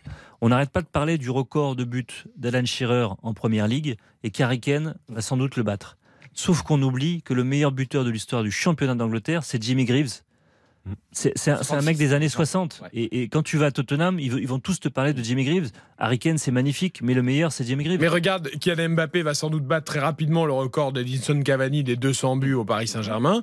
Mais par exemple, en Ligue 1, le record de buts sera sans doute jamais rejoint. C'est Delio Onis qui a marqué 299 buts en Ligue 1. Il faut célébrer, c'est non, il faut Et, et- Exactement. et- et- Et voilà, Jean-Marc Pilorget. Mais on- non, mais on oublie. Le plus gros- Pilorget, bien sûr. On n'oublie pas raison. Ça va être Kane, Kane avec Wayne. Rooney. Ça va faire comme Giroud avec, euh, avec Henry. Il est à une longueur du record de Wayne Rooney. Ça, Mais Eric, il ça effacera pas Wayne Rooney de l'histoire. En France, il n'y a pas la culture de l'histoire du sport, par exemple en Angleterre, en Italie. Par exemple, en Italie, les, les- les- les héros des années 70, 80, tu- ils sont tout le temps dans les médias à parler dès qu'il y a un derby important de Milan, on les interviewe. Et en France, par exemple, Raymond Coppa, ça m'a longtemps surpris quand j'étais petit ou même quand j'ai grandi. J'ai très peu entendu dans ma vie euh, Raymond Coppa à ne pas non plus. Ouais, mais je pense qu'il y a un moment donné, il faut en France, je sais très bien que c'est. On n'est pas un pays de foot, Johan. N'oublie Voilà, pas ça. On n'est pas un- un pays de foot. Il y a un moment donné, c'est à nous aussi, petit à petit. Ah, La culture anglaise et la culture italienne du foot, c'est- pas la culture foot, française. raconter l'histoire et le- commune. Et le foot raconte tellement de, de- de- de belles histoires. C'est ça surtout. C'est- là, là, je regardais, je- j'essaie d'un peu de me projeter dans le France, dans le Angleterre-France d'ailleurs, parce que ce sera Angleterre-France. Euh, donc Hugo Loris, gardien de Tottenham, 143e sélection, face à Harry Kane, qui ce jour-là pourra égaler éventuellement Wayne Bonney. Et des Donc là- partenaires de club en plus. Voilà, et partenaire en club. Donc est-ce qu'on pourrait pas faire une petite euh, non? Ah, Cérémonie cérémonie Mais non, euh, on joue un match, on n'est pas là pour faire des Oh, cérémonies. Arrêtez avec vos cérémonies. Mais Baptiste, j'aime- j'aime regarde. bien, Baptiste ça, à toi. Baptiste Durieux. Baptiste, ça fait 20 minutes qu'il est Mais non, mais c'est le plus jeune de tous en plus. Donc, Non, non, euh, c'est juste que je, voilà, je respecte les temps de parole de chacun, ce qui n'est pas le cas de tout le monde ici. Alors, juste un truc. J'étais trop loin de Ah, nous. Oui, c'est peut-être ça. Non, non, moi, moi, je, je pense qu'il y a un truc et une donnée qui est importante, c'est que Hugo Lloris, c'est le présent. C'est maintenant et qu'en fait, je pense que dans 10 ans, euh, Johan qui s'approche de moi, donc ça va être compliqué de continuer mon, mon argumentaire. Non, mais je, je pense que dans 10 ans, dans 15 ans, peut-être, on pourra avoir une vraie donnée, un vrai ressenti sur ce qu'est Hugo Lloris en équipe de France. Parce que là, c'est tout de suite, c'est maintenant. Par exemple, l'épopée de Karim Benzema en Ligue des Champions cette année, je pense que dans 10-15 ans, on en parlera avec infiniment plus de passion et de ferveur que maintenant. C'est un peu la loi, la, la loi entre guillemets Non, du passé et de- du, du mythe en fait qui grandit plus les années Ah, passent. c'est un petit souci, Baptiste, c'est que nous, on a grandi, j'ai 44 ans, c'est que moi j'ai grandi dans une Ah oui, génération où il y avait extraordinairement peu de matchs. Un match était une rareté, un match était un cadeau. Et le problème aujourd'hui pour cette génération-là, c'est qu'il y a des matchs tous les jours, tous les jours, donc un, un- un- comment dire, un, un truc extraordinaire est chassé deux jours plus tard par un autre record, un autre Tout est extraordinaire. et le pro- voilà, alors qu'avant, tu voyais Platini, tu voyais Maradona, c'était extraordinaire parce qu'on ne les voyait jamais. Moi, Maradona, je l'ai vu jouer dix fois dans ma vie. Platini, quand, vous vous rendez compte des cinq ans de Platini extraordinaire en Italie à la Juventus, bon, on ne voyait jamais un match en France de Serie A. Mais Donc on avait que de temps en temps la Ligue des Champions, on avait de- pardon la Coupe d'Europe des clubs champions et de temps en temps l'équipe de France. Vous vous rendez compte un peu Moi, Maradona, je l'ai vu jouer 12 fois dans ma vie et Quelle malheureusement, chance. et Mbappé, on le voit jouer 12 fois par semaine. Non, mais tu as raison, et c'est peut-être aussi ce qui explique qu'on soit exigeant ou difficile, par exemple avec un Mbappé aujourd'hui, qu'on voit sans arrêt jouer, on voit tous les matchs, et tu peux voir tous les matchs. Alors qu'effectivement, avant les matchs, de- par exemple de D1, on en avait quelques-uns seulement qui étaient diffusés sur Canal Plus le vendredi soir et, et- et un le dimanche, et c'est tout. Et donc, quand tu voyais un match, tu te sentais privilégié, à moins d'aller dans le stade, et du coup, tu profitais davantage, et tu voyais peut-être par un prisme un peu plus positif qu'on le fait aujourd'hui. Je voulais demander à Baptiste de qui il avait les posters dans sa chambre. Oula, mon premier poster c'est Ronaldo euh, avec un maillot du Real Madrid. Ça c'est très simple. Zidane numéro 5 aussi, donc c'est l'époque 2005. Ça c'est gravé dans le marbre. Et puis après c'était Ronaldinho et Paoletta, On fait un tour de table les Parisiens. On peut faire un tour de table. Mais alors, juste un truc aussi, parce que je vous ai entendu sur 98, moi, j'avais euh, deux ans et demi à Mhm. peine en 98. Mhm. Je m'en souviens absolument pas, et pourtant, je pourrais vous en parler avec une passion extraordinaire. C'est la culture, en fait. C'est comme euh, vous, avez, vous connaissez pas Maupassant, mais vous lisez un bouquin, ça, ça Oui. vous émeut. Bah, moi, c'est pareil, ça? 98.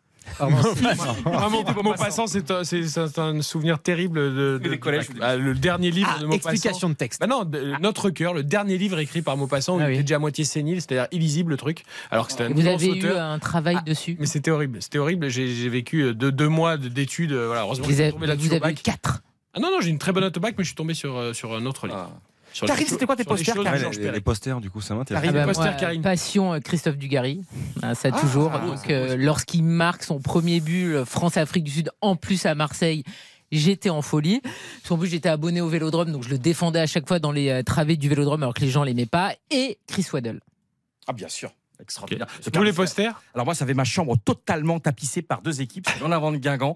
Et tout de suite, je suis tombé amoureux fou de l'AC Milan, euh, parce que j'ai- je suis en 78, donc euh, évidemment, euh, Arrigo Sacchi, Capello après, les plus grands joueurs, Van Basten, Rijkaard. Et j'avais, euh, tout était rouge et noir dans ma chambre, c'était un truc, j'ai tellement d'émotions à en parler. Et c'était le grand Milan. Et après, j'ai eu la chance de vivre en Italie 7 ans et de couvrir le Milan AC.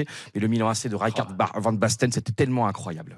Ok, vos posters dans la chambre euh, Euh, je sais pas si j'en avais, si j'en avais un, je pense que c'était celui de- Zidane, euh, au Girondin de Bordeaux. Mais t'es trop vieux pourtant, non? Non, N'importe quoi. T'as plus de 40 Est-ce que t'es plus âgé que moi, Bruno? Non, t'es plus jeune que moi. T'es plus jeune. 44 comme toi? Ah, c'est vrai? 1er avril 78 Non, Non, t'es non, quel- mais Zidane, Zidane au Girondin de Bordeaux, le maillot, euh, le scapulaire, etc. Magnifique. Ouais. Mais moi, j'ai plutôt des posters de, de NBA. C'était plutôt Michael Jordan et Magic Johnson. Mais moi j'étais comme vous. J'avais pas de poster de foot. J'avais pas de poster de foot. J'adorais le foot. hein. J'allais au stade avec mon grand-père à tous les matchs, etc. T'avais les T'as pas eu posters un du- joueur, les posters du 5 majeur Mais- Moi, j'avais Ah, des bah. Bah, de 5 mondial basket, 5 Majeur. majeurs, tout ça. Et surtout, moi j'avais fait un truc incroyable. C'était Oh. pendant. Et pourtant, j'étais déjà pas euh, gamin, j'avais encore j'avais déjà 15 ans. hein.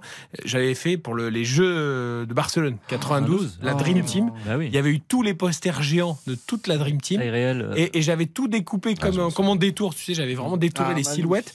Et j'avais fait autour de mon luminaire euh, au plafond de ma chambre, j'avais fait le- l'étoile tout autour, sur tout le plafond, avec Ouais. les, les- tous les joueurs de la trop Team. beau. L'artiste. Fait, euh, ouais. Mais vous vous êtes trompé de job. Il fallait euh, Et- et- bosser à non, mais NBA regarde, Magazine, les garçons. Ceux qui me suivent en vidéo, ils le savent. on- ben, moi, je fais toujours des découpages, collages, voilà, même à ça, 45 ans. Voilà, comme, Non, mais c'est comme, vrai, la, comme la- petit. La, NBA, moi aussi, j'avais beaucoup de Ah ouais, posters de NBA. Jordan, Michael Jordan. Exact, avec quoi dans leur Moi, j'avais Jordan, j'avais David Robinson, j'avais euh, Charles Barkley à l'époque que j'aimais beaucoup. Et puis après, en foot, Clyde Drexler. en foot, Drexler, bien Oh, sûr. En foot, j'avais. euh, mes, mes premiers. Non, non, un premier, bordelais, à mon avis. Premier, non, c'était Marco Van Basten, mon premier. ouais. Il y avait Marco Van Basten, il y avait Lothar Matthäus. J'avais- 90. J'avais Thomas Brolin aussi. En en fait, c'est une génération Brolin. qui m'a, Oui. qui m'a, euh, qui m'a bercé un petit peu. Moi. Donc, euh, 94, mais Brolin. j'étais fan effectivement aussi de l'AC Milan de l'époque de, de Van Basten. C'était. Et regarde, la, la NBA, c'est un excellent comparatif. Exact. Euh, Jordan sera toujours Magic sera. Johnson, Michael Jordan, Larry Bird pour, pour mon époque à moi quand j'étais petit. Exactement. Aujourd'hui, bah évidemment, les gens te disent LeBron James, Stephen Curry euh, ou d'autres. Et, et pourtant, il n'y a pas de euh, plus grand ou Kobe Parce que Bryant, Jordan est le Kobe. Bryant pour ceux entre les deux. Euh, voilà. Alors il y a toujours ce débat Kobe Bryant, Michael Jordan, LeBron James, lequel est le plus grand. Mais en fait, personne n'est effacé. Mm. Il y, y a le débat de, Ouais, mais- euh, on va te sortir des arguments pour l'un pour l'autre, mais les noms existent toujours. Oui, oui, mais il y en a quand même qui tentent qui tentait d'effacer Michael Jordan. Mais impossible, tu peux pas effacer Non, Michael Jordan. Non, Et quand il y a eu la série The Last Dance sur les Bulls et sur Michael Jordan, certains plus jeunes ont dit ah ouais Michael Jordan c'était ça parce que on a renoué les souvenirs, parce qu'on a remis dans le contexte, qu'on a revu des images de matchs. Euh, Il y a des images, alors avec, avec Pelé, je reviens sur Pelé, la, la finale de la Copa Libertadores en 66, si je me trompe pas, il y a un Pelé qui est extraordinaire avec, avec Santos. Et si vous voulez vraiment voir quel, quel avait le niveau de, de Pelé à l'époque, allez voir ce match-là. Il est fantastique. C'était le Mbappé ou le Messi d'aujourd'hui. Et il était en avance, bien en avance sur son époque. Il était extraordinaire. Oh, les souvenirs qui Il n'y a rien de plus beau, je pense. hein.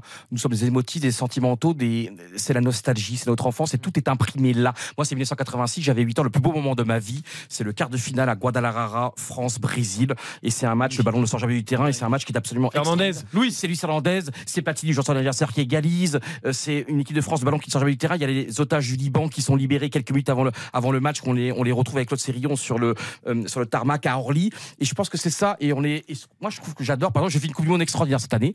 Et le- la coupe, en fait, la Coupe du Monde, ça relève de l'intime, de comment on est à ce moment-là. Est-ce qu'on est heureux dans notre vie ou pas? Et cette Coupe du Monde-là, même nous, là, on est en train de se forger des souvenirs encore et toujours. Et surtout, c'est de garder notre âme d'enfant. Et la Coupe du Monde permet ça. Mais est-ce que la plus belle des conclusions par rapport justement à ces générations différentes, ces joueurs qui ont marqué chacun leur histoire, c'est c'est la façon dont on parle parfois parce qu'il faut en parler comme ça, mais quand même souvent c'est très respectueux, de ceux qui les effacent justement. Moi je trouve qu'à chaque fois, il y a des hommages qui sont rendus par ceux qui effacent les records des précédents. Évidemment qu'ils ils sont contents d'effacer le record et de, de devenir le premier. Mais c'est rare qu'il y ait, euh, euh, genre, euh, je sais pas, je m'en, fiche d'un tel à qui j'ai pris le record. Il y a toujours chez le champion, Karine, du respect parce qu'on sait que c'est dur d'arriver jusque-là, on sait que c'est dur d'avoir un record et quelque part le respect il est, il est quand même présent, même si parfois il y a un peu de com là-dedans. Mais Oui, bah, il faut espérer. Après, moi, j'ai pas vu, mais il paraît que Olivier Giroud, lorsqu'il a euh, marqué, il a fait un T avec ses mains. C'est ce qu'ils ont dit après. euh, Thierry Henry, oui. sur Tout à fait. TF1. Voilà, bon, Au début, pas il vu, fait, mais- au début, il a fait un, Le 5, H, c'est un plus 5 dur à et en faire. 2. Ah. 52 D'accord. et ensuite il a fait un T. Voilà. effectivement. Et après, euh, Johan disait, euh, je savais pas que visiblement euh, Thierry Henry et Olivier Giroud échangeaient beaucoup. Bon, alors j'imagine que leur passé en commun à Arsenal euh, Bah, ça avait été tendu. doit hein. avoir une euh, raison, mais Henry visiblement ils s'entendent bien Thierry. Henry avait quand même déclaré une fois la- à Sky en Angleterre. Oui, qu'avec Giroud, il gagnerait pas le gagnerait titre. pas le titre. Avec Bah, il avait raison.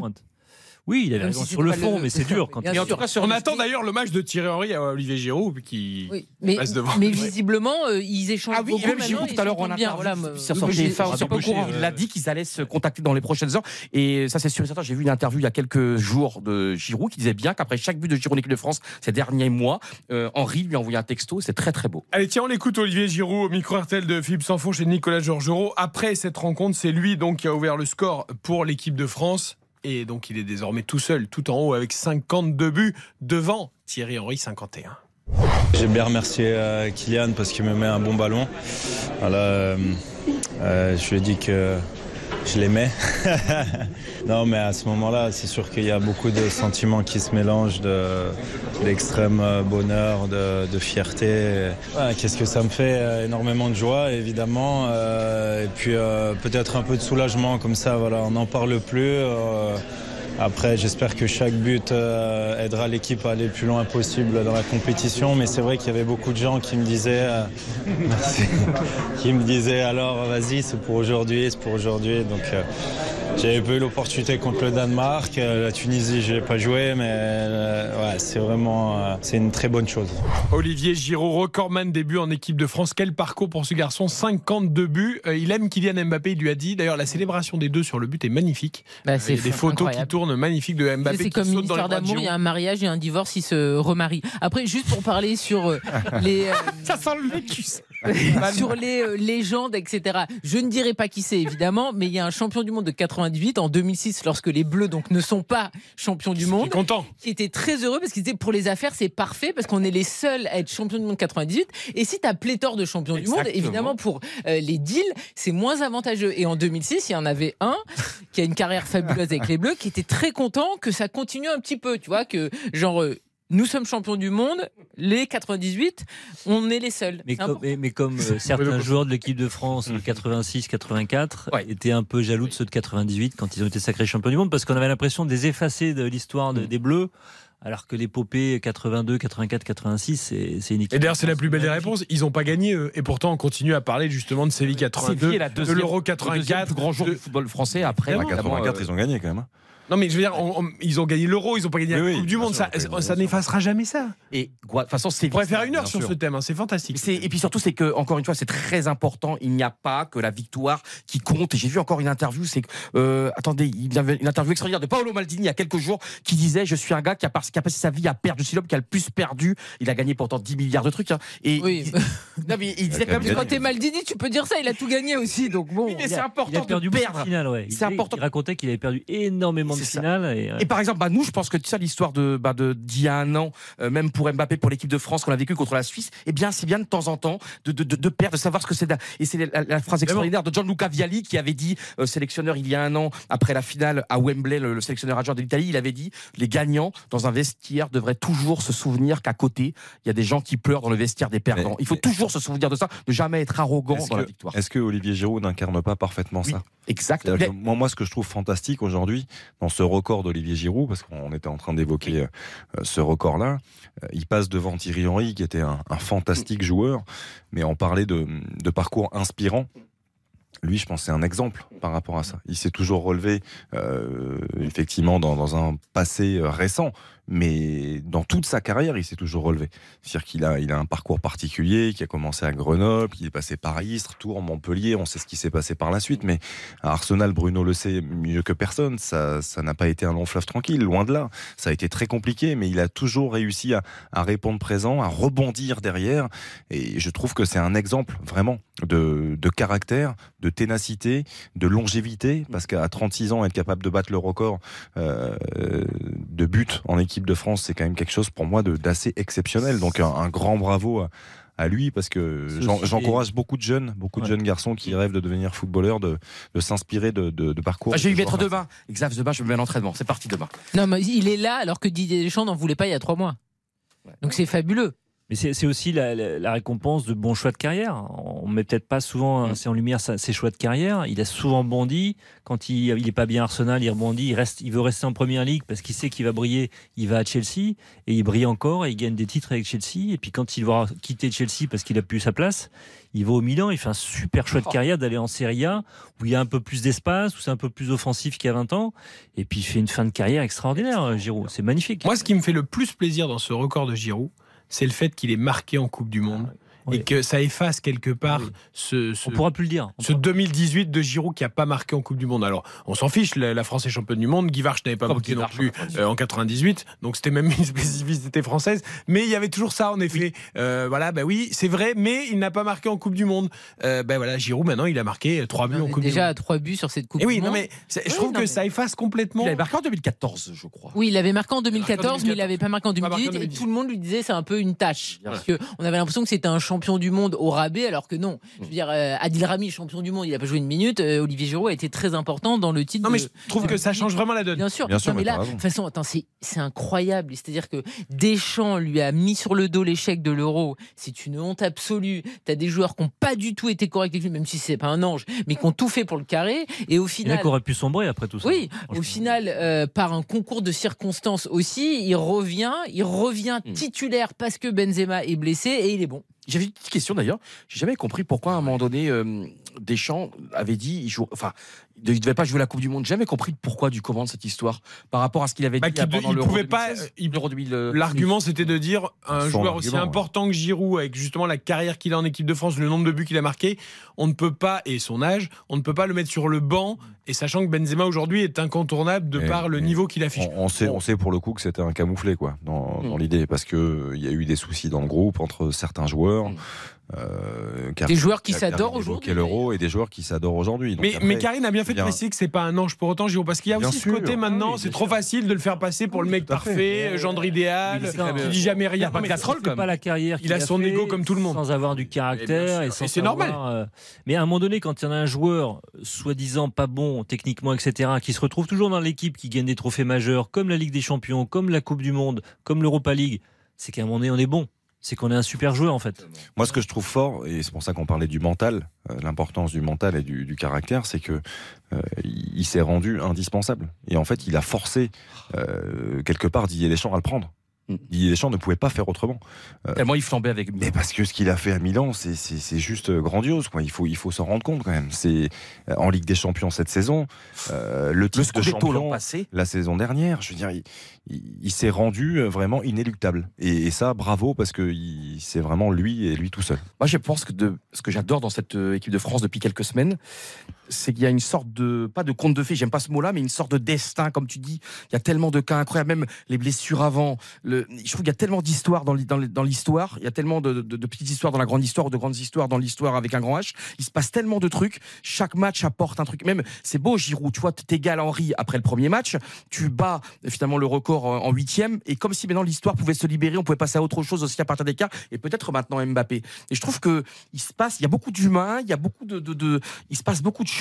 Et franchement, moi, je vis une Coupe du Monde extraordinaire. Mais entre Lloris, entre Giroud, entre Exactement. Mbappé, entre Didier Deschamps, j'ai l'impression quand même que bon, les planètes sont quasiment alignées. Il y a quand même de sacrées forces qui nous porte dans cette équipe Ouais, de France. ouais. Alors est-ce que ça portera jusqu'au bout Parce que, Eric, L'avenir nous le dira, mais. tu avais la stat sur, sur Deschamps, c'est quoi maintenant? C'est 13 victoires sur les. Alors, Deschamps, c'est 12 victoires sur 16 matchs de Coupe du Monde. 75% de victoires. C'est exceptionnel. Sachant que sur les 4 matchs où il ne gagne pas, euh, il y a déjà le match contre la Tunisie, mais qui compte pour du beurre. Il comptait pas gagner, a priori. Voilà, celui contre le Danemark en 2018, euh, c'est un peu la même chose. Après, il y a évidemment la défaite contre l'Allemagne en 2014. Et j'arrive pas à me souvenir. Si, si, c'est l'Équateur, j'ai Ah, regardé. c'est l'Équateur? L'Équateur en 2014. ouais. Voilà. Oh, on a perdu contre. Ah, je me Non, nul. Non, match nul, match nul. Donc voilà, en fait, euh, euh, sur les 4 matchs où Deschamps ne gagne pas en Coupe du Monde, c'est les 3 matchs qui comptent quasiment pas. 93, de toute façon, Ouais, c'est lui trois qui- matchs sur quatre c'est qui lui ne comptent lève pas. La, la Coupe de la Ligue des Champions avec Marseille. 98, c'est lui qui lève la Coupe. 2018, il lève la Coupe. En fait, à part la défaite contre l'Allemagne en 2014, Hmm. Deschamps a gagné tous ses matchs qui comptaient. Et troisième quart de finale consécutif en Coupe du Monde, en comptant 2018 où évidemment il y a le titre au bout. Parce qu'il est au bout de deux de, de, de, de finales déjà, le final de l'Euro, le final de Coupe du Monde. Mais on a un peu la même, la même chose avec euh, Gareth Southgate en Angleterre, qui est en train de battre des records. Ah non, aussi. arrête Si, avec si, ça. mais si, mais- de- de- en termes de record de victoires dans les tournois majeurs, il est en train de, voilà, de creuser aussi son, son, son petit truc en Angleterre. Et c'est c'est aussi des entraîneurs qui durent aussi. Des sélectionneurs qui durent. Et, et en France, avant, c'était pas forcément le cas hein, non plus. Le Il temps. tient à nous mettre Southgate et Deschamps dans y la même France- Non, mais ça, c'est parce qu'il veut remettre l'Angleterre au centre du débat. Mais nous, on est équipe de France. Non mais on est chez les fous. Et pendant six jours, on va s'axer sur ce France-Angleterre. Fantastique. Le temps passe trop vite en votre compagnie, on pourrait en parler des Ah heures. ouais. France-Angleterre, c'est samedi prochain, Oh. quart de finale de la Coupe du Monde. C'est à 20h, ce sera évidemment en intégralité sur On peut pas revenir à RTL. 3h30 pour en parler Et mais Allez. demain, demain Mais viens, 20h, viens, toi. 22h, on refait la Coupe du Monde avec Julien Courbet. Demain matin, 8h35, évidemment, le journal de la Coupe du Monde avec Hortense Crépin et toute l'équipe de la matinale avec euh, Yves Calvi et Amandine Bégaud. Euh, C'est 7 jours sur 7, la Coupe du Monde sur RTL tout au long de la compétition. Ce France-Angleterre, ce sera le premier gros choc de cette Coupe du Monde sans faire offense à la Pologne et aux autres équipes. On l'attend avec tellement d'impatience. On va vibrer toute la semaine au rythme des Bleus. Merci à Xavier Domergue, à Karine. Galli, à Bruno Constant, à Baptiste Durieux, Johan Rioux. Spencer, Maxime, toute l'équipe à la réalisation. Très bonne fin de soirée à tous. Et vivement demain, 20h, 22h, on refait la Coupe du Monde avec Julien Courbet. Vivement samedi, France. Angleterre en quart de finale. Bonne soirée à tous. RTL, on refait la Coupe du Monde.